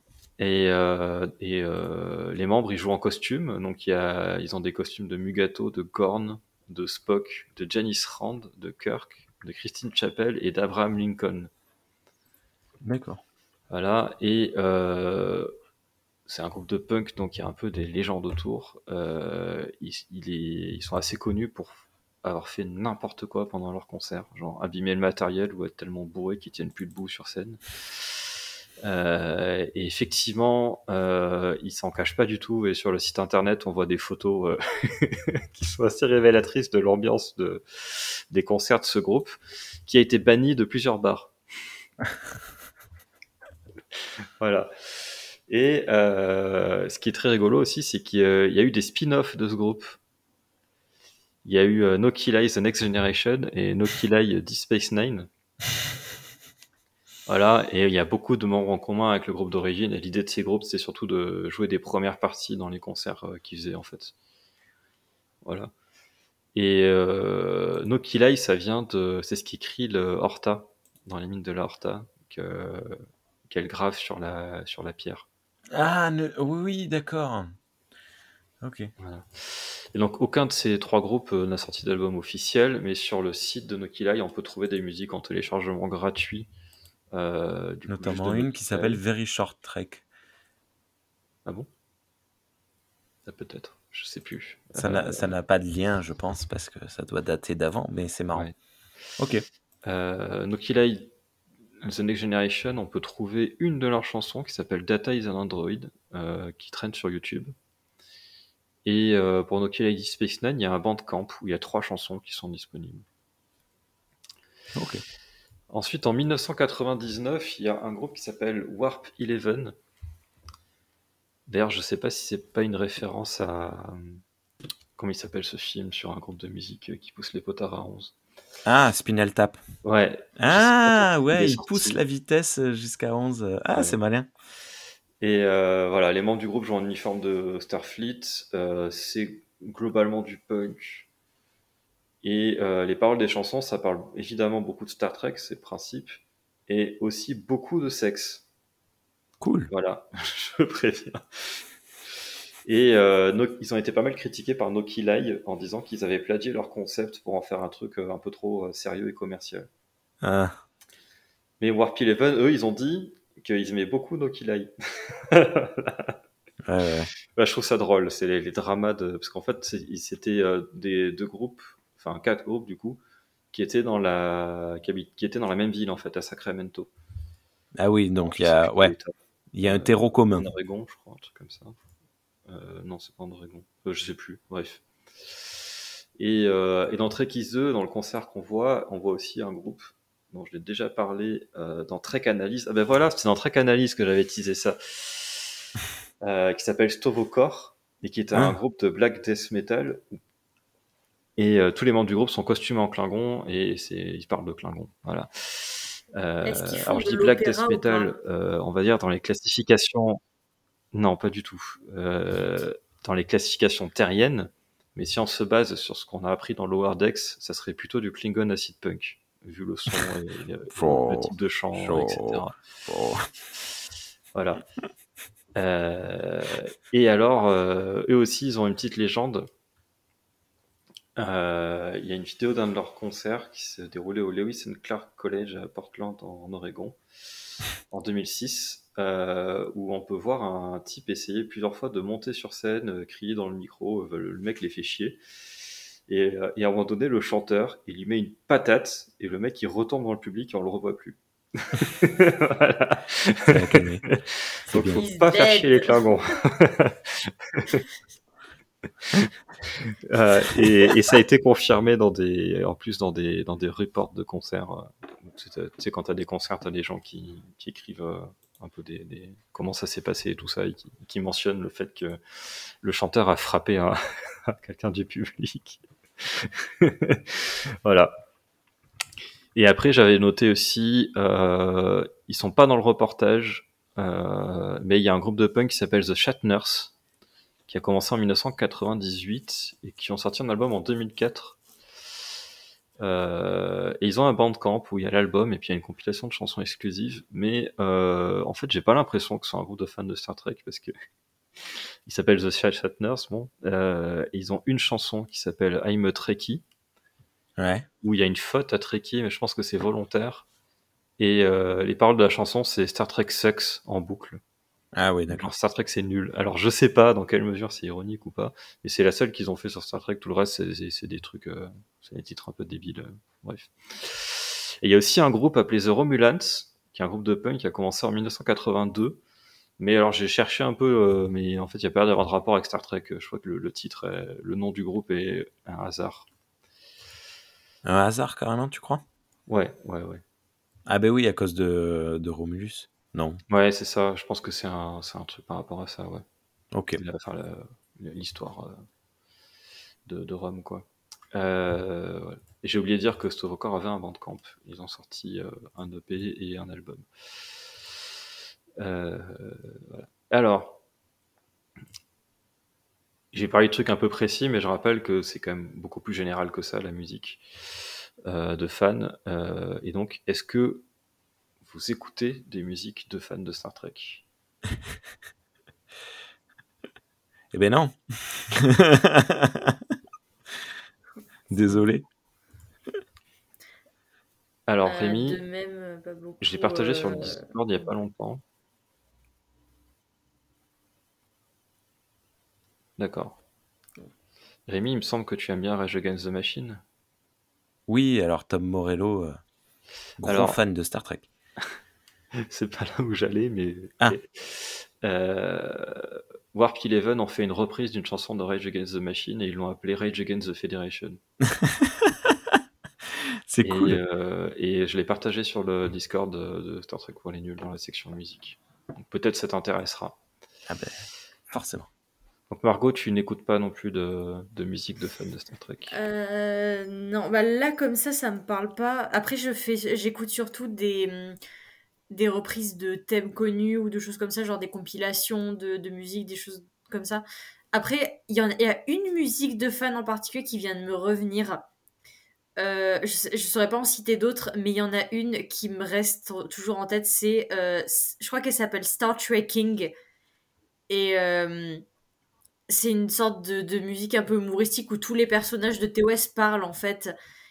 Et enfin, elle est, elle est assez terrible parce qu'elle est ultra, ultra catchy. Elle rentre vraiment dans la tête et après tu t'en débarrasses plus quoi. Et la fin est trop bizarre aussi. Enfin, voilà. Mais euh, voilà, s'il y a des gens qui ont l'occasion d'aller voir euh, sur YouTube, elle est facilement trouvable. Vous tapez Star Trekking euh, Across the Universe et vous allez la trouver. non, non, non, non, non, épargnez-vous ça. hein. Non, non, non, non, non. non, non, non, Ok, non, donc il y en a un qui la connaît Non, visiblement. Ah putain, elle a. Oh non, non, non, non. Elle, a, elle a à peine dit le titre que ça y est, j'ai toutes les paroles dans la tête. Oh, j'ai pas dormi cette nuit. Ah, Tuez-moi. Euh, on me l'a tellement ressorti celle-là, punaise. Oh. It's worse than that. It's dead, Jim. Ok. Euh, je, non, je vais pas me la remettre dans la tête moi non plus parce que sinon j'en ai pour toute la nuit là. Donc, euh, euh, Tais-toi, tais-toi. euh, donc toi, Guillaume, euh, si j'ai bien compris, il y en a au moins une que tu refuses d'écouter, mais est-ce qu'il y en a que tu écoutes? Il y en a au moins une qu'on m'a forcé d'écouter pendant des années, c'est ça le truc. Euh... Non, pas spécialement. Enfin, je... Voilà, je suis un petit peu comme Margot. J'écoute pas, euh, j'écoute très peu, alors sauf quand Margot m'en a envoyé, si tu veux. Et sinon, même, même les recompilations de fans, j'écoute très peu, puisque ce qui m'intéresse, moi, c'est les, les complets scores, en fait, des films. C'est même les Mhm. sous-tracks de base euh, des films. parce que, en général, il y a souvent l'album avec euh, 15 pistes pour tout le film qui sort, et ça, ça dure euh, une heure et demie à tout péter. Et puis d'habitude, ensuite, tu as les deluxe ou les, ce qu'on appelle les complets scores, voire quand on a de la chance, les recording sessions, où là, tu as tout. T'as tout. T'as le film, t'as les, alter, t'as les, t'as les, premiers, t'as les premiers runs, t'as les alternates, t'as les machins. Euh, là, c'est le paradis pour moi, et c'est ça qui m'intéresse en fait, c'est ça qui, qui m'intéresse le plus. donc, Ouais, euh, tu, tu Ça, écoutes c'est les ouf, musiques ça, officielles de, de Star Trek, quoi. Ouais, voilà, voilà quand c'est complet. J'attends toujours d'ailleurs les recording sessions de, de la trilogie Kelvin, hein, bien sûr. Euh, Michael, euh, Giacchino, si jamais tu nous écoutes, voilà, Hmm. euh, tu, tu, tu les fais sortir maintenant, ça suffit. Hein, ça fait longtemps qu'on attend, ça suffit maintenant. Allez, un petit effort, hein, ça, monsieur, un petit monsieur effort, Giacchino. euh, Euh, moi, j'ai un truc. Alors, c'est pas du tout de la fan musique, mais je suis fan des musiques de Shatner. Hmm. Quand il fait semblant de chanter, quand il parle, quand il se met à chanter. Oh, c'est Tu as affreux ça. Je déteste. J'ai beaucoup aimé le clip qu'il a fait sur euh, Pedro Pascal. Et, et Margot, vu ce dont t'as parlé, elle la ramène pas trop. Ça plaît. va, ça va. Non, mais je, je- je non, elle est plaisante, mais j'aime beaucoup ça. son album de chansons de Noël, hein, qui- que je réécoute tous les ans. euh, mais bon, ça n'est pas. Mais non, si par contre, euh, par euh, j'ai dit une bêtise. Il y a une chanson euh, que j'aime bien écouter de fans de Star Trek qui, s'appelle euh, SETI Alpha 5 et euh, qui revient sur la tragédie de Cannes euh, que vous avez entendu euh, probablement. Je, l'ai mise deux trois fois dans les hum, dans les, musiques de- d'épisodes euh, du, podcast et euh, que j'ai sur mon disque dur. Euh, C'est le seul truc que j'ai euh, comme ça. Mais euh, je, je l'aime bien. C'est, c'est, bah, c'est comment tu dis de la filque. C'est de la, la- voilà, c'est la musique comme ça, un petit peu humoristique. Euh, où, voilà, où le chanteur dit c'est Alpha 5 ou fort. Je sais plus quel c'est Alpha. Non, non, c'est la 5 normalement. Et voilà. Et toi, du coup, Titi? Ah bah ouais oui oui. Euh, D'ailleurs j'ai découvert des trucs en, en, en faisant l'historique. Eh oui. Euh, parce que effectivement, euh, moi j'écoutais beaucoup euh, Where No Man. euh, et et, et euh, ça y est, j'ai perdu mes notes. Voilà. Et, euh, et en fait, euh, je ne connaissais pas Solar Sailors et même euh, le- l'album d'avant. Euh, de Leslie Fish and the Durant Crew. Donc, euh, du coup, maintenant, je les ai- d'écouter en, continuant mes recherches parce que je trouvais ça cool. Euh, donc voilà, donc j'ai beaucoup écouté War No Man et puis euh, No Kill Eye de temps en temps, mais alors c'est très crade comme groupe, hein. c'est enregistré, je sais pas, avec un magnétophone sous une souche, le son est dégueulasse. Après, je pense que ça, ça, ça va avec le groupe en général, tu vois, l'ambiance du Ouais, ouais, c'est le concept. euh, et Stovokor, ils, avaient, ils ont un clip sur YouTube euh, que, euh, que j'avais regardé, que j'avais écouté plusieurs fois. Et j'ai découvert que assez récemment qu'ils ont un, qu'ils avaient un bandcamp avec carrément un album euh, euh, dessus. Et du coup, depuis que j'ai découvert cet album, je suis un peu à fond. Parce que moi, le, death metal et le black metal, c'est des genres musicaux que j'aime euh, beaucoup. Donc, euh, donc du coup, avoir le mélange de ça et que ça parle de Star Trek, euh, voilà, c'est un peu le, inattendu. Parce qu'autant la flic, c'est moi j'aime beaucoup les musiques folk, donc voilà, mais c'était plus attendu parce que la flic était un genre assez marqué dans la science-fiction. Et alors que bon, euh, voilà, je m'attendais pas à voir des fans de Star Trek euh, faire du death metal, quoi. Et, et c'est super cool. Donc voilà, j'écoute beaucoup ça. Et après, euh, il m'est arrivé d'écouter des reprises de musique de Star Trek. euh, faites avec voilà au Térémine par exemple ou des trucs comme ça mais c'est pas des Mm. choses que j'écoute régulièrement quoi c'est plus genre ah, tiens ils ont fait ça je vais écouter par curiosité et puis ça va pas plus loin quoi Oui, oui, ça, on en a souvent en plus des, des trucs comme ça. Ok. voilà euh, du coup vu que vous en écoutez pas je vais pas vous demander s'il y en a une qui vous a marqué Euh, et alors est-ce que vous avez déjà fait des musiques si. de fans de Star Trek? Si, si, si, Si, si, il y en a une qui m'a Ah. marqué, elle s'appelle Star Trek In, mais c'est pas, c'est pas pour un souvenir agréable si tu veux. c'est pas marqué dans le bon sens quoi voilà, c'est c'est plus une cicatrice, tu vois, que. Je je suis désolée, mais maintenant, Après, euh, Margot, Rémi, tu vas être si obligé de mettre compris. cette musique bien, en fin d'émission. hein. Je suis désolée, mais c'est la règle là. T'as pas le choix. Ok. j'approuve j'ai pas écouté ça se trouve je, Je détesterais mais je, n'ai- j'approuve je ne réécouterai jamais cette émission. Du coup. au cas où tu couperas à la fin. C'est ça. Ok. Oui, euh, est-ce que, est-ce que vous faites de la musique? Même de la MAO, par exemple Pas du tout. de, de la art tech, non, euh, sur, sur votre ordi avec, euh, non, avec Cubase. Euh, non. alors perso, euh, Bref, je fais pas de la musique de base, mais euh, il y a une fois où j'ai essayé de faire un truc que je n'ai jamais terminé d'ailleurs. Euh, je voulais faire, c'était comme une sorte de compilation en fait. Euh, j'ai essayé d'assembler des bouts de thèmes de, de Star Trek, des films de, du, du premier film de la KTL, euh, en particulier les films relatifs à la, mater- à la matière rouge en fait et au vaisseau, euh, au vaisseau romulien. Euh, Enfin, le vaisseau, Wow. du coup, le Narada. Parce qu'en fait, les thèmes sont tous vachement cool et s'assemblent très très bien parce qu'en fait, c'est des thèmes récurrents et j'adore les leitmotifs comme ça dans les films. Et en fait, je voulais faire juste une espèce de grosse compilation avec tous ces thèmes assemblés. Et j'avais fait un truc pas trop trop mal, mais en fait, j'ai ja- juste jamais pris le temps de le terminer. Il est encore dans les cartons là. Et euh, voilà, peut-être qu'un jour je le finirai, euh, on verra. Mais voilà. T'as trop de trucs à finir, Margot. Ta Oui, non, mais je fais trop de choses. terminer. je fais, je fais trop de trucs déjà de base. C'est. euh, My God. C'est bien, c'est beau. Ok, donc euh, tu as au moins un projet, quoi. C'est pas mal. C'est pas Ouais, mal. voilà. Au moins ça.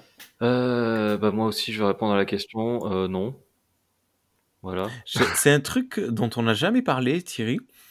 Euh, je je t'ai toujours imaginé comme ayant un petit peu touché la gratounette. T'es un peu musicien ou pas du tout?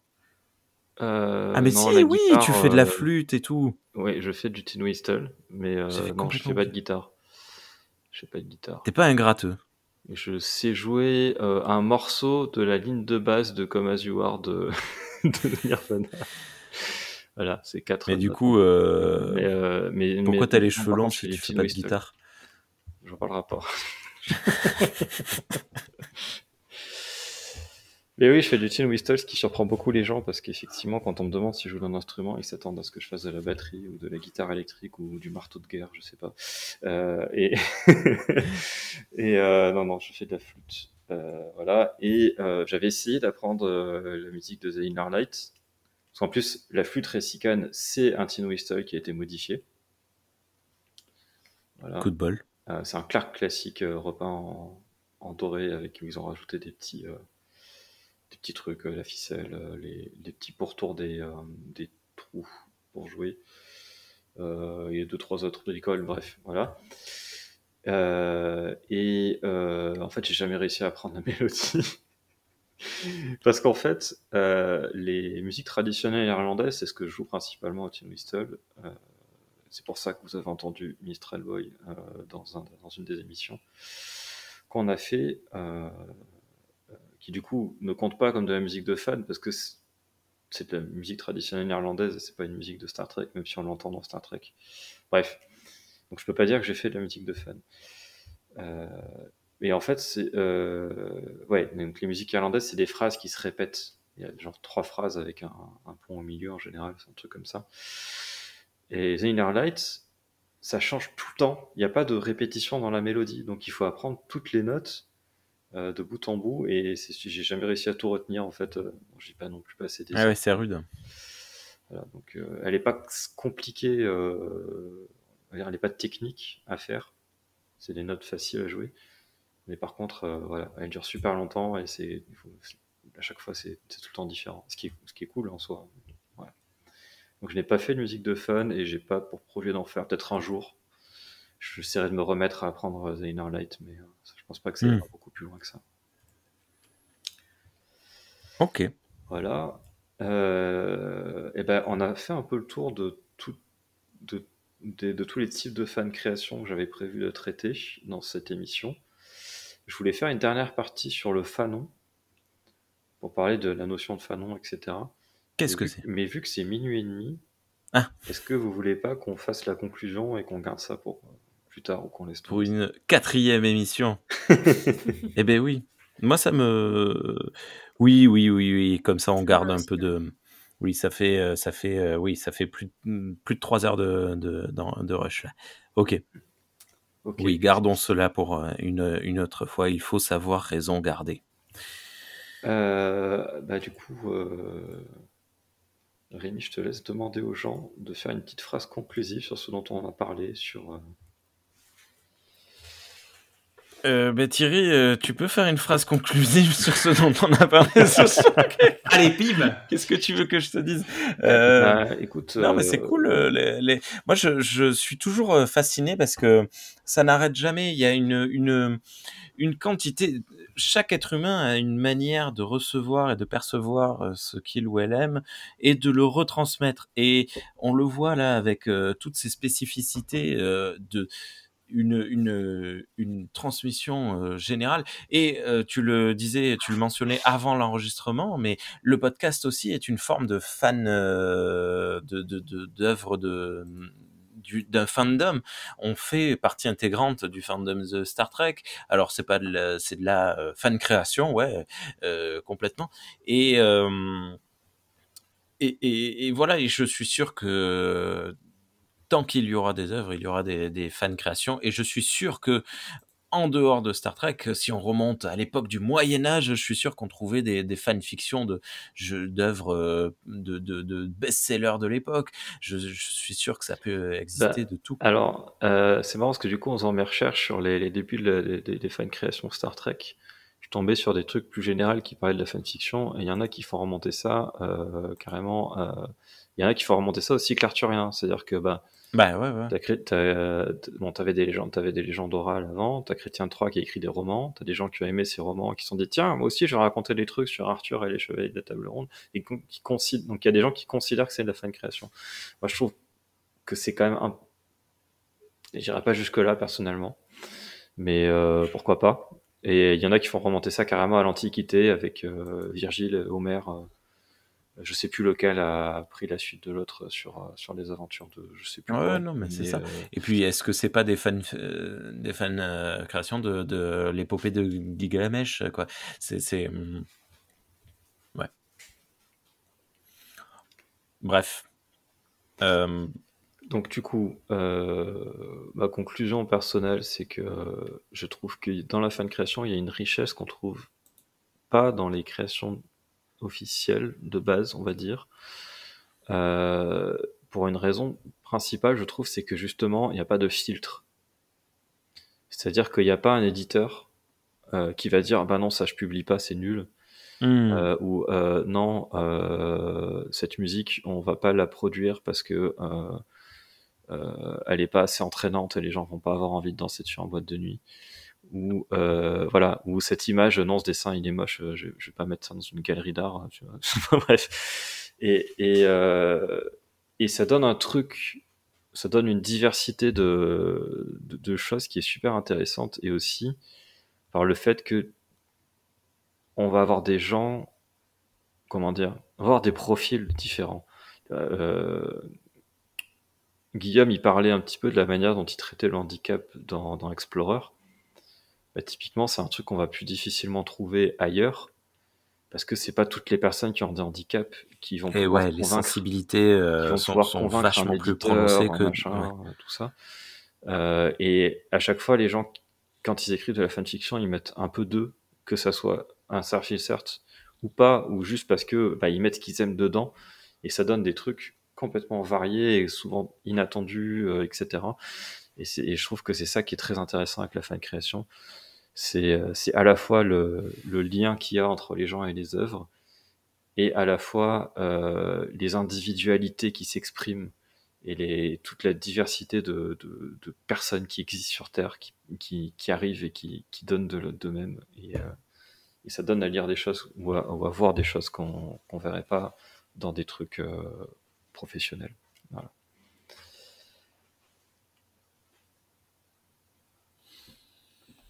Euh, de mon côté, j'ai lancé au démarrage de l'enregistrement de cette émission une question sur Twitter demandant si ça intéressait les gens qu'on écrive un livre Star Trek pour les nuls. Eh bien, je vous annonce euh, avec grande joie que les votes sont unanimes, 100% de réponses positives. Donc, on va dire que avant, euh, l'été 2024, Star Trek pour les nuls écrira son premier livre. Merci à toutes et à tous. Il y a une réponse au sondage. Si, jamais tu y tiens, je peux aller nuancer le propos, il n'y a pas de problème.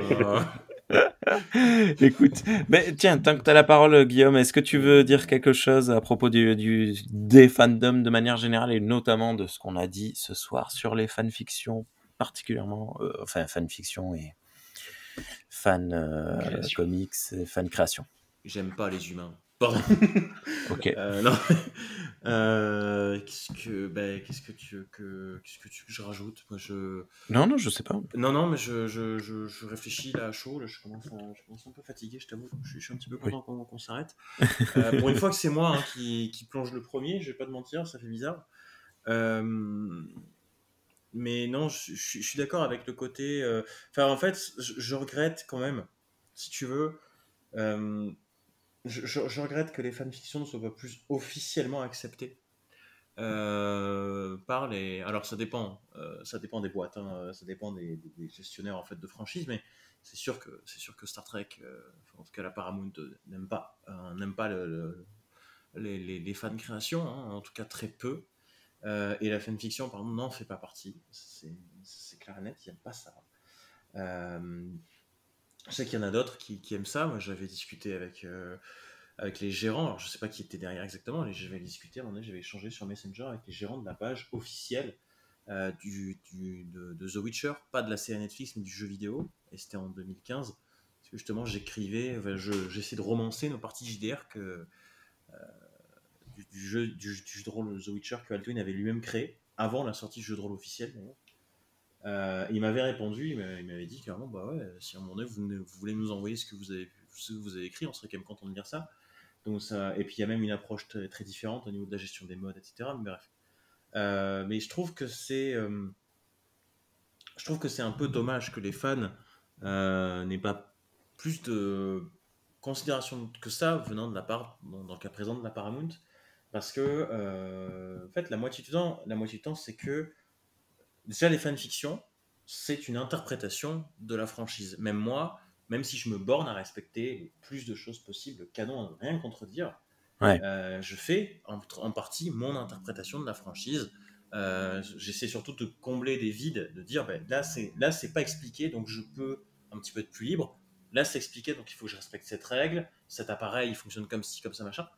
Et, euh, et je trouve ça un peu dommage parce que d'un certain côté, euh, si tu enlèves le, le droit, en fait, si tu enlèves juste le droit, euh, Deep Space Nine est la première série Star Trek qui n'a pas été euh, chapeautée de près ou de loin par Gene Roddenberry.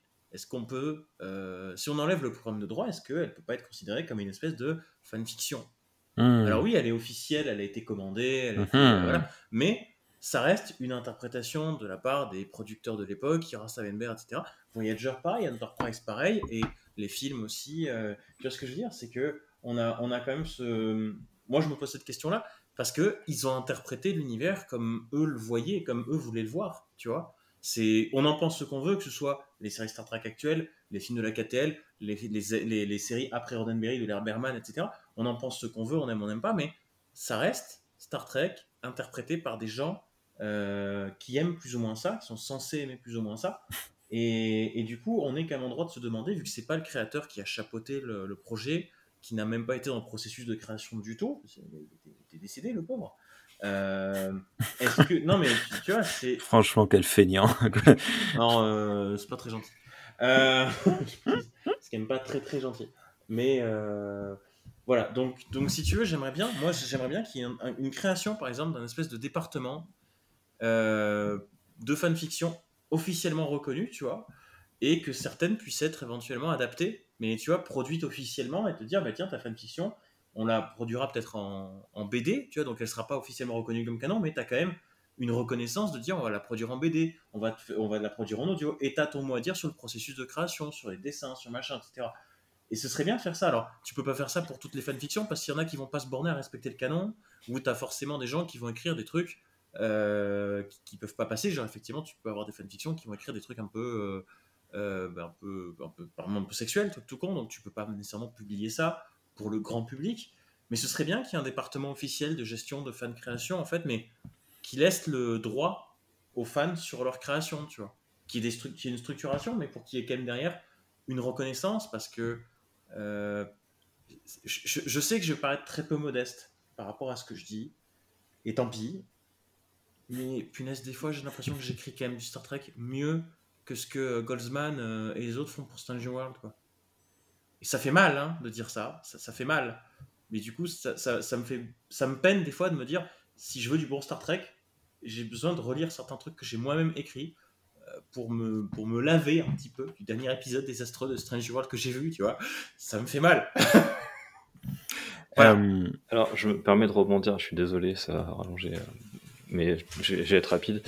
Euh, il y a eu beaucoup mieux que ça euh, à une époque euh, dans la politique de Star Trek. C'est Michael Pillar qui avait mis ça en place à l'époque de TNG, et je sais pas combien de temps ça a duré, si ça a duré jusqu'à DS9 ou même encore plus tard, où les fans pouvaient envoyer des scripts d'épisodes à la production de Star Trek. Et certains étaient sélectionnés et mis en scène dans Star Trek. c'est de la folie, ça. Et c'est Ronald D. Moore, c'est comme ça qu'il a commencé à être scénariste. Eh oui. C'est juste, à la base, c'est juste un fan qui a envoyé euh, sa fanfiction, on peut appeler ça comme ça, même si c'était pas une fanfiction parce qu'il prévoyait que ce soit un script, Ouais. et qui a envoyé son truc euh, Ah, mais je tuerais pour que ce genre au, de au choses- scénariste de Star Trek. Et, et c'est incroyable cette histoire. Moi, ça me, ça me, ça me- Mais- à chaque fois, ça me, ça m'impressionne euh, que Star Trek ait eu cette hein. politique-là, quoi.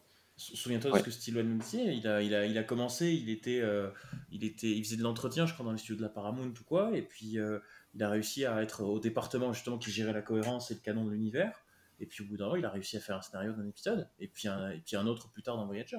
Ça- Ils sont, ces personnes-là sont parties de, enfin, étaient juste des fans à l'époque, quoi. Et c'est vrai qu'il y avait- euh, y avait une ouverture aux fans euh, et, à- et aux productions des fans qui était beaucoup ça. plus grande à l'époque. Moi, j'ai une question, du coup, euh, qu'on va utiliser peut-être pour terminer euh, sur une note hum- humoristique euh, cet épisode et puis, et puis laisser euh, nos auditeurs auditrices. aller se coucher parce qu'on aller est crevé. Euh, je me demande si, euh, du coup, si euh, Deep Space Nine c'est une fanfiction, euh, est-ce que euh, Strange New World c'est une hate euh, fiction Hein? Bon, allez, bonne journée, bonne soirée à toutes et à tous. À bientôt, Margot. Merci pour ta participation. Bonne soirée, c'était un plaisir d'être ici. Ah, vas-y. Voilà. T'as une, t'as une chose à dire sur les fan créations Euh, non, vous avez très bien résumé la chose. euh, pas de pas de problème pour moi. Ah, Ok. À bientôt Thierry, merci beaucoup pour ce sujet et on a hâte de continuer ça. À bientôt et merci beaucoup pour votre participation. Même si je sens que ça va durer des Et- années. de nous avoir écoutés.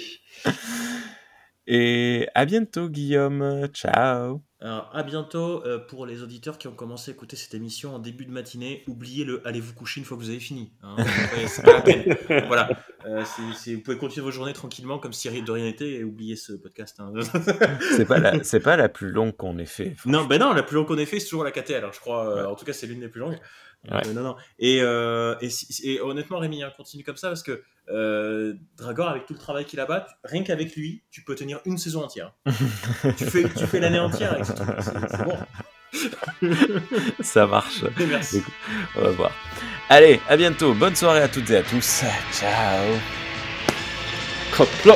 Star trekking across the universe. On the Starship Enterprise under Captain Kirk. Star trekking across the universe. Slowly going forward cause we can't find reverse.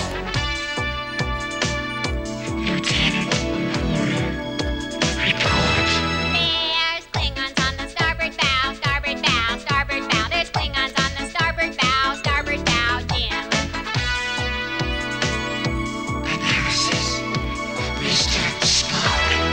It's life, Jim, but not as we know it, not as we know it, not as we know it. It's life, Jim but not as we know it, not as we know it.